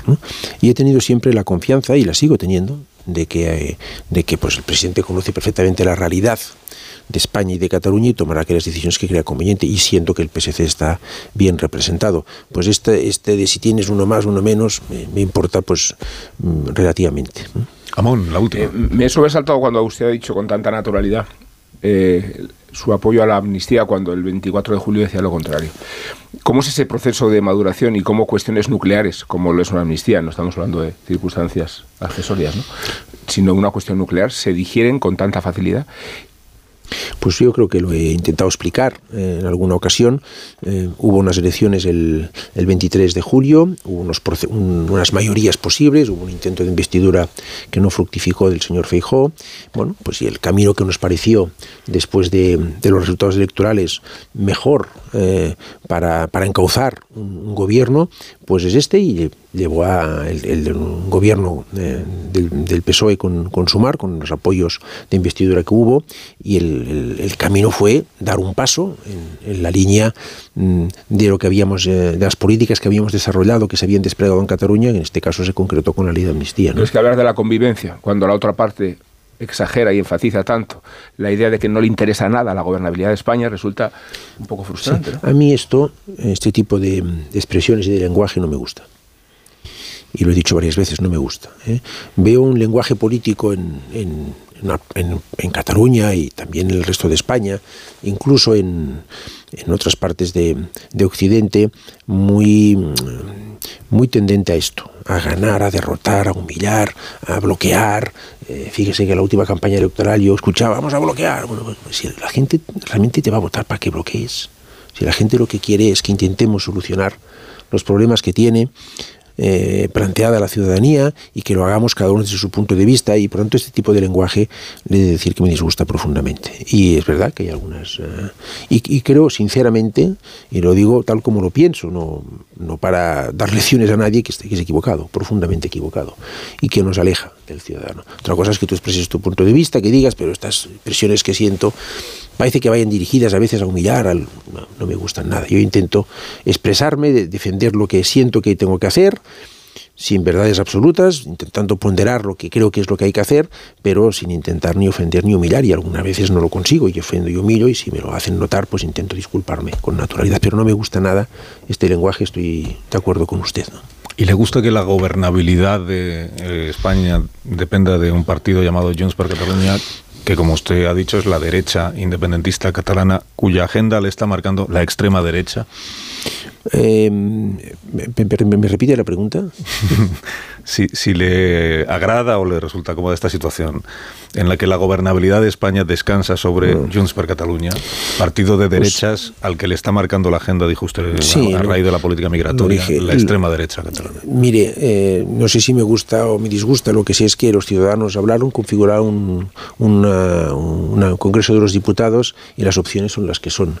Y a mí me parece que la mejor solución de las disponibles es esta. En Cataluña yo creo que Junts, em, por Cataluña en materia de inmigración, se deja condicionar por la ultraderecha independentista catalana, que es un partido que se llama Alianza para Cataluña, ¿no? que en estos momentos tiene la alcaldía de Ripoll. Y me parece que hacen un planteamiento que mm, yo no comparto. ¿eh? A mí me parece que mm, la historia de Cataluña y buena parte también creo de la historia de España se basa en eh, acoger e integrar al diferente y que cuando acoges e integras al diferente no pones en riesgo tu identidad, la refuerzas y la enriqueces. Y este para mí es el concepto nuclear en materia de, inmigración. Además, en fin, hace no, tantas, no tantos años vivimos situaciones inversas en nuestro país. Entonces yo veo la acogida, la inmigración del distinto del que viene aquí, ¿no? a ganarse la vida, la acogida y integración, no como una amenaza para la identidad de Cataluña, lo veo como un fortalecimiento y enriquecimiento. Y me parece que el planteamiento que ellos hacen, entiendo, ¿eh? eh, no va en esta línea y creo que está muy condicionado por lo que les ha ocurrido en Ripoll y me parece que es un error. ¿no? Señorilla, gracias como siempre por la visita y por su presencia en este programa y hasta cuando usted quiera. Un placer, muchas gracias. Cinco minutos y contamos las noticias de las 10 de la mañana. Adiós Morodo, adiós Müller, adiós, Adiós, adiós, adiós. Casado, adiós García Ayer, adiós Amón, porque aquí se acabó la tertulia. No el programa, que ahora continúa. Más de uno. Onda Cero.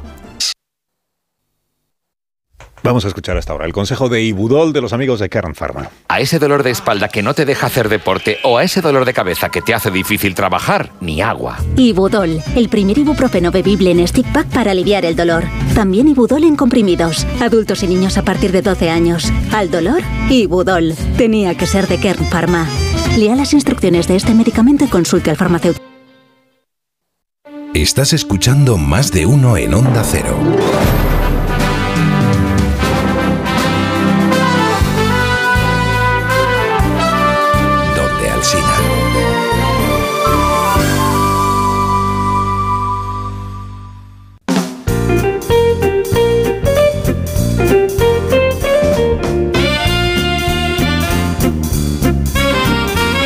Tal Marisol? ¿Cómo estás? Muy bien, Carlos. Te eché de menos antes para despedir a los Yo también contertulios. los eché de menos y ahí tengo a los Callahan. contertulios haciendo cola para llevarse los. Mira, tienen que aprovechar porque todavía están de rebajas de invierno en Callahan que pueden encontrar en callahan.es, una colección diseñada para garantizar tu bienestar. Y el secreto de Callahan para ser el zapato más cómodo del mundo es el innovador diseño de la suela patentada Adaptation que reproduce los movimientos del pie al caminar porque los pies de cada persona son diferentes y también es única su forma de caminar. Así que Callahan se adapta siempre a tus pies aportándote la máxima comodidad. Fabricados en España por expertos artesanos y ahora también de rebajas en callahan.es. Tecnología, diseño y confort al mejor precio. Más de uno. En Onda Cero. Eliges entre decenas de emisoras. Eliges entre pop, rock y folk. Eliges el lugar perfecto para escucharlo y no vas a poder elegir cómo quieres que sea tu hipoteca. Ahora con las nuevas hipotecas naranja, tú eliges cuántos años quieres de fijo y cuántos de variable. Más información en ing.es. Que cuando llegas a la cocina no recuerdas a qué ibas es tan cierto como que en Aldi 9 de cada 10 clientes apuestan por nuestros frescos. Vente a Aldi y disfruta hoy y siempre de precios bajos, como la pera conferencia a solo 1,69 el kilo. Más información en aldi.es. Así de fácil, así de Aldi. Ahora es el momento. Descubre Nueva York, el corazón de la ciudad, sus icónicos barrios, las experiencias más glamurosas, sin olvidar sus lugares de película. Reserva tu próximo viaje a Nueva York. Cinco días y tres noches en hotel de cuatro estrellas en Manhattan, vuelos con Iberia y traslados incluidos, por solo 890 euros con viajes el corte inglés. Consulta condiciones. 3.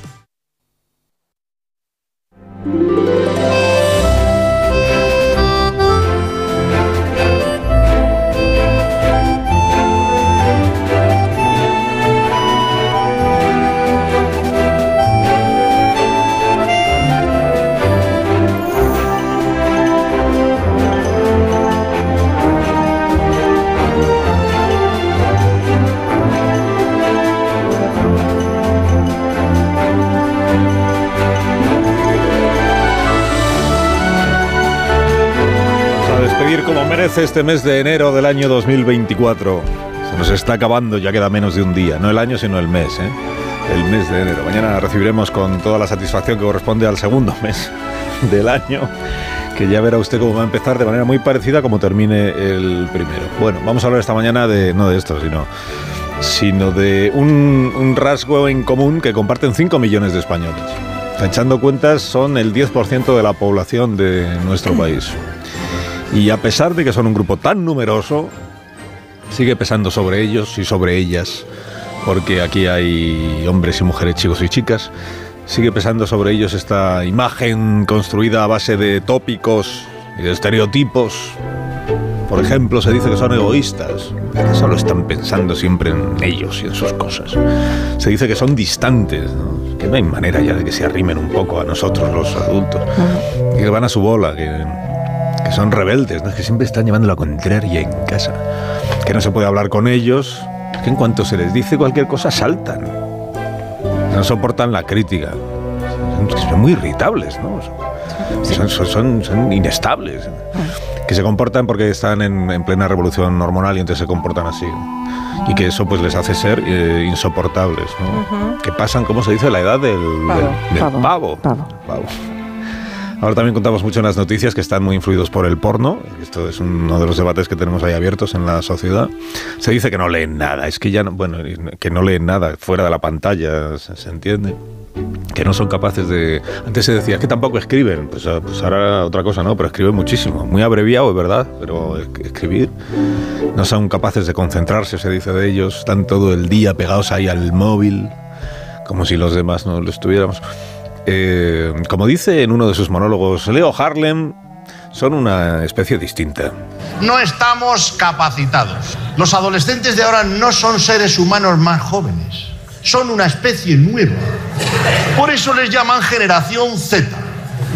Les han dado la última letra porque dan por hecho que la humanidad se va a acabar aquí. Sí.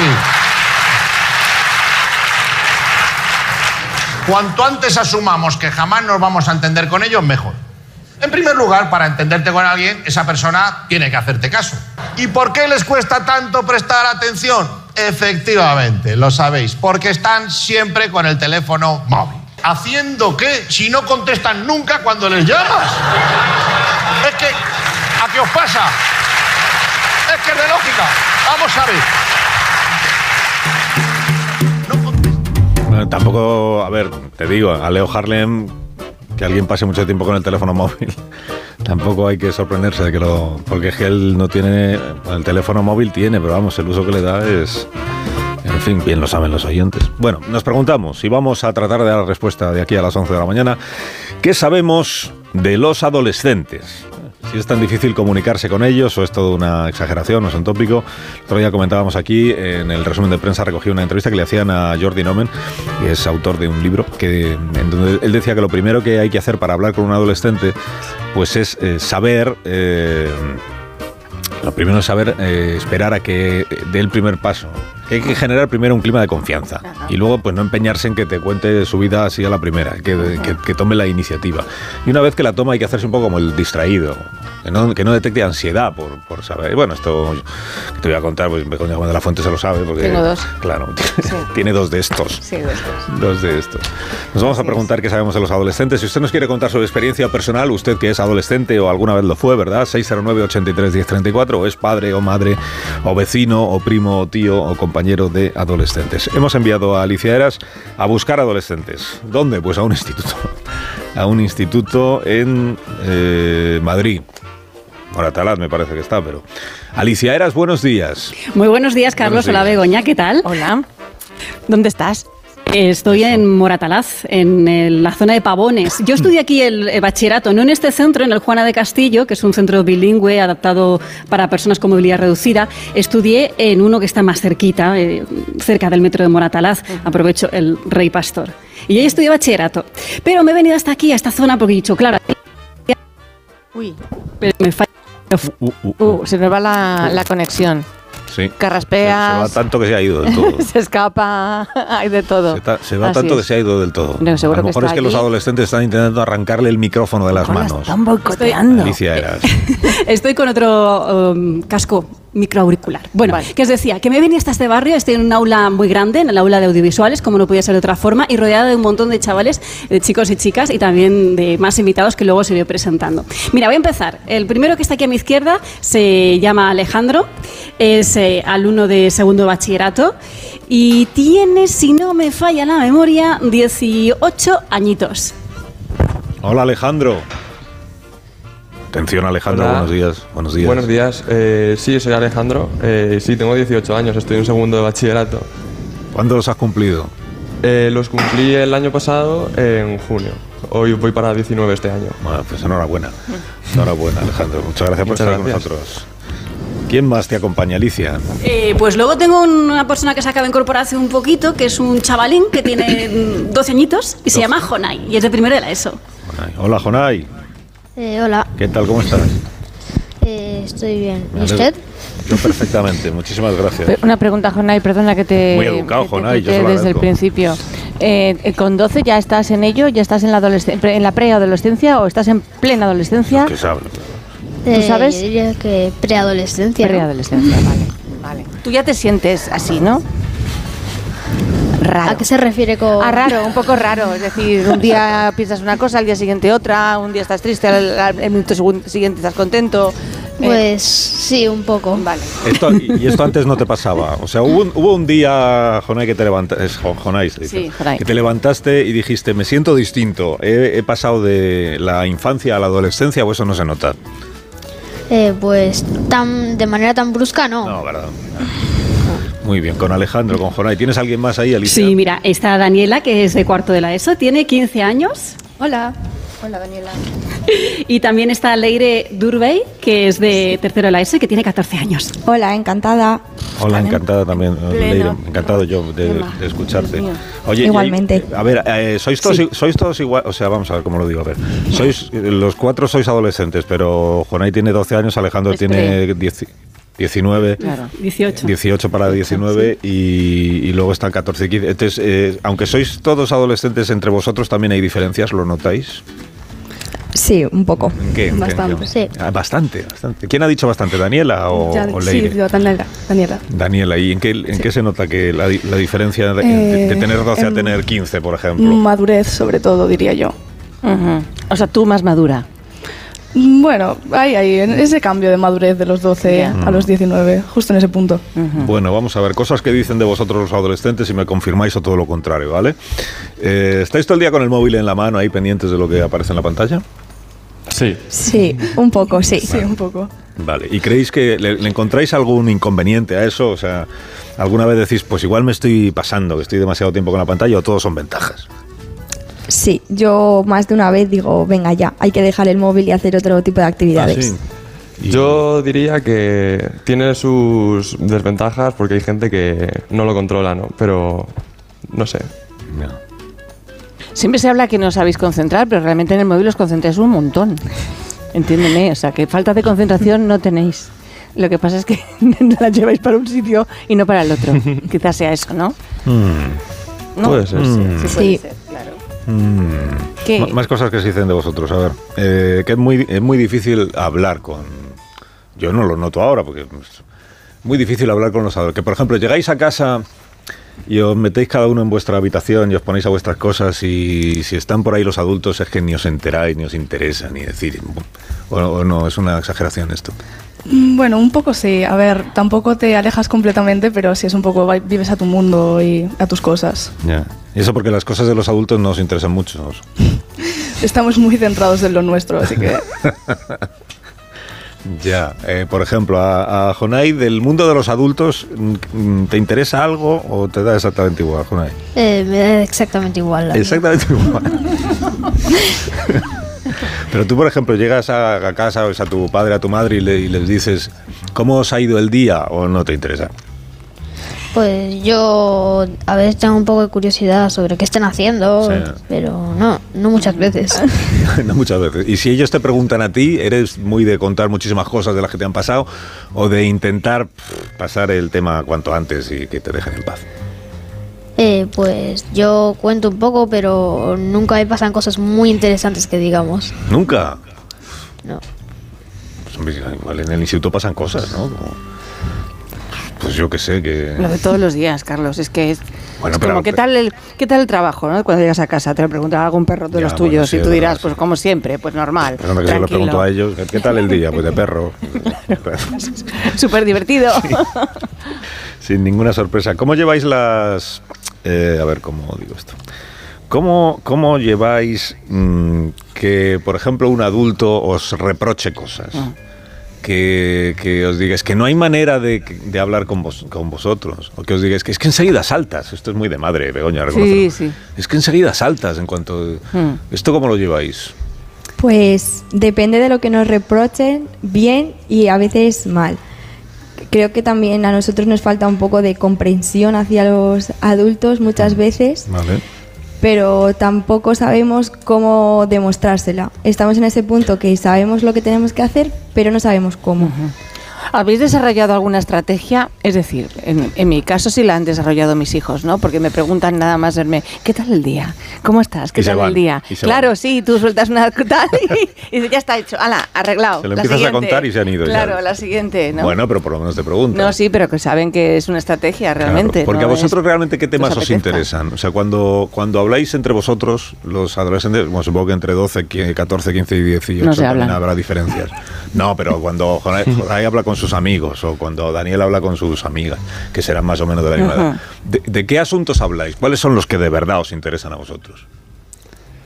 Bueno, yo creo que también los adolescentes, yo incluido, evidentemente, Mm. cuando hablamos con nuestros amigos buscamos evadir un poco la vida estudiantil, ¿no? Porque al fin y al cabo tantas horas y tanto estudio, tantos años, nos cansa y queremos hablar de cualquier otra cosa. ¿Y los de 19 cómo veis a los adolescentes o 18, preadolescentes? 18 que aún no ah, perdona, 18. ¿Cómo veis a los preadolescentes de 12?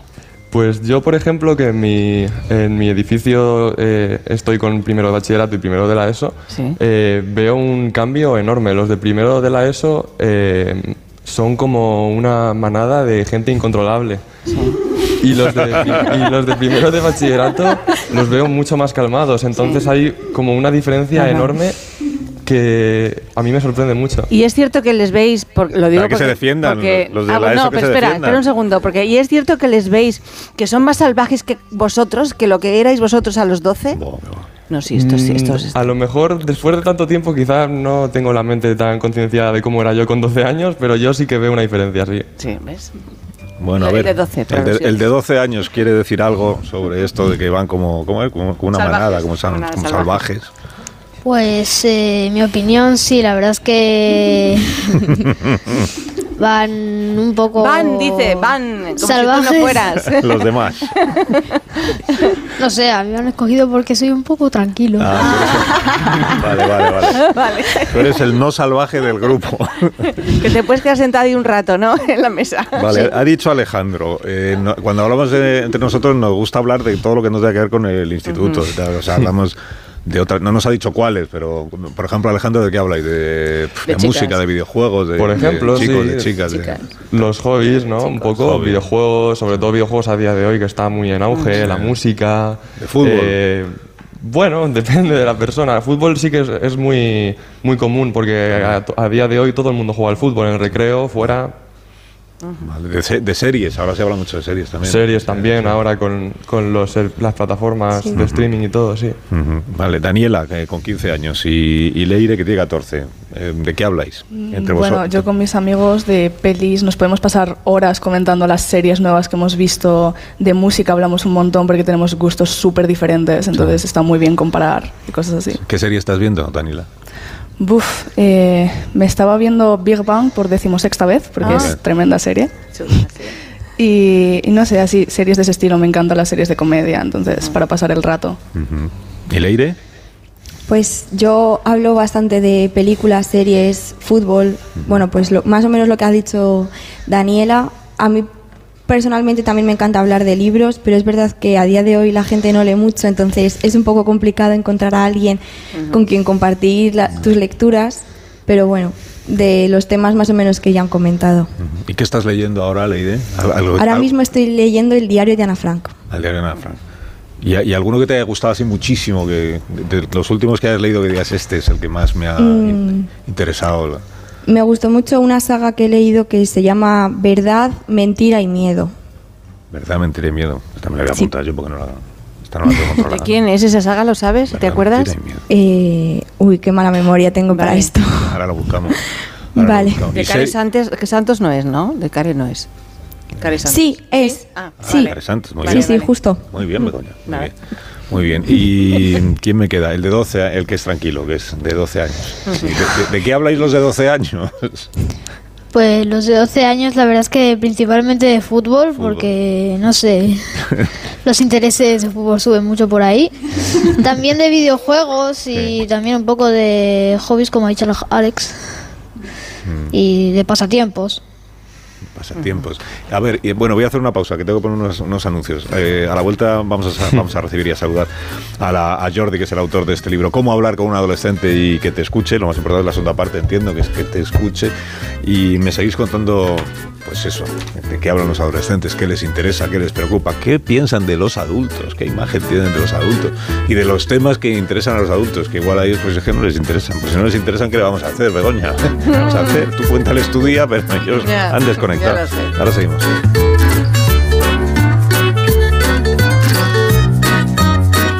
Más de uno. La mañana de Onda Cero con Alsina. Que sorte tiveches, o golpe non tocou o radiador, é chapa. Con el seguro de coche de línea directa no solo te ahorras una pasta, sino que además puedes escoger el taller que quieras aquí o en las Rías Baixas. Y si eliges taller colaborador, también tienes coche de sustitución garantizado y servicio de recogida y entrega. Cámbiate ahora y te bajamos el precio de tu seguro de coche, sí o sí. Ven directo a lineadirecta.com o llama al 917-700-700. El valor de ser directo. Consulta condiciones. Mira, cariño, los de la casa de enfrente también se han puesto alarma. Ya, desde que entraron a robar en casa de Laura se la han puesto todos los vecinos. Deberíamos hacer lo mismo, porque no estoy tranquila, siendo los únicos sin alarma. Pues esta misma tarde llamo a Securitas Direct para que nos la pongan. Protege tu hogar frente a robos y ocupaciones con la alarma de Securitas Direct. Llama ahora al 900-272-272. De camino al cole de los niños, un poco de diversión. Veo, veo. Si pillas atasco al ir al trabajo, un poco de paciencia. Ya no llego. Si vas al súper a hacer la compra, un poco de memoria. Plátanos y yogures. Y para todo eso, los nuevos combustibles 100% renovables de Repsol. En tu día a día, algo nuevo te mueve con los combustibles 100% renovables de Repsol que puedes usar ya en tu coche. Encuéntralos en más de 50 estaciones de servicio y a final de año en 600. Descubre más en combustiblesrenovables.repsol.com. ¿Molestias en la garganta? Juanola Propolis al rescate. Juanola Propolis pastillas blandas ayudan a suavizar la garganta de forma natural gracias al efecto que producen en la mucosa bucofaringe al chuparlas. Juanola número uno en ventas. Cuida de tu garganta. Si elegir es ahorrar for you, ahorra eligiendo segunda unidad al 70% de descuento en más de 2.000 productos, como en los Activia cremosos de 120 gramos pack de 4. Comprando dos te ahorras el 70% en la segunda unidad. Hasta el 12 de febrero en Carrefour, Carrefour Market y Carrefour.es. Carrefour, aquí poder elegir es poder ahorrar. Empieza el año ahorrando en Brico de Po. Con este pavimento porcelánico de 8,95 euros el metro cuadrado, ahora por solo 7,95. Y la puerta lacada con tapajuntas, antes a 119 euros. Y ahora todo por 99. Recuerda que si lo encuentras más barato, te devolvemos la diferencia por dos. Ya en tu tienda y en bricodepop.es. Noticia de última hora. Nos llega una exclu... Perdón, tenemos exclu... Exclusiva. Las pastillas Emser con sales minerales de origen natural protegen tu voz y cuidan tu garganta. De venta en farmacias y para farmacias. ¡Emser! A partir de tres años, cumple con la normativa de productos sanitarios. Ver efectos secundarios o contraindicaciones en emser.eu.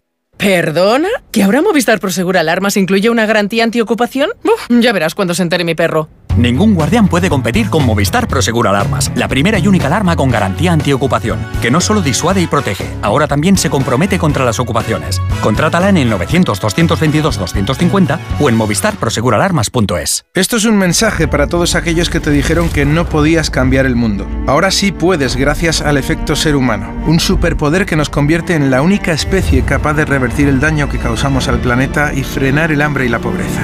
Es hora de utilizar este nuevo poder. Descubre cómo hacerlo con manos unidas en efectoserhumano.org. Las ofertas solo tres días duran tres días. El primer día las consigues, el segundo las consigues y el tercero también. El cuarto pues no y el quinto tampoco. Por eso hay que aprovecharlas en estos tres días y llevarte, por ejemplo, pez espada al corte por 14,99 euros el kilo. En tienda, web y app. Solo hasta el jueves en Supercor, Hipercor y Supermercado El Corte Inglés. ¿Qué necesitas hoy? Precios válidos en Península y Baleares. En el sexo como en los toros hay que triunfar. Energisil Vigor con Maca estimula el deseo sexual y ahora consigue un efecto más rápido con Energisil Instant. Hoy, los copos de avena integral Gran Día con un 21% de descuento.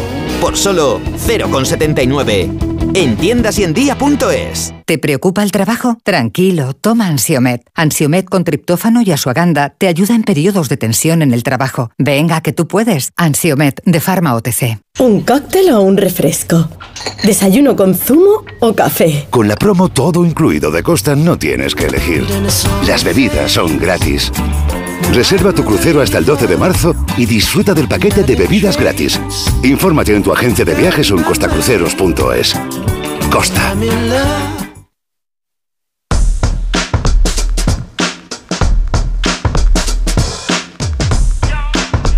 Más de uno en Onda Cero, donde Alsina.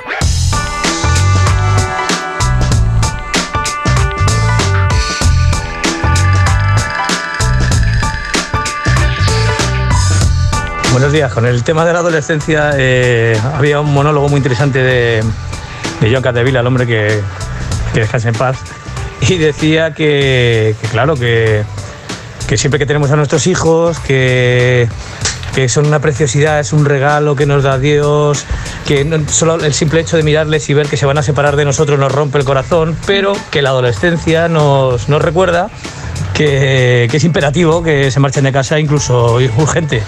Venga, un saludo y gracias por el programa. Sí, no- nos cura del nido vacío, sí. Lo que pasa es que ahora tardan en irse de casa. Hombre, los adolescentes difícilmente se pueden ir de casa todavía, pero tardan no porque, bueno, alguno será porque no quiere, pero la mayoría porque no puede. No puede. pues, Te vas a ir de casa si no tienes para, por más que, te- que tengas trabajo, que no te da para... Bueno, vamos a saludar a Jordi Norman, que es el autor de este libro del que hemos hablado, del que hemos hablado en este programa y del que queremos hablar ahora con él, que es cómo hablar con un adolescente y que te escuche. Jordi lleva pues 30 años dando clase de filosofía, me parece recordar eh, adolescentes y por tanto en, en 30 años no sé cuánto habrán aprendido sus alumnos de él, pero él ha aprendido lo que no está escrito de los adolescentes. Eh, Jordi, buenos días. Hola Carlos, buenos días. ¿Cómo estás? Muy bien. Has aprendido tú más de, de los alumnos igual que ellos de ti, ¿no? Hombre, seguro, eso seguro. Piensa que por mis manos han pasado casi 2.000 alumnos. Eso es- son muchas personas. y siempre aprendes de ese contacto humano. No, y además has tenido experiencias verdaderamente arriesgadas, como eh, lle- llevar a un grupo de 60 por una ciudad de visita, ¿no? De, de excursión. Sí, sí. Eso yo nunca he entendido cómo sois capaces de hacerlo los profesores. Bueno, pues mira, con mucha paciencia, con mucho tacto y con mucha prudencia también. Oye, estabas escuchando ahora a los adolescentes que nos acompañan desde el Sí, sí. Instituto de Secundaria, hemos contado que es el Juana de Castilla, no lo sé, de Sí. Moratalaz, esto que nos estaban, tradición. esto que nos estaban contando, de los asuntos que a ellos realmente les interesan, o sea, de los Claro. que ellos hablan entre ellos, que claro, pues, supongo que raramente coinciden con los asuntos de los que hablamos los adultos, ¿no? No, raramente no, nunca. Nunca. nunca. nunca coinciden. Claro, por eso hay que hacer ese ejercicio de aproximación.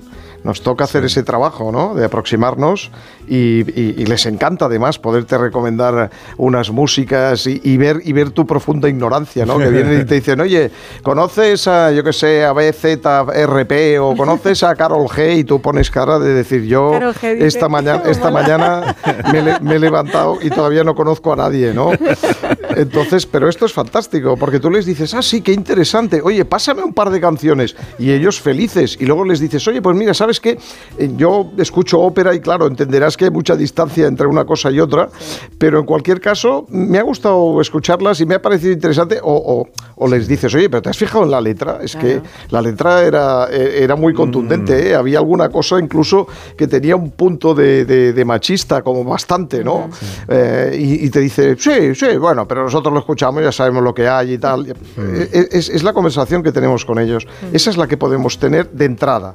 Luego hay otras mucho más interesantes, pero esa es la de entrada. Yo le- me acuerdo que con- contamos el otro día en el, en el programa la, la entrevista que te hacían, no sé si era en el país, no recuerdo, en algún periódico que, que te entrevistaban por el libro y una de las cosas que tú explicabas es eh, hay que tener o hay que pretender tener un- una conversación con el adolescente, no un interrogatorio. O sea, si el planteamiento es un tercer grado de ¿cómo, cómo te ha ido hoy? ¿Pero qué has hecho? ¿Pero a qué hora? ¿Pero con quién? Tal, pues entonces estás, estás muerto. quiero decir, Claro, solo les falta el flexo en la cara. Exactamente. ¿Vale? Que les pongas el flexo en la cara, lo sientes en una silla y dices, no te vas a mover de aquí hasta que no me contestes a todo el cuestionario que tengo preparado.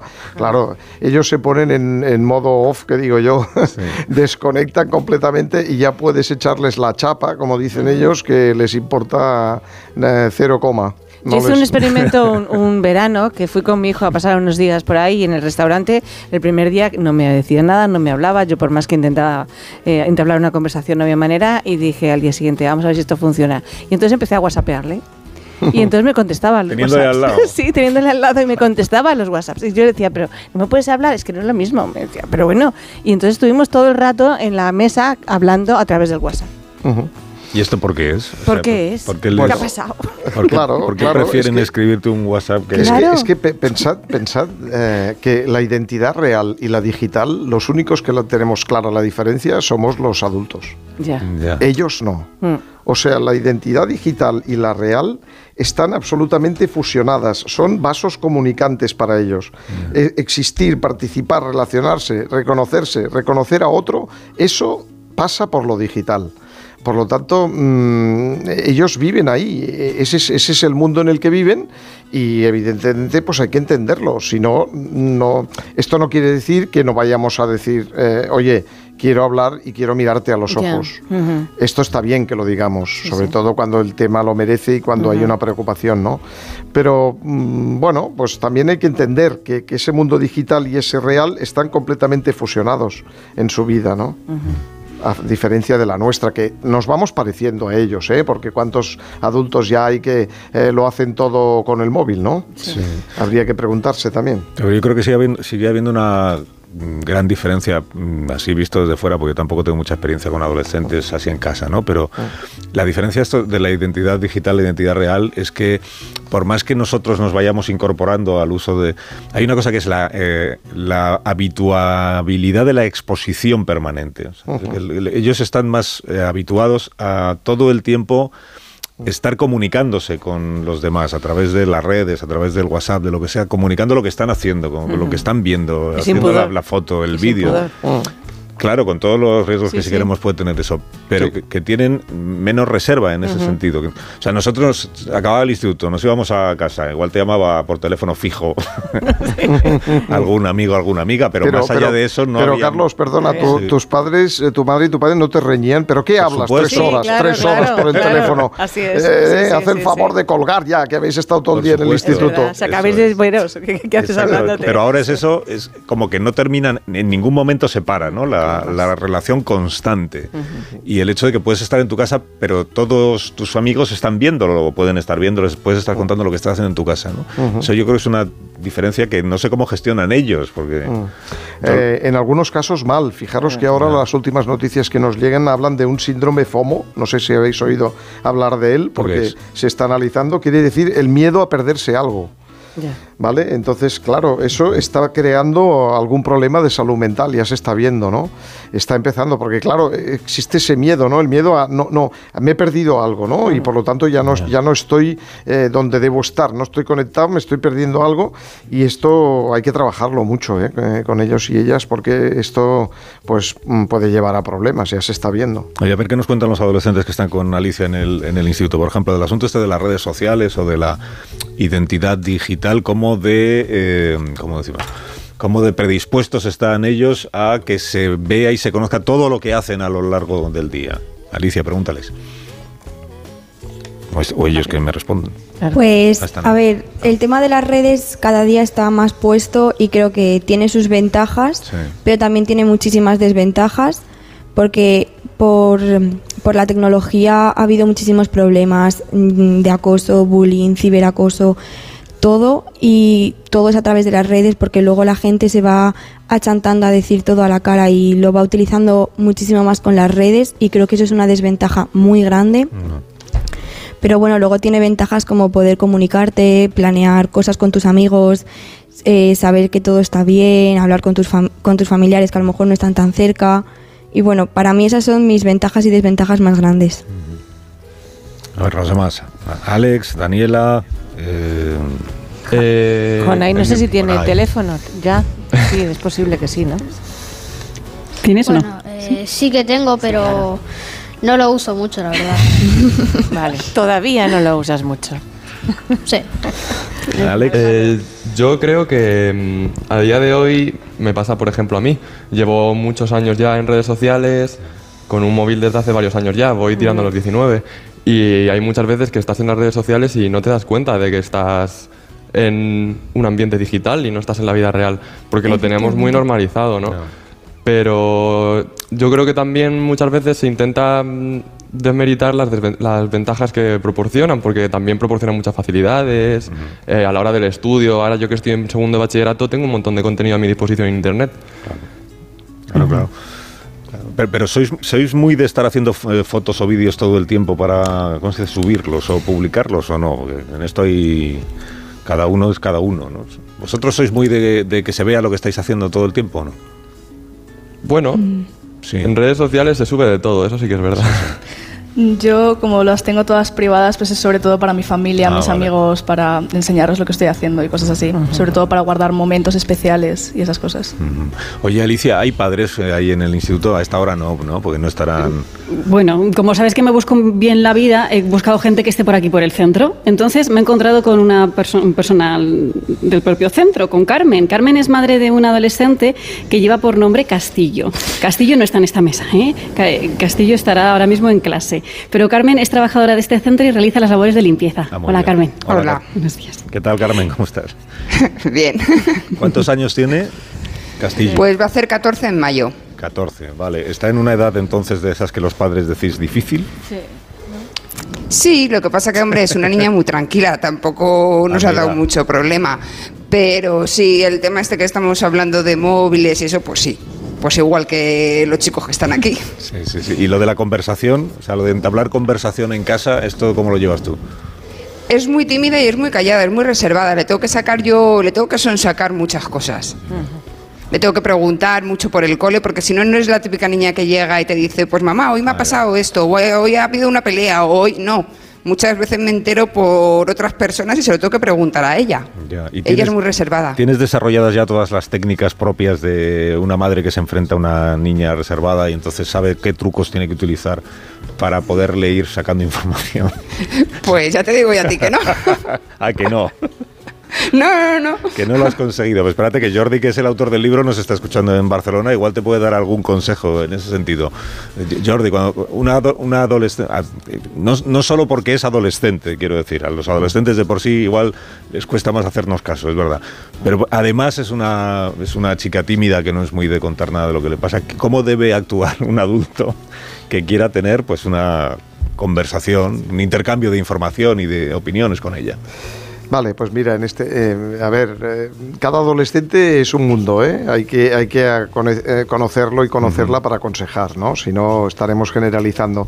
Pero diríamos que intentar, eh, intentar entrar en su mundo, ¿no? Conocer su mundo, no, no, no preguntarles por la escuela cómo, cómo van las clases y qué tal las materias y ha habido algún examen. Esto les interesa cero coma. Entonces, eh, en cambio, preguntarle, bueno, y, y- y en clase eh, las relaciones entre vosotros, ¿qué? ¿Hay alguna cosilla que chula eh, de alguna amiguilla por ahí que quieras explicar o tal?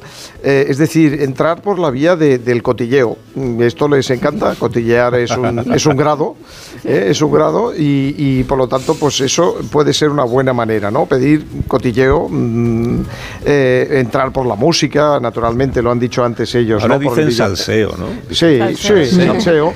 Por el videojuego, por la música, por todo esto. Intentar compartir alguna afición. Eh, esto también creo que es importante. Alguna actividad que, que- que a ellos les guste, ellas les guste y que tú también puedas participar de ella, ¿no? Esto es importante para poder mantener ese vínculo, ¿no? Pues no sé, ir a hacer deporte juntos, eh, buscar algo que... Pero es que no quieren. No, hacer no. deporte con papá o con No, mamá. no, está claro. Lo que pasa es que hay que hacerse la víctima. O sea, la estrategia es al Ya. revés. Entréname, ¿no? La estrategia es entréname. echa- exacto, ¿me entrenas, échame, por échame- favor? exacto, échame Sí, una mano sí, porque sí. yo estoy bastante Esa patoso y tal, necesito un trainer y tú eres una crack porque vas al gimnasio y lo haces estupendamente y entonces me, me irá muy bien que me hagas una tabla de ejercicio y tal. No, aquí estoy yo que te voy a dar cuatro lecciones, no, eso no, al revés. ¿Os, os resulta a quienes estáis ahí, a, Alex, a Daniela, a Leire y a Juana, os resulta más fácil hablar por WhatsApp que hablar eh, directamente, de, de- de viva voz a otra persona? Pues, a ver, por lo menos a mí me gusta más si es por móvil en llamada.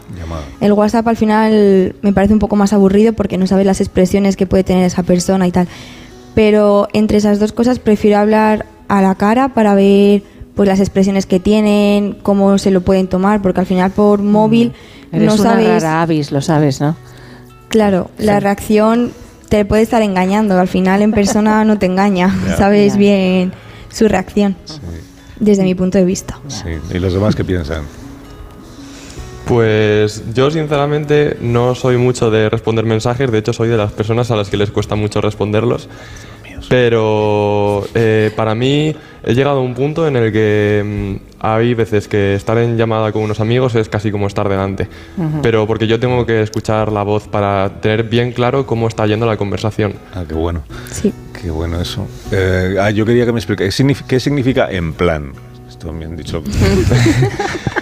que se, que Bueno, se pone- es- Está a punto de pasar de moda, que lo sepas. Está ¿eh? a punto de Está pasar a de punto moda. de pasar de Yo creo que se, Es que se lo- añade a lo- todo y no sé qué significa. Lo tenemos ya, Ya está superado. No se puede iniciar una frase sin el en plan a día de hoy ya. Ah, no se puede iniciar una frase sin en plan. No, no, no. Pero da igual la frase. Bueno, hay muchas expresiones distintas, ¿no? Pero al final todas suelen estar vacías, las se dicen por decir, la verdad. Ya.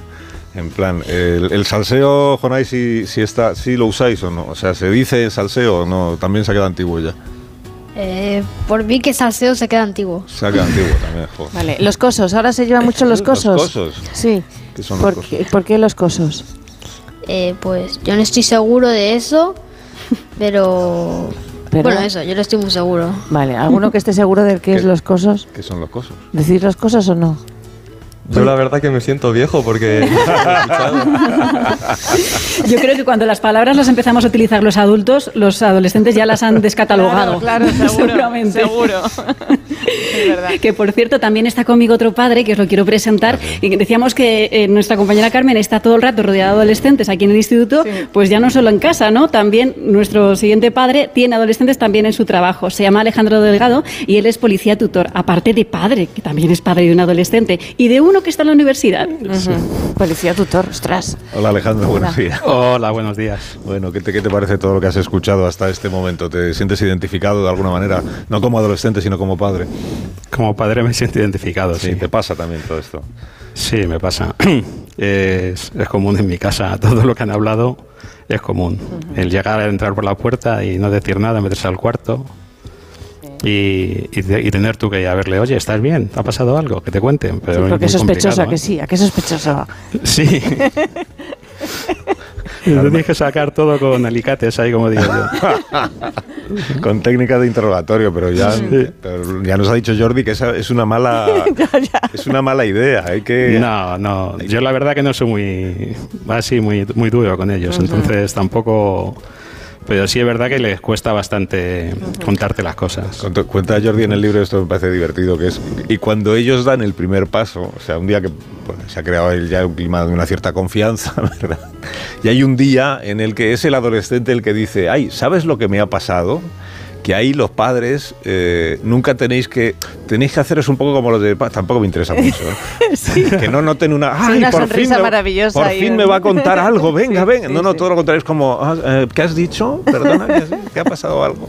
esto lo has ensayado tú Alejandro en casa por si acaso Sí, no, yo intento un poco adaptarme a ellos también, porque tengo dos, bueno, tengo uno que tiene 22 y otro 16, y he pasado por la adolescencia del primero también, entonces, pues es un poco adaptarte a su forma de ser. Pero eso que decía- Cada, cada adolescente es diferente. Claro, que Estoy, a esto iba yo, que, el- que lo decía antes Jordi, que, que sigue con, con nosotros en Barcelona, eh, que al final decimos adolescentes y hablamos de una, de, de una horquilla, digamos, de edad, que habrá cosas que todos tengan en común, pero seguramente en lo que más ocurre es que, se- que no se parezcan el uno al otro, como nos pasa a los que tenemos 50 años o Ujú. 40 o 30, ¿no? Dice, tenemos la misma edad, pero cada uno somos de nuestro padre y de nuestra madre, pues ellos también, ¿no? Lo que yo no sé si a los padres nos pasa a todos lo mismo. Y es que de repente pensamos que, uy, no, yo cuando tenga mi hijo adolescente no voy a tener ningún problema. Porque sé cuando se fuma, cuando se bebe, cuando se droga uno, cuando se no sé qué. Pues yo he vivido la vida.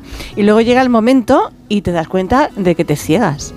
De que te ciegas. Yo no sé si siendo policía también te ocurre Anda, eso. mira. No, no. No, Yo Alejandro, no te Intento ciegas. separar el trabajo de... Vale. de No, pues entonces estás hijos. cegado. Entonces estás cegado. Igual, ¿no? que cualquier padre normal. Vale. Claro, intento, intento separar el trabajo de lo que es la relación con ellos, porque claro. claro, yo en mi trabajo trabajo con mucha, muchos tipos de adolescentes y cada uno pues igual, tienes que enfocarlo según las circunstancias de cada, de cada adolescente.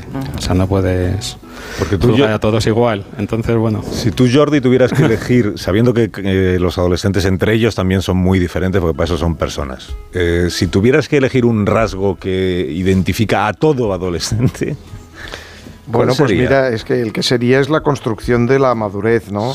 Y, y- y la dificultad de la gestión emocional. Es lo que yo digo siempre, es decir, ellos el pensamiento lo están elaborando y si no que pregunten a los padres y las madres si saben dar razones y rebatir las razones que les damos los adultos, que saben y bueno, sí, disfrutan bueno. de ello, disfrutan encanta, de ello, pero cuando se trata de hablar sobre lo que siento, eso cuesta muchísimo más. Y, y, claro, tienen un mal control emocional, ¿no? Es decir, eh, son impetuosos muchas veces, se precipitan en sus decisiones, se sienten en esa montaña rusa que sube y baja, que un día estoy bien y otro mal. Entonces, claro, los adultos deberíamos ser ese ejemplo de control emocional.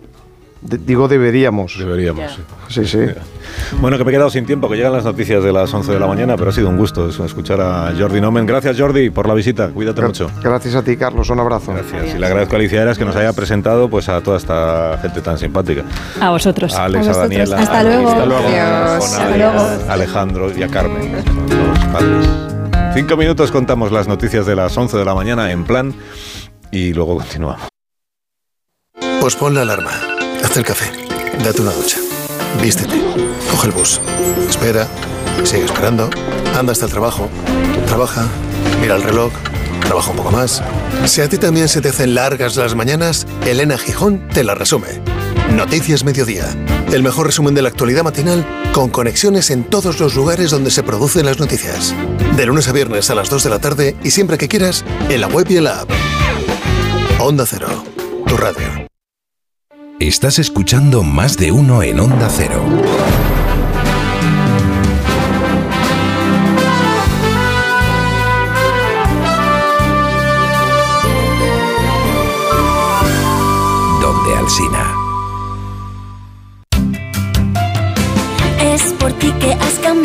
Tanto y por fin has dado el paso.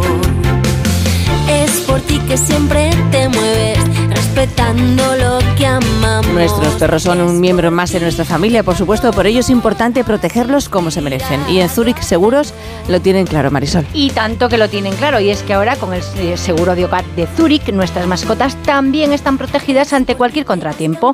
Ya solo nos queda disfrutar de ellas con total tranquilidad. ¿Quieres saber más? Pues solo tienes que informarte a través de tu experto en seguros o en la web de zurich.es. Con Zurich, hagámoslo épico. Por ti que tanto nos has inspirado a hacerlo. Más de uno. En Onda Cero.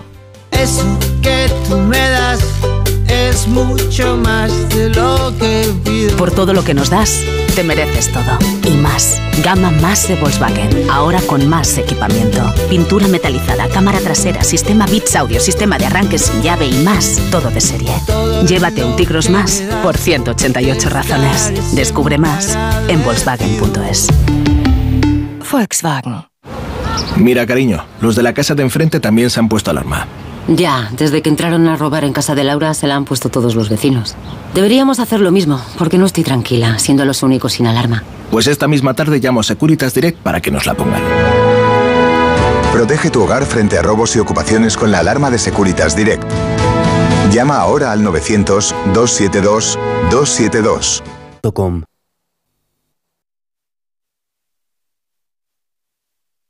Noticia de última hora. Nos llega una exclu... Perdón, tenemos exclu... Exclusiva. Las pastillas Emser con sales minerales de origen natural protegen tu voz y cuidan tu garganta. De venta en farmacias y para farmacias. ¡Emser! A partir de tres años, cumple con la normativa de productos sanitarios. Ver efectos secundarios o contraindicaciones en emser.eu. ¿Un cóctel o un refresco? ¿Desayuno con zumo o café? Con la promo todo incluido de Costa no tienes que elegir. Las bebidas son gratis. Reserva tu crucero hasta el 12 de marzo y disfruta del paquete de bebidas gratis. Infórmate en tu agencia de viajes o en costacruceros.es. Costa. Si elegir es ahorrar for you, ahorra eligiendo segunda unidad al 70% de descuento en más de 2.000 productos, como en los Activia cremosos de 120 gramos pack de 4. Comprando dos te ahorras el 70% en la segunda unidad. Hasta el 12 de febrero en Carrefour, Carrefour Market y Carrefour.es. Carrefour, aquí poder elegir es poder ahorrar. ¿Cansado? Revital. Tomando Revital por las mañanas recuperas tu energía, porque Revital contiene ginseng para cargarte las pilas y vitamina C para reducir el cansancio. Revital, de Pharma OTC. Esto es un mensaje para todos aquellos que te dijeron que no podías cambiar el mundo. Ahora sí puedes gracias al efecto ser humano, un superpoder que nos convierte en la única especie capaz de revertir el daño que causamos al planeta y frenar el hambre y la pobreza. Es hora de utilizar este nuevo poder. Descubre cómo hacerlo con manos unidas en efectoserhumano.org. La avería del coche, la universidad de Ana. No sé cómo voy a llegar a fin de mes. Tranquilo. Si alquilas tu piso con alquiler seguro, puedes solicitar el adelanto de hasta tres años de renta para hacer frente a imprevistos económicos o nuevos proyectos. Infórmate en alquilerseguro.es o en el 910-775-775. Alquiler Seguro, la revolución del alquiler. El ser humano ha enviado naves a Marte, pero sacar las legumbres cocidas del tarro nos sigue costando. Hasta ahora. Con el nuevo tarro ancho de Legumbres Luengo todo es más fácil. Salen intactas muy rápido y con su sabor único. Legumbres Luengo, la nueva pasta. Hazte de legalitas en el 900 661 y siente el poder de contar con un abogado siempre que lo necesites. Y ahora, por ser oyente de Onda Cero, ahórrate un mes el primer año. Recuerda, 900 661. Soy Manel de Carglass. Con las heladas, el agua que se acumula en el interior de un impacto puede congelarse y agrietar tu parabrisas. Por eso, no te la juegues. Si tienes un impacto, mejor pide tu cita llamando directamente a Carglass o en nuestra web. Carglass cambia, Carglass repara. Con este estrés no consigo concentrarme. Toma Concentral. Con su triple acción de lavacopa, rodiola y vitaminas, Concentral consigue aliviar el estrés ayudando a una concentración más estable y duradera. Concentral. Consulte a su farmacéutico o dietista. Más de uno en Onda Cero, donde Alsina.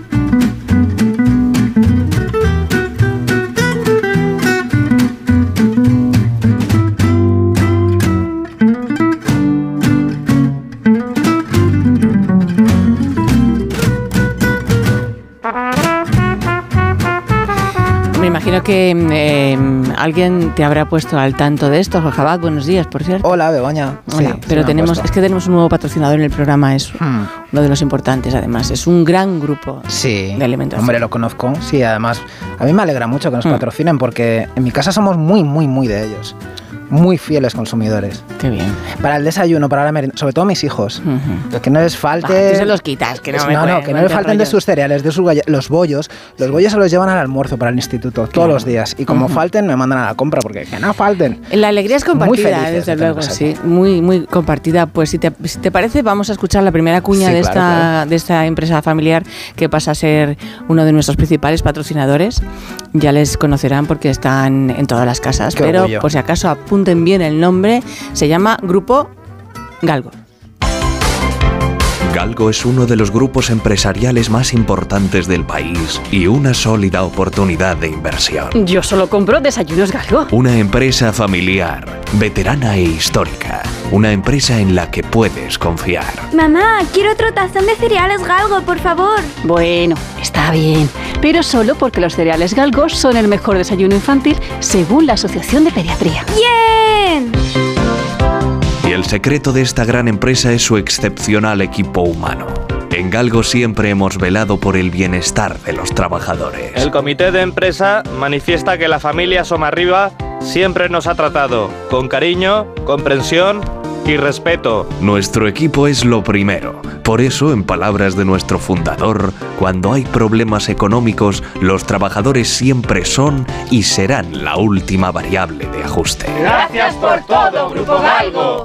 Porque del trabajo bien hecho resultan productos de calidad para la correcta alimentación de los más pequeños, como los nuevos Robotics, fantásticos y divertidos robots diseñados con galletas de chocolate. O los cereales Galgo Fruit, el desayuno de cabecera del portero Pedro Cerezo. Los cereales Galgo Fruit me dan energía para parar todos los goles y más. ¡Ñam! ¡Cereales Galgo Fruit! A la hora de desayunar, no te la juegues. Grupo Galgo. Te esperamos.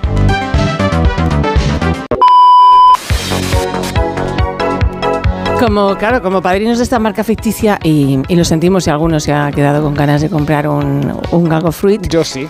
Como representantes de este grupo empresarial, hoy nos visitan los Díaz Somarriba, que son Patricia López Arnaiz, buenos días. Buenos días. Y Oscar Martínez, muy buenos días. Muy buenos días. Protagonistas de los galgos. Oscar, es, es- es- eres Díaz, no eres, lo siento. No, no eres Somarriba, ya lo siento. Eh, Es decir, ya te pesa, pero. Más lo va a sentir realidad. él con el correr de los capítulos. que mm, se ha estrenado en Movistar. Hace ya un tres, hace ya tres, hoy hará cuatro semanas, porque es que se ponen un capítulo a la semana. O sea, esto es como un sufrimiento, ¿no? Hemos tenido la posibilidad de eh, eh, profundizar y irnos Mm. a más allá. Algunos van por el quinto y otros vamos por el Pero la porque mitad somos del unos sexto. privilegiados. Sí, totalmente, caraduras. Exacto. Pero es, es tremendamente adictiva la serie. Patricia, ¿la habéis visto, vos- Oscar, ¿la habéis visto vosotros entera? Sí. Sí. Sí. Porque claro, el rodaje no, no va de forma cronológica, uno rueda y rueda un poco a lo loco, ¿no? Ah, claro, sí. Claro. y, y además, ¿cómo se hace? ¿Cómo se hace rodar con dos directores diferentes y, y- y cosas del, cap- de un director y cosas del otro? Al final acabas la serie sabiendo algo de lo que estás haciendo. No, a ver, había un criterio común, de modo que la verdad es que no se sentía mucha diferencia trabajando co- con Nelio, con Félix. Perdón. Eh, lo que sí es complicado y hay que estar bien compenetrado de la historia, pero además asistido en, en- en los momentos de las grabaciones, es a que de golpe tienes que grabar una situación muy comprometida desde el punto de vista emocional o, eh, y que es la consecuencia de algo que todavía no has grabado. Claro. Entonces viene y te dice, mira que recuerda que aquí tú no sabes tal cosa y que tal cosa, ¿no?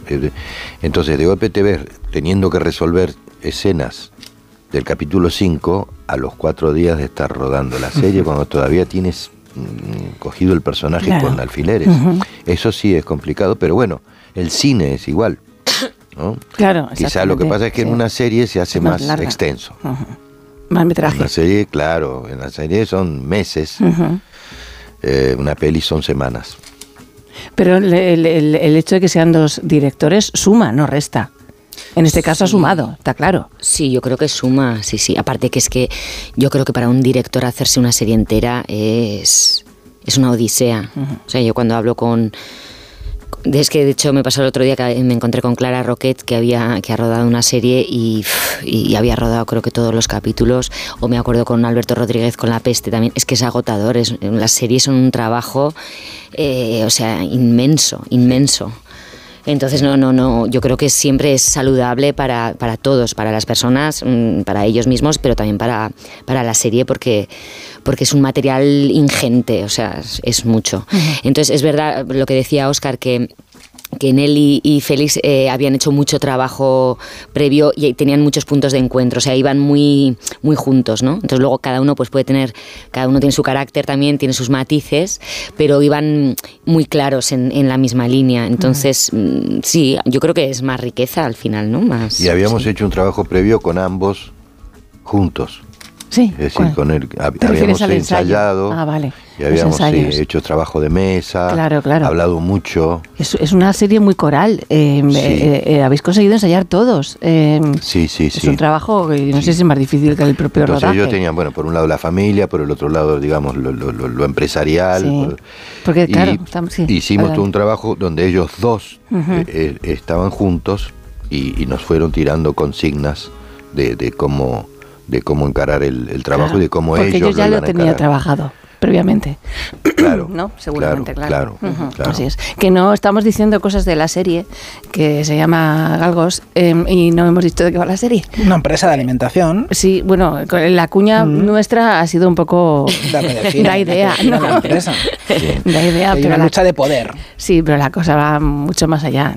Es una saga familiar maravillosa, por cierto, que es agradecer que exista, porque tenemos a Adriana Ozores, a, Ma- a Marcel Borrás, a Luis Bermejo, a María Pedraza, a Daniela, es que me voy a dejar a muchos, está ahí a Jorge Usón.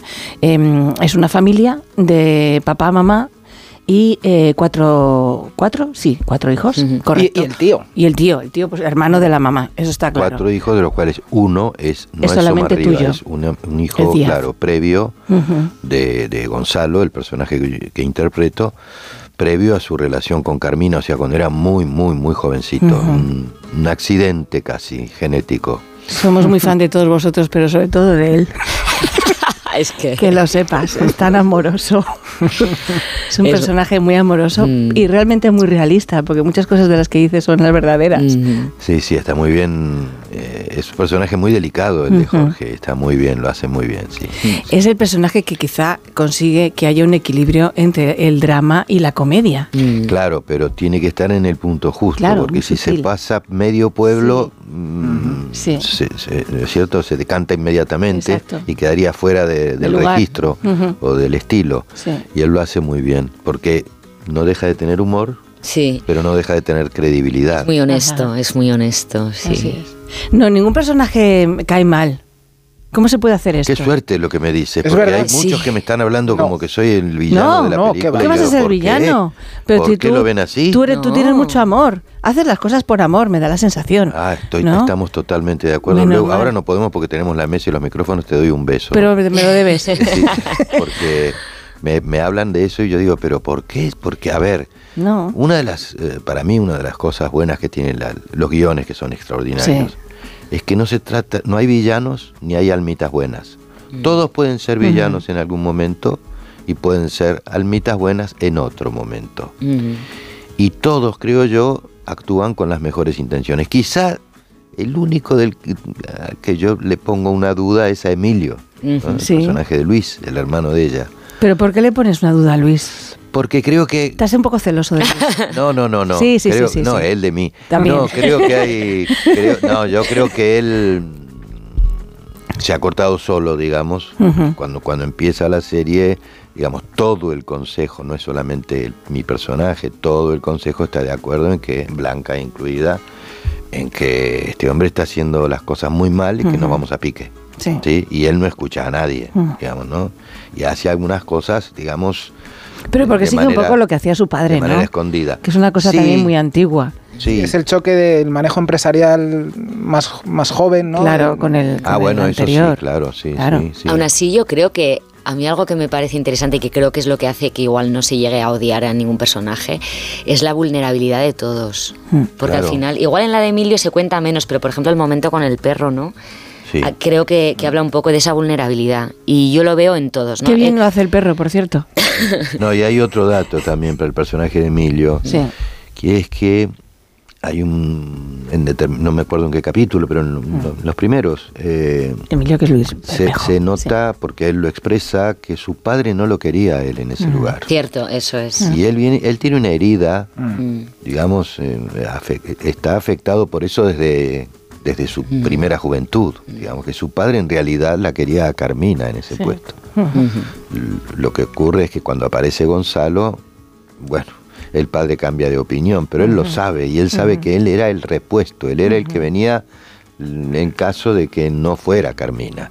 Y esto a este hombre lo ha perjudicado mucho y tal, tal vez por eso también tiene cierto cierto rencor, ¿no? Una manera Sí. de haber manejado la empresa inconsulta y de Pero no cae mal, que lo sepas. ¿eh? Que tampoco cae mal. No, no, sepas. claro que no. No, claro que no. No, Sí, porque tienen humanidad todos. Además, ¿no? Luis es divino, Sí. es Sí. muy difícil que caiga Sí, mal Luis. así es. Lo que hay en la serie, lo que subyace también es el tema del clasismo, ¿no? Que sufre todo, sobre todo tu personaje.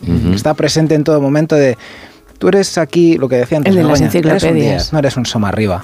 Sí, incluso hay una escena en la que Blanca, o sea, Patricia, le dice al personaje de Jorge Mm. Usón, no, no, no, no te confundas, tú no eres mi hermano, es mi Sí. hermanastro, que no es lo mismo. Eso. Yo, ¡buah! Es Es que la relación eso. entre el personaje Sí, de sí. Patricia y el de Jorge es, es tela, ¿eh? Y tu papel es muy difícil, porque tú haces eh, el, el papel de lo que sería el papel masculino de toda la vida, que era el hombre emprendedor, el hombre que se dedicaba a los negocios, eh, la mujer se quedaba en casa. En tu caso está todo, todo lo contrario, ¿no? Tú eres la que llega a casa, juegas con su peque, con un. Bueno, juega. tu- eh, hace- ves un, un- un cohete que ha hecho tu peque y el peque dice: Nos vamos a ir a- de paseo con el cohete. Papá, eh, ¿La eh, canguro? la, can- la no sé quién y la canguro. Que no sé ni quién es. La Jolly, ¿no? O algo así. Y tú dices: ¿Quién es Jolly? Sí, sí. Tú no estás. Bueno, a mí me parecía muy interesante jugar todo esto, ¿no? Porque mm, al final creo, esto que estamos hablando de los personajes, de que todos son vulnerables y, y tan humanos, o sea, mm, la diferencia de, que fuese un rol masculino o femenino, la diferencia es, en este caso yo creo, que... mm, que ella em, lo está intentando por todos los medios y es mm, eficaz y ha estudiado todo y ha puesto todo su esfuerzo, casi como si su valía personal se midiera en los logros profesionales, ¿no? Como algo que, que está por encima de, de- o sea, como si fuese su- mayor, mm, una vocación, no tanto una vocación, sino una necesidad mm, para, para no romperse, buena, sí. para no romperse, una cuestión de autoestima, ¿no? Pero que es, yo creo que, que parte de esa herida de, de no ser la elegida. O sea, en el fondo la diferencia es que ella es ese lugar por el que está luchando y que por el que tanto ha trabajado no le es legitimado, se lo están dando a su hermano, ¿no? Y ahí hay una injusticia tremenda. Y respecto a esto de la maternidad, bueno, la diferencia es que si un hombre hacía eso nunca se ponía en tela de juicio que un padre estuviese por, por casa porque tuviese que trabajar mucho.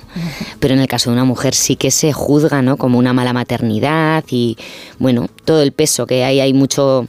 Es un tema muy... mm, no tabú, pero quiero decir, es algo... es un tabú que está ahí, sí, sobre las maternidades, ¿no? Una maternidad tienes que maternar. En este caso vamos a ver que es, que es el padre, la figura del padre, la que tiene el maternaje más vocacional. Y, y bueno, y ella lo vive desde un sitio que, que, no, que no, no está bien visto, ¿no? Hay cosas que no he visto yo en muchas series, es hablar de los... Qué pedazo de los- actriz es esa Sí, bueno, todos, es que eso, no, pero, Qué pedazo. pero todos. Aca- Le acaban de dar el feroz. Claro, enhorabuena por, por lo de las, de abejas. Qué bonita 20.000 película, por de cierto. Qué preciosidad de película que vas a conseguir el Goya. Em, que es, es una serie en donde se habla de socialistas, que no es una cosa muy normal. Se habla de verdes, que tampoco es una cosa muy normal. Em, y, y luego está rodada de una manera que a mí me encanta, que es Se habla de Bruselas, que también tampoco es muy normal. es verdad, ¿eh? es verdad, cierto. Se habla del, Del poder de los y del lobbies. azúcar tampoco de se habla, lobbies, también, también. sí. La descripción de Bruselas es brutal, Sí. por guion. O sea, yo cuando la leí, que te, que te describe una, como una- un escenario medieval, Sí. Es brutal ese, Sí, esa descripción. Y el hermano que dice, ven cómo me gusta. Sí. ¿no? O sea, cómo le encanta esa Mm. lucha. Y, y la, la forma de rodarla mm, es, es casi a veces como si fuera un documental, ¿no? De una cámara que os va siguiendo. Cámara en mano, sí. Cámara en mano que os va siguiendo de un lado a otro y las cosas se entreven, ¿no? Están, estáis, estáis incluso a veces vuestras espaldas y las cosas se entreven de lo que vais vosotros viendo. ¿Eh? ¿Eh? Escorzando. ¿Qué? Estas son bromas Ya, internas. ya, no me he enterado de nada. ¿Se puede contar la broma o no? Patricia. ¿Se puede contar la broma o no? ¿No? El verbo escorzar, escorzar. Sí.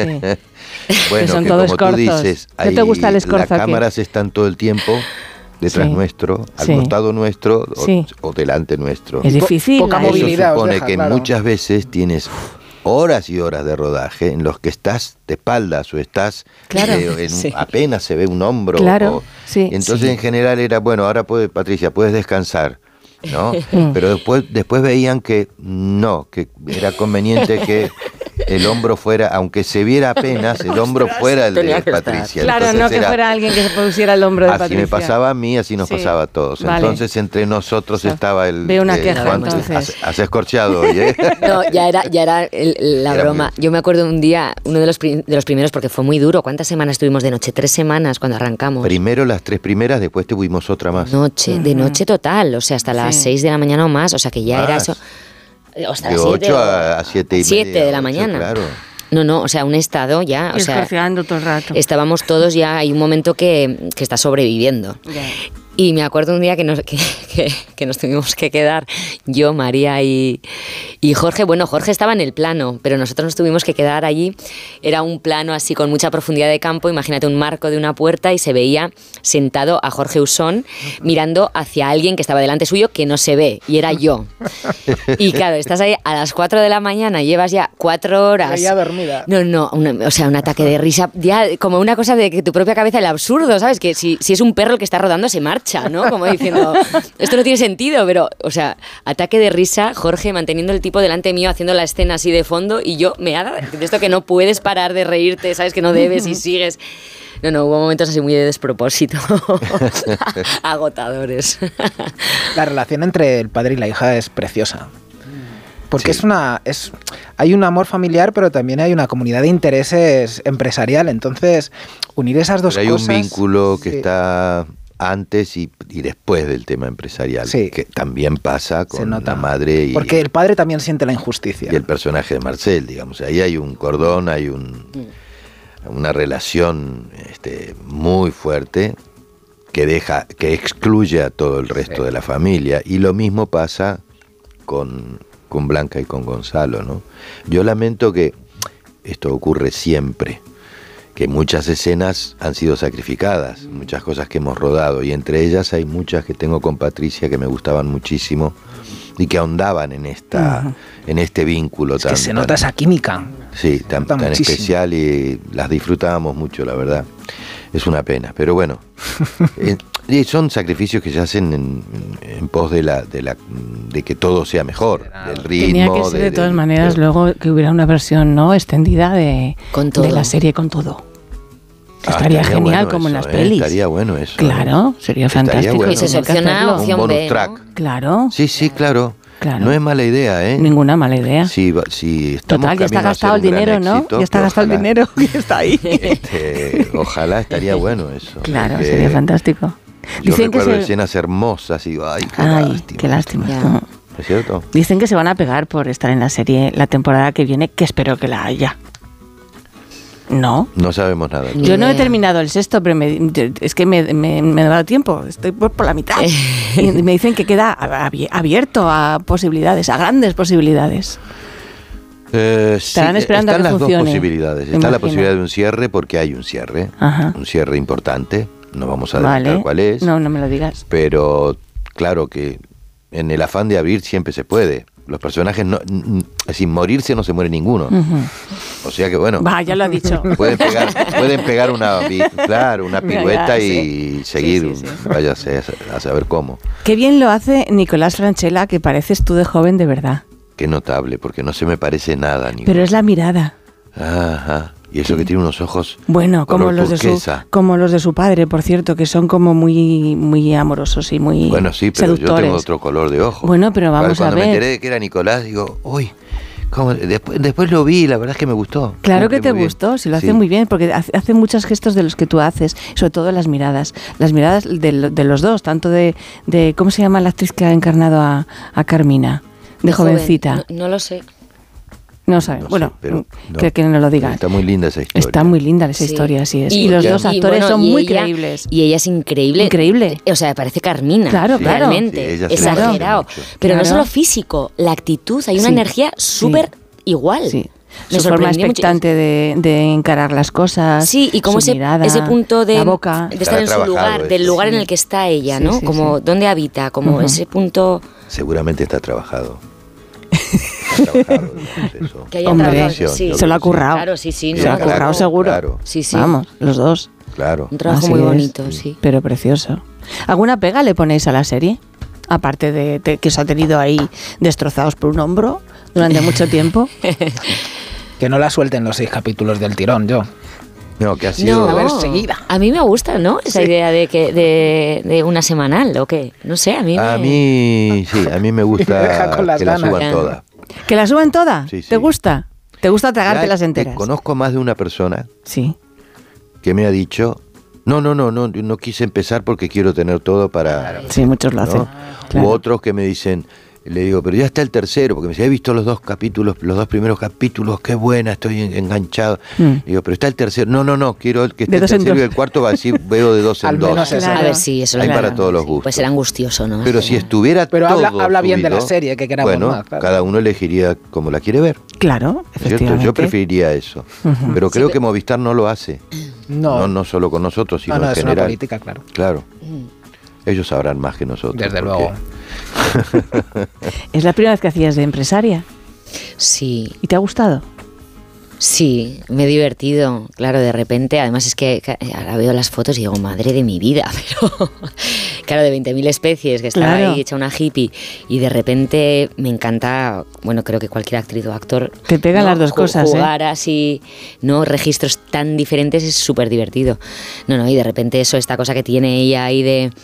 De, de nervio, pues esta cosa que tienen los guiones, de, de ese- de esa ironía que tienen poder jugar en eso, siendo una, una enferma del trabajo y de la perfección, y, y de repente encontrarme con, con el personaje de Jorge Usón que me pone de los nervios, y no como esta cosa Esto de jugar a crispada. la perfección, eh, tú eres así, ¿eh? Pero yo lo hago con otro estilo. Ah, bueno. Yo recuerdo que me impactó muchísimo. Yo la conocí a Patricia en las primeras lecturas. Que no la conocías de antes. No claro. la conocía de antes, no habíamos trabajado nunca Sí. juntos. Y me impactó el grado de eso de, de- de- de perfeccionamiento, de obsesión, las preguntas que hacía, que se hacía y le hacía a Félix o a Nelly, eh, y, la- y la, la carga de, de preocupación que tenía en darse respuestas satisfactorias a todos esos interrogantes, que eran miles. Pero, decía, claro, pero es que, es que increíble. ¿Tú eras igual cuando chica- eras joven, eh, de su edad, a su edad? ¿Eras igual que Eh, ella? Yo creo que sí, pero. Se te no sé, olvidó. no lo expresaba Sí, tanto. o sea, no me cabe duda que lo es, porque Sí. era una cuestión para mí, porque y Félix me bromea con eso, ¿sabes? Como que les abrazaba preguntas, pero claro, es que para mí el código mm, y el lenguaje empresarial es totalmente ajeno a mí. Claro. Entonces, si de repente se da una circunstancia que tienen que elegir entre ampliar capital o que inviertan los no sé qué, yo tengo que entender lo que significa cada cosa para saber si si yo estoy de acuerdo con una de las ideas, qué significa eso para los demás, si yo estoy haciendo una traición, o sea, para poder colocarme como actriz. claro. Sí, saber lo que estás diciendo. saber- No, no estaba circunscrito únicamente a ese tema de los negocios, eh, era a cualquier aspecto del personaje. No, porque yo digo esto, porque yo he leído y en el capítulo tal digo tal cosa, y entonces, ¿cómo se compatibiliza esto que digo Claro. aquí con aquello que... A ver, yo lo tengo que entender. Es que es verdad, yo lo tengo que entender. Yo si no lo entiendo, no puedo hacerlo. O sea, entonces es verdad que, bueno, que puedo tener ahí una parte, tienes razón. O sea, de que me... De que A mí me encanta, de ¿eh? que me, ¿Qué te obsesionas? Bueno, que, me- que tengo que que, que me hago preguntas Pues por todo. está. Entonces, cada cosa que digo, yo tengo que Ujú. entender por qué la digo. O sea, de hecho, es que cuando hay, me pasa ahora con, estoy haciendo, un- preparando una obra de teatro y hay un no en el, en el guion, solo un no. Y tienes que saber Hay por una qué respuesta dices. que es un no, que no he acabado de comprender al 100%. Entonces, siento que hay algo que se me escapa. Entonces, la información, si yo consiguiera llegar a ese no, que parece una tontería, porque dices, pues si solo es una palabra, ya, pero es que to- lo que la información, esa información afecta a todo, afecta a todo lo demás. ¿Sabes? Entonces yo estoy ahí con mi cosa de porque digo no. ¿Esto es lo que vamos a ver tuyo, lo, lo próximo, en la obra de teatro? ¿O es para...? Sí, esa, ¿Sí? eh, se estrena el 9 de febrero en Ah, vale. el María Guerrero. Bien, Hmm. perfecto. La ¿Se casa de? Bernarda Alba Ah, vale, de vale, Alfredo vale. Sanzol. Vale, estupendísimo. Y Oscar, lo tuyo, tuyo que podremos ver, lo siguiente Lo después mío de esto. viene también en Movistar Plus. Sí. En marzo, abril, no tengo fecha exacta, que son dos temporadas de una serie que se llama Bellas Artes. Ah, con ¿Tiene algo es de la dupla de ¿Algo la de- dupla de Duprat con Sí. con las que he hecho competencia oficial y el ciudadano ilustre. Eh, y que, que bueno que la, la terminamos de rodar terminamos de rodar en julio dos temporadas la primera y la segunda la primera sale al aire ahí Para primavera. marzo abril Perfecto. Pues qué alegría. me, va- vais a tener eh, Sí, sí, sí. os, va- Fantástico. os vais a hartar de mí Qué bien. pues mira, si es de ti es una gozada. Me debes un beso que lo sepas antes de irte. Que mm, ha sido un placer. Muchísimas gracias. Igualmente, No, muchas gracias. gracias A ver, dos veces además. En algún capítulo lo he visto dos veces incluso.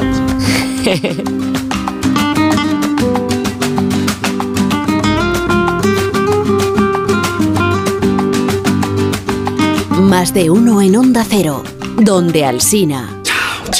Aquí tener anuncios no es algo que tú puedas elegir. Pero los años de fijo y variable en tu hipoteca, sí. Porque con las nuevas hipotecas naranja eres más libre. Más opciones, más variedad, aunque no deje de ser una hipoteca.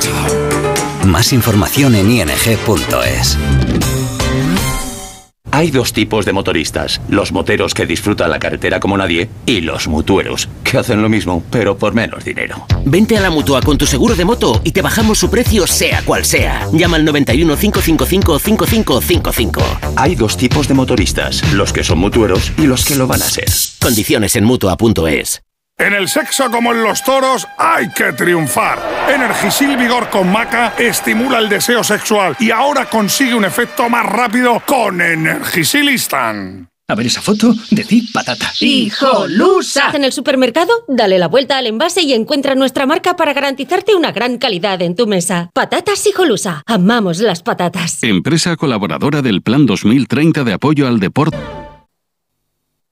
Tengo la memoria fatal, se me olvida todo. Si te falla la memoria, toma de Memory. De Memory con vitamina B5 contribuye al rendimiento intelectual. Y ahora para los más mayores, de Memory Senior de Pharma OTC. Y es que estás regando las plantas. O dando un paseo por el parque y te vienen vacas a la cabeza. Y no, estas vacas, sino estas. En Halcón Viajes sabemos lo que te pasa. Más de 50 años y millones de viajeros hacen que sepamos las vacas que tienes en la cabeza. Reserva ya tu verano con hasta 600 euros de descuento y el mejor precio garantizado. Halcón Viajes, sabemos de viajeros.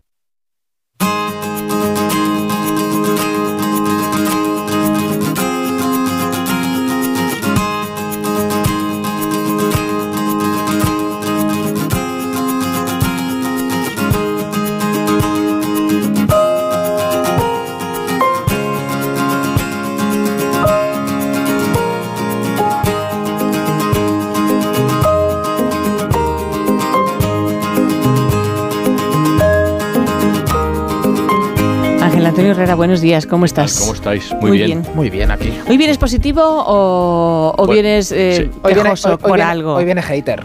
Vengo siempre positivo. Bueno, sí, pero, es verdad. pero, pero, claro, pero en este caso mi positividad va a la contra Ajá. ¿no?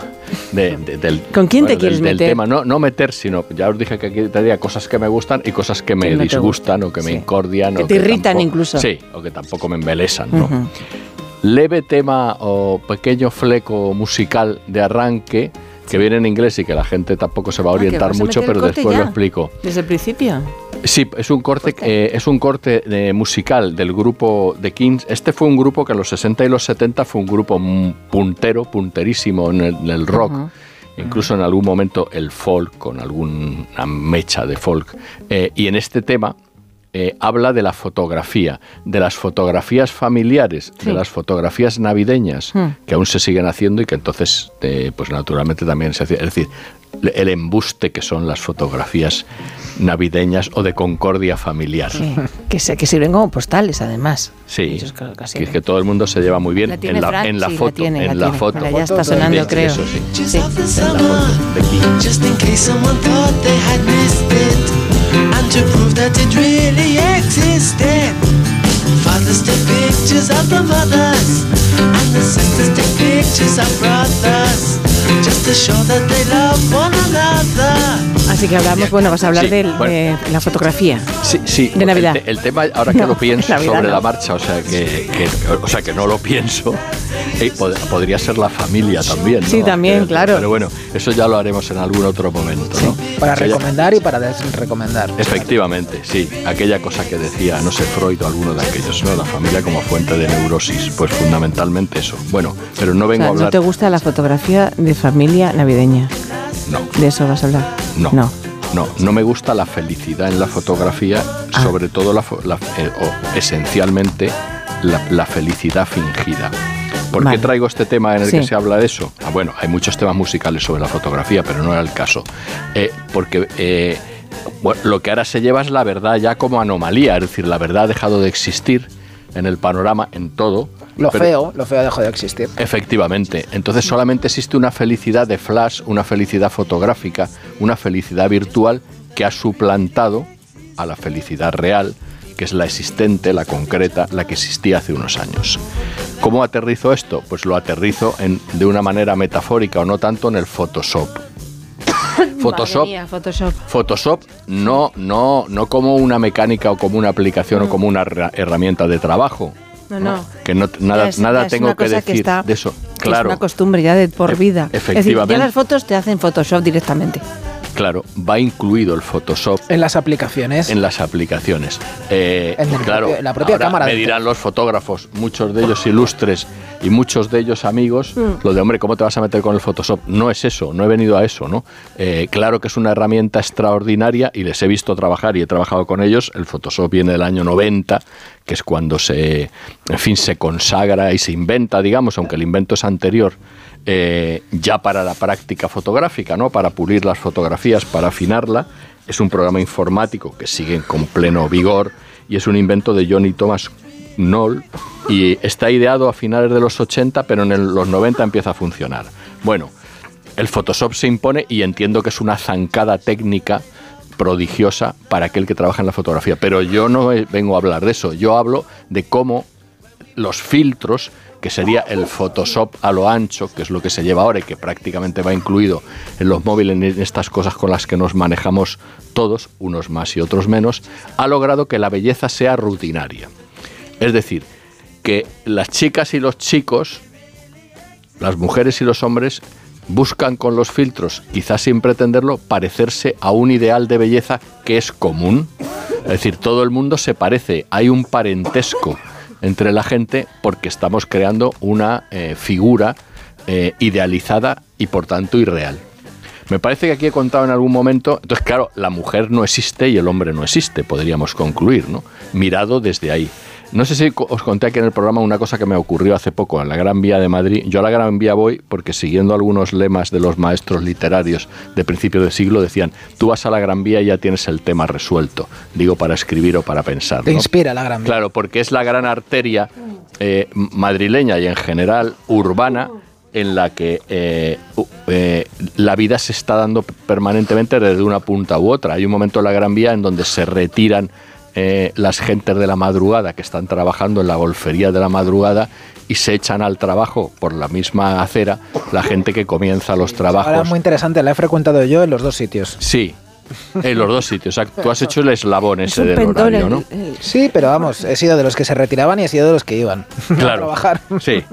Pues eso, yo que he vivido mucho de Gran Vía, no hace poco vi a dos, no sé si eran dos o tres muchachas que estaban haciéndose selfies, fotos y tal, eh, pues estas cosas de Instagram eh, que se llevan ahora y que son prácticamente un oficio y ya también te dan cursos para hacer eso. Y entonces estaban mirando el, el- el móvil de una de ellas y, y le decía a la otra, la Gran Vía no existe, pero mirando la Gran Vía real. Es decir, eh, lo concreto que ha generado, estaban mirando una fotografía, se estaban haciendo, mm, estaban intentando parecerse en la foto a una gran vía virtual.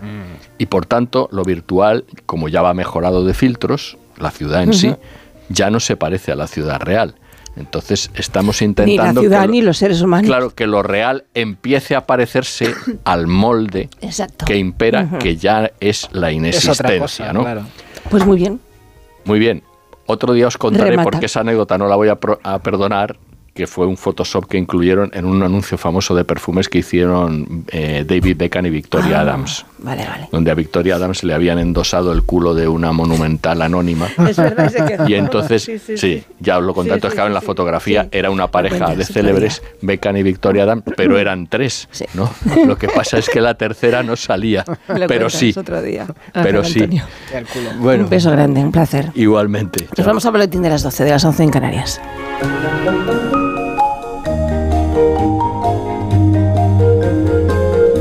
Más de uno. En Onda Cero. Y es que estás regando las plantas. O dando un paseo por el parque. Y te vienen vacas a la cabeza. Y no, no estas vacas. Sino estas. En Halcón Viajes sabemos lo que te pasa. Más de 50 años y millones de viajeros hacen que sepamos las vacas que tienes en la cabeza. Reserva ya tu verano con hasta 600 euros de descuento y el mejor precio garantizado. Halcón Viajes. Sabemos de viaje. En Gijón. Cada tarde, Julia te invita al diálogo sereno, a debatir con argumentos, a reír, descubrir y aprender. Y eso es lo que la radio debe intentar cada tarde. Celebrar la vida, divertir, entretener, dar que pensar, acompañar y tocar un poco las narices. Eso también. Julia Otero, cada tarde a las 3, Julia en la Onda. Y cuando quieras, en la web y en la app de Onda Cero. Te mereces esta radio. Onda Cero, tu radio.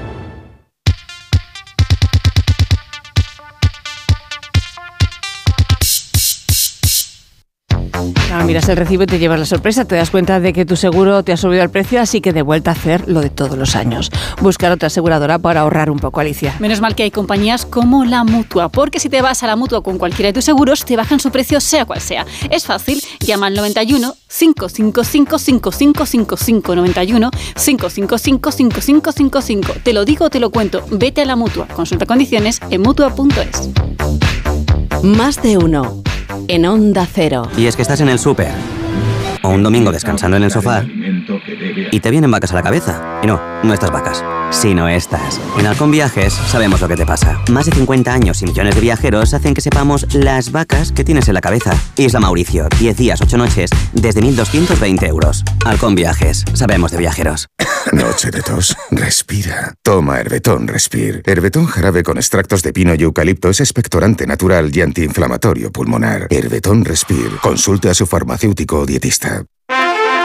¿Qué sorte ti veches? O tocou o radiador, é chapa. Con el seguro de coche de línea directa no solo te ahorras una pasta, sino que además puedes escoger el taller que quieras aquí o en las Rías Baixas. Y si eliges taller colaborador, también tienes coche de sustitución garantizado y servicio de recogida y entrega. Cámbiate ahora y te bajamos el precio de tu seguro de coche, sí o sí. Ven directo a lineadirecta.com o llama al 917-700-700. El valor de ser directo. Consulta condiciones. Este es el mejor anuncio del mundo. Un anuncio que no tiene voces famosas, ni la típica canción pegadiza, y sin embargo es el mejor anuncio del mundo. Tengo que darles una muy buena noticia. Su hijo ha superado la enfermedad. Porque el mejor anuncio del mundo es poder decirles a unos padres que su hijo ha superado la leucemia. Ayúdanos a seguir investigando enviando imparables al 28027. Fundación Josep Carreras. Imparables contra la leucemia. Coste del mensaje 1,2 euros. Donativo e íntegro. Disponible para móviles Movistar, Vodafone, Orange, Yoigo, Euskaltel y Telecable. Te lo digo o te lo cuento. Te lo digo. No tienes seguro para mi coche eléctrico. Te lo cuento. Yo me voy a la mutua. Vente a la mutua y además de las mejores coberturas, te bajamos el precio de tus seguros, sea cual sea. Llama al 91 555 5555. Te lo digo o te lo cuento. Vente a la mutua.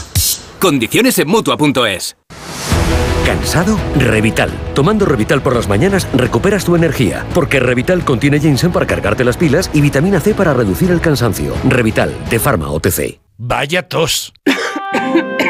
No sé si he cogido frío o un catarro, pero esta tos me está matando y los niños están igual. Con la llegada del frío y la contaminación aparecen los resfriados y la tos. Si te preocupan la tos y la irritación, no lo dudes. Consulta a tu farmacéutico. Bio3 Fitobronc es un jarabe balsámico con sustancias vegetales activas y miel que ayuda a suavizar y despejar la garganta. Bio3 Fitobronc, jarabe adultos y jarabe niños, actúa para toda la familia. Este invierno confía en tu farmacéutico y en Bio3. La cesta de la compra y la hipoteca no paran de subir y la bola de créditos y tarjetas te ahoga. Y además, hay que vivir. Y buscas una tarjeta de la que tirar. Pero ya no te quedan. No duermes. En tan solo un mes podrás recuperar tu vida. Si tienes casa en propiedad, Agencia Negociadora reducirá tus pagos mensuales hasta en un 80%. Respira. Duerme. 900-900-880. 900-900-880. Agencianegociadora.com. Llámanos. Aún podemos ayudarte. ¿Te preocupa el trabajo? Tranquilo, toma Ansiomet. Ansiomet con triptófano y asuaganda te ayuda en periodos de tensión en el trabajo. Venga, que tú puedes. Ansiomet de Pharma OTC. Las ofertas solo tres días duran tres días. El primer día las consigues, el segundo las consigues y el tercero también. El cuarto pues no y el quinto tampoco. Por eso hay que aprovecharlas en estos tres días y llevarte, por ejemplo, pez espada al corte por 14,99 euros el kilo. En tienda, web y app. Solo hasta el jueves en Supercor, Hipercor y Supermercado El Corte Inglés. ¿Qué necesitas hoy? Precios válidos en Península y Baleares. Con este estrés no consigo concentrarme. Toma Concentral. Con su triple acción de lavacopa, rodiola y vitaminas, Concentral consigue aliviar el estrés ayudando a una concentración más estable y duradera. Concentral. Consulte a su farmacéutico o dietista. Mira, cariño, los de la casa de enfrente también se han puesto alarma. Ya, desde que entraron a robar en casa de Laura se la han puesto todos los vecinos. Deberíamos hacer lo mismo, porque no estoy tranquila, siendo los únicos sin alarma. Pues esta misma tarde llamo a Securitas Direct para que nos la pongan. Protege tu hogar frente a robos y ocupaciones con la alarma de Securitas Direct. Llama ahora al 900-272-272. Cada día tengo peor la memoria. Toma de Memory. De Memory con fósforo y vitamina B5 contribuye al rendimiento intelectual normal. Recuerda, de memoria, de Memory. Y ahora también de Memory Senior, de Pharma OTC. ¿Un cóctel o un refresco? ¿Desayuno con zumo o café? Con la promo todo incluido de Costa no tienes que elegir. Las bebidas son gratis. Reserva tu crucero hasta el 12 de marzo y disfruta del paquete de bebidas gratis. Infórmate en tu agencia de viajes o en costacruceros.es. Costa. En el sexo como en los toros hay que triunfar. Energisil Vigor con Maca estimula el deseo sexual y ahora consigue un efecto más rápido con Energisilistan. ¿Eres profesor o centro educativo? Prepara tu proyecto para la tercera edición de los premios Mentes AMI. Queremos reconocer tu labor con esas iniciativas que fomentan el pensamiento crítico de tus alumnos, que impulsan su creatividad audiovisual responsable, que desarrollan sus competencias digitales o que promueven los valores y la convivencia en el aula. Infórmate en mentesami.org. Un proyecto de Fundación A3 Media. Colaboran Platino Educa, Unie Universidad y Fundación La Caixa.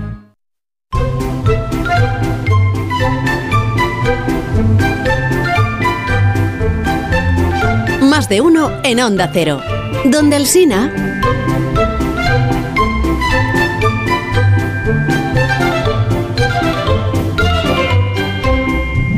Y donde José Mi Rodríguez Sieiro. Buenos días, José Mi, ¿cómo estás? ¿Y donde Begoña? Ay, qué se ha puesto. Estoy donde Begoña. Y donde Jorge. Sí. Todos juntos y en unión. Aquí los tres. Poniendo a mucha gente verde. En amor y compañía. Ah, sí, con las revistas del corazón. Estamos con revistas de corazón. Qué fuerte, qué fuerte, qué fuerte. No, muy bien. No nos ha gustado la casa esa. no nos ha gustado No nos ha gustado la casa de Ola. No, es que no. no. me gusta la señora. Abusar de tanta manga farol no me gusta tampoco. A ver, situada muy bien la casa está. Él es un griego. Tan rosa la cocina, todo navi- Un rosa. naviero griego. Tiene una casa situada rosas. preciosa sobre la Acrópolis. Claro. En Atenas es un palacete muy bonito. Mm, Ahora ya dentro. tal. Y luego lo que pasa es que ella pues es eh, una atrevida. Es diseñadora. Es diseñadora, sí, Claro. no sé lo que habrá diseñado, pero si lo que diseña es ropa, se ha equivocado. Y si lo que diseña es... Son muebles y también. muebles de cocina rosas, rosa chicle. Es de vestidos de alta costura, los- diseñadora de vestidos de alta costura. Bueno, pues yo no Sí. conozco a ninguna señora, amiga mía, que mm, vista por Critariotti. Critariotti. El modelo de Critariotti no lo tiene No. nadie que yo conozca, yo creo, ¿eh? y conozco algunas griegas, a lo mejor sí le hacen algo, pero de todas formas, ella no vende bien, ella no vende bien sus propios diseños. No. Porque al final, ¿sabes lo que pasa? Que el modelo de la manga turquesa con beige, la mezcla está bien. Pero la poitrine no hay necesidad. No hay necesidad porque, Queda poco porque es todo, todo muy operado, demasiado operado. Sí. Pero bueno, no nos interesa absolutamente Pues la nada. pasamos otra ¿Qué vez, más está. hay? Ah, ¿Qué no, más eh, hay? Jesurín, Jesurín, ¿Qué le pasa? que cuenta pues, pues sus memorias, porque tiene 50 años, porque lo ha pasado regular en la vida porque ha tenido no ha tenido grandes cogidas pero ha tenido un accidente que lo le marcó un accidente de coche como todos sabemos porque ha tenido una una eh, una madre de su hija que les ha machacado la vida directamente o sea así de claro ¿eh? y bueno pues él sale ahora le han hecho un reportaje estupendo porque parece de verdad el, fotos preciosas. gran- el- preciosas las fotos, muy bonitas, Montando muy bonitas, caballo. muy bonitas, muy bonitas, él muy bien interpretado, como muy, Muy natural. todo muy bien, ¿eh? Está ahí muy natural en el. Claro, pues dice cosas muy, En el sen- muy, muy bien. Dice, aunque mis padres se separaron, los cuatro hermanos fuimos siempre, eh, fuimos, fu- fuimos siempre neutrales. ¿eh? O sea que muy bien, lo hace, lo hace y lo dice muy bien. Pero Le sale bien ¿Está publicando sus memorias en sale- el Ola o es que ha escrito un libro que no me entero? No, no, no Ah, lo sé. No, es el Ola. Que ¿no? igual se lo está Hace planteando. una defensa de su mujer, de su Mm. mujer, diciendo que, que es una persona para quitarse el sombrero, que la han maltratado. Pues sí, es verdad, pero sí es que es verdad. O sea, porque claro, te sale de repente un personaje como la ex y, y te da un ataque de nervios directamente, claro. Y luego todas las revistas hablan del torero, el torero Juan Ortega. El torero Juan Ortega, porque es el que... Al que dejaron en el... el que no, se llegó a el casar. que no se El llegó a casar, el pero altar. claro, yo es que El eso parece una cosa rarísima, pero yo he vivido eso. mucho? Hombre, yo he ido a una boda a Barcelona donde Sí. de repente ¿Quién se salió el novio. Se fue el novio. El, el- el novio salió el novio y dijo que no hay boda. Ah, porque no llegaba Allí en, la en la novia. misma iglesia. No, no, no, no, No, no, no, que el pero lío. todos vestidos para ir a la iglesia. Ajá. Pero que- Y el novio había salido a dar una vuelta, estaba nervioso y había salido a dar una vuelta y a alrededor la del vuelta hotel. dijo que no, que no se casaba. No, se encontró con una. Ah. Y le dijo, ¿qué tal? ¿Qué es de tu vida? Pues pensando en... ah, ¿Te acuerdas mucho de mí? Pensando muchísimo en ti. Pero Yo bueno, también. Qué fuerte. ¿Y te qué haces aquí? Dice que Pues me que voy, me a, voy a casar. casar ahora. Que me voy a casar, pero si te vas a casar conmigo, anulo la boda. Y anulo la boda. Ostras. Y luego se casó con ella. Ya no vamos a seguir no, ya porque no vamos a dar demasiadas pistas, Sí. Jorge. ¿Y cuántas veces te ha ocurrido esto en la vida? ¿Una y vez? luego tengo y luego tengo una, una, una señora que, ha- que quiero muchísimo casada con un señor que él, se ha- él se muerto que ha sido un personaje histórico en España que la dejó dos veces en el altar Jolín. Eso, Dos veces. Eso es ensañamiento. ¿Y a la tercera fue la vencida o, o Pues ya sí, luego sí? fueron luego felicísimos y O sea, hubo tuvieron dos tres. hijos y tuvieron dos hijos y todo muy bien y la señora eh, es Vamos, no voy yo a la guapísima, tercera ni atado. es guapísima y tal no porque eres poco persistente Claro. claro, pero Es cuando que era No tienes jugársela. mucho que perder. claro claro o sea que Así ese es. tipo de cosas pueden surgir Lo que se hace por pueden amor, ¿verdad? pasar pues yo prefiero que se haga eso que no que eso que te dicen pues eh, mm, cuando te encuentras con alguien qué tal pues mi hijo se ha separado y dices pues se ha casado hace unos meses Mm. Ya. porque he ido a la boda Es mejor de, ha- de hacerlo antes. claro comprendes sí. claro he ido a la sí. boda y entonces ese tipo de cosas también pasan Pero es menos impactante. Es, más impactante. Menos, impa- eh, menos impactante, pero yo Porque creo es muy peliculero, yo creo que es por eso. que es mejor, que se ha utilizado es mucho en las mejor, películas. es mejor mm, romper antes. No llegar a Es ese. el choque es mucho más fuerte de momento, pero luego no se pasa esos meses de que si me separo no me separo, El la papeleo, bronca, la bronca, lo re- la, la división de, Sí, sí, sí. de las cosas, Mm. lo tal, y luego, mm, pues sí, o sea que sí, sí, ¿Qué- sí. ¿Y qué dice el torero en la revista? También, también. Bueno, es que ahora me estoy acordando que yo, como he tenido tantas bodas, claro, claro. Alguna incluso ni me han devuelto el regalo. Si- Sin haberse efectuado la Sin boda. haberse efectuado la boda. A ver si era una estafa. Porque tiraron las tarjetas. Tiraron las tarjetas. Sí, es que no sabían no de quién era de quién era quién, Qué casualidad que tiraran las tarjetas. Sí, porque en aquella época no, no había No. tanto lo de las Ah. listas de bodas ni Ya. nada de eso. Mm. Pero sobre todo es que es todo muy Qué complicado. Es todo muy complicado. Bueno, ¿qué tal tu vida? Un minuto tienes para Pues decirme qué mira, fenomenal, porque ayer cené una cosa que no había cenado en muchos años, ¿El ni qué? había tomado en mucho tiempo, vamos, no años, tampoco Sí. años, pero en Madrid no. Pues mira, tomé una fondí de queso y una fondí de carne. ¿En el chalet en suizo? un, en un chalet suizo, pero en la calle, en la calle. No, pero es que está en Madrid ya, en la calle de Vino Pastor. Ah, Es, está reproducido un chalet suizo, era de los antiguos Pero dueños la de lo que era el chalet suizo que hemos conocido ¿no toda la vida. queso? Pero muy cómodo. La calle Divino Pastor, a No, lo de la Plaza del 2 de Mayo. no, pero la fondue de carne no lleva también queso. No. No, ¿No? la es la fondí de queso. Primero Oh, tomamos fondue fondí de de queso carne. y luego yo Vale. quiero volver otro día para Adiós. la Raquelet. Me encantó. Nos lo encantó. nos Se cuentas llama más cosas em, mañana. Adiós. Fonditel, Hasta mañana Tel, a como todos. Guillermo, Como Guillermo Tell. como Guillermo Tell. El de la-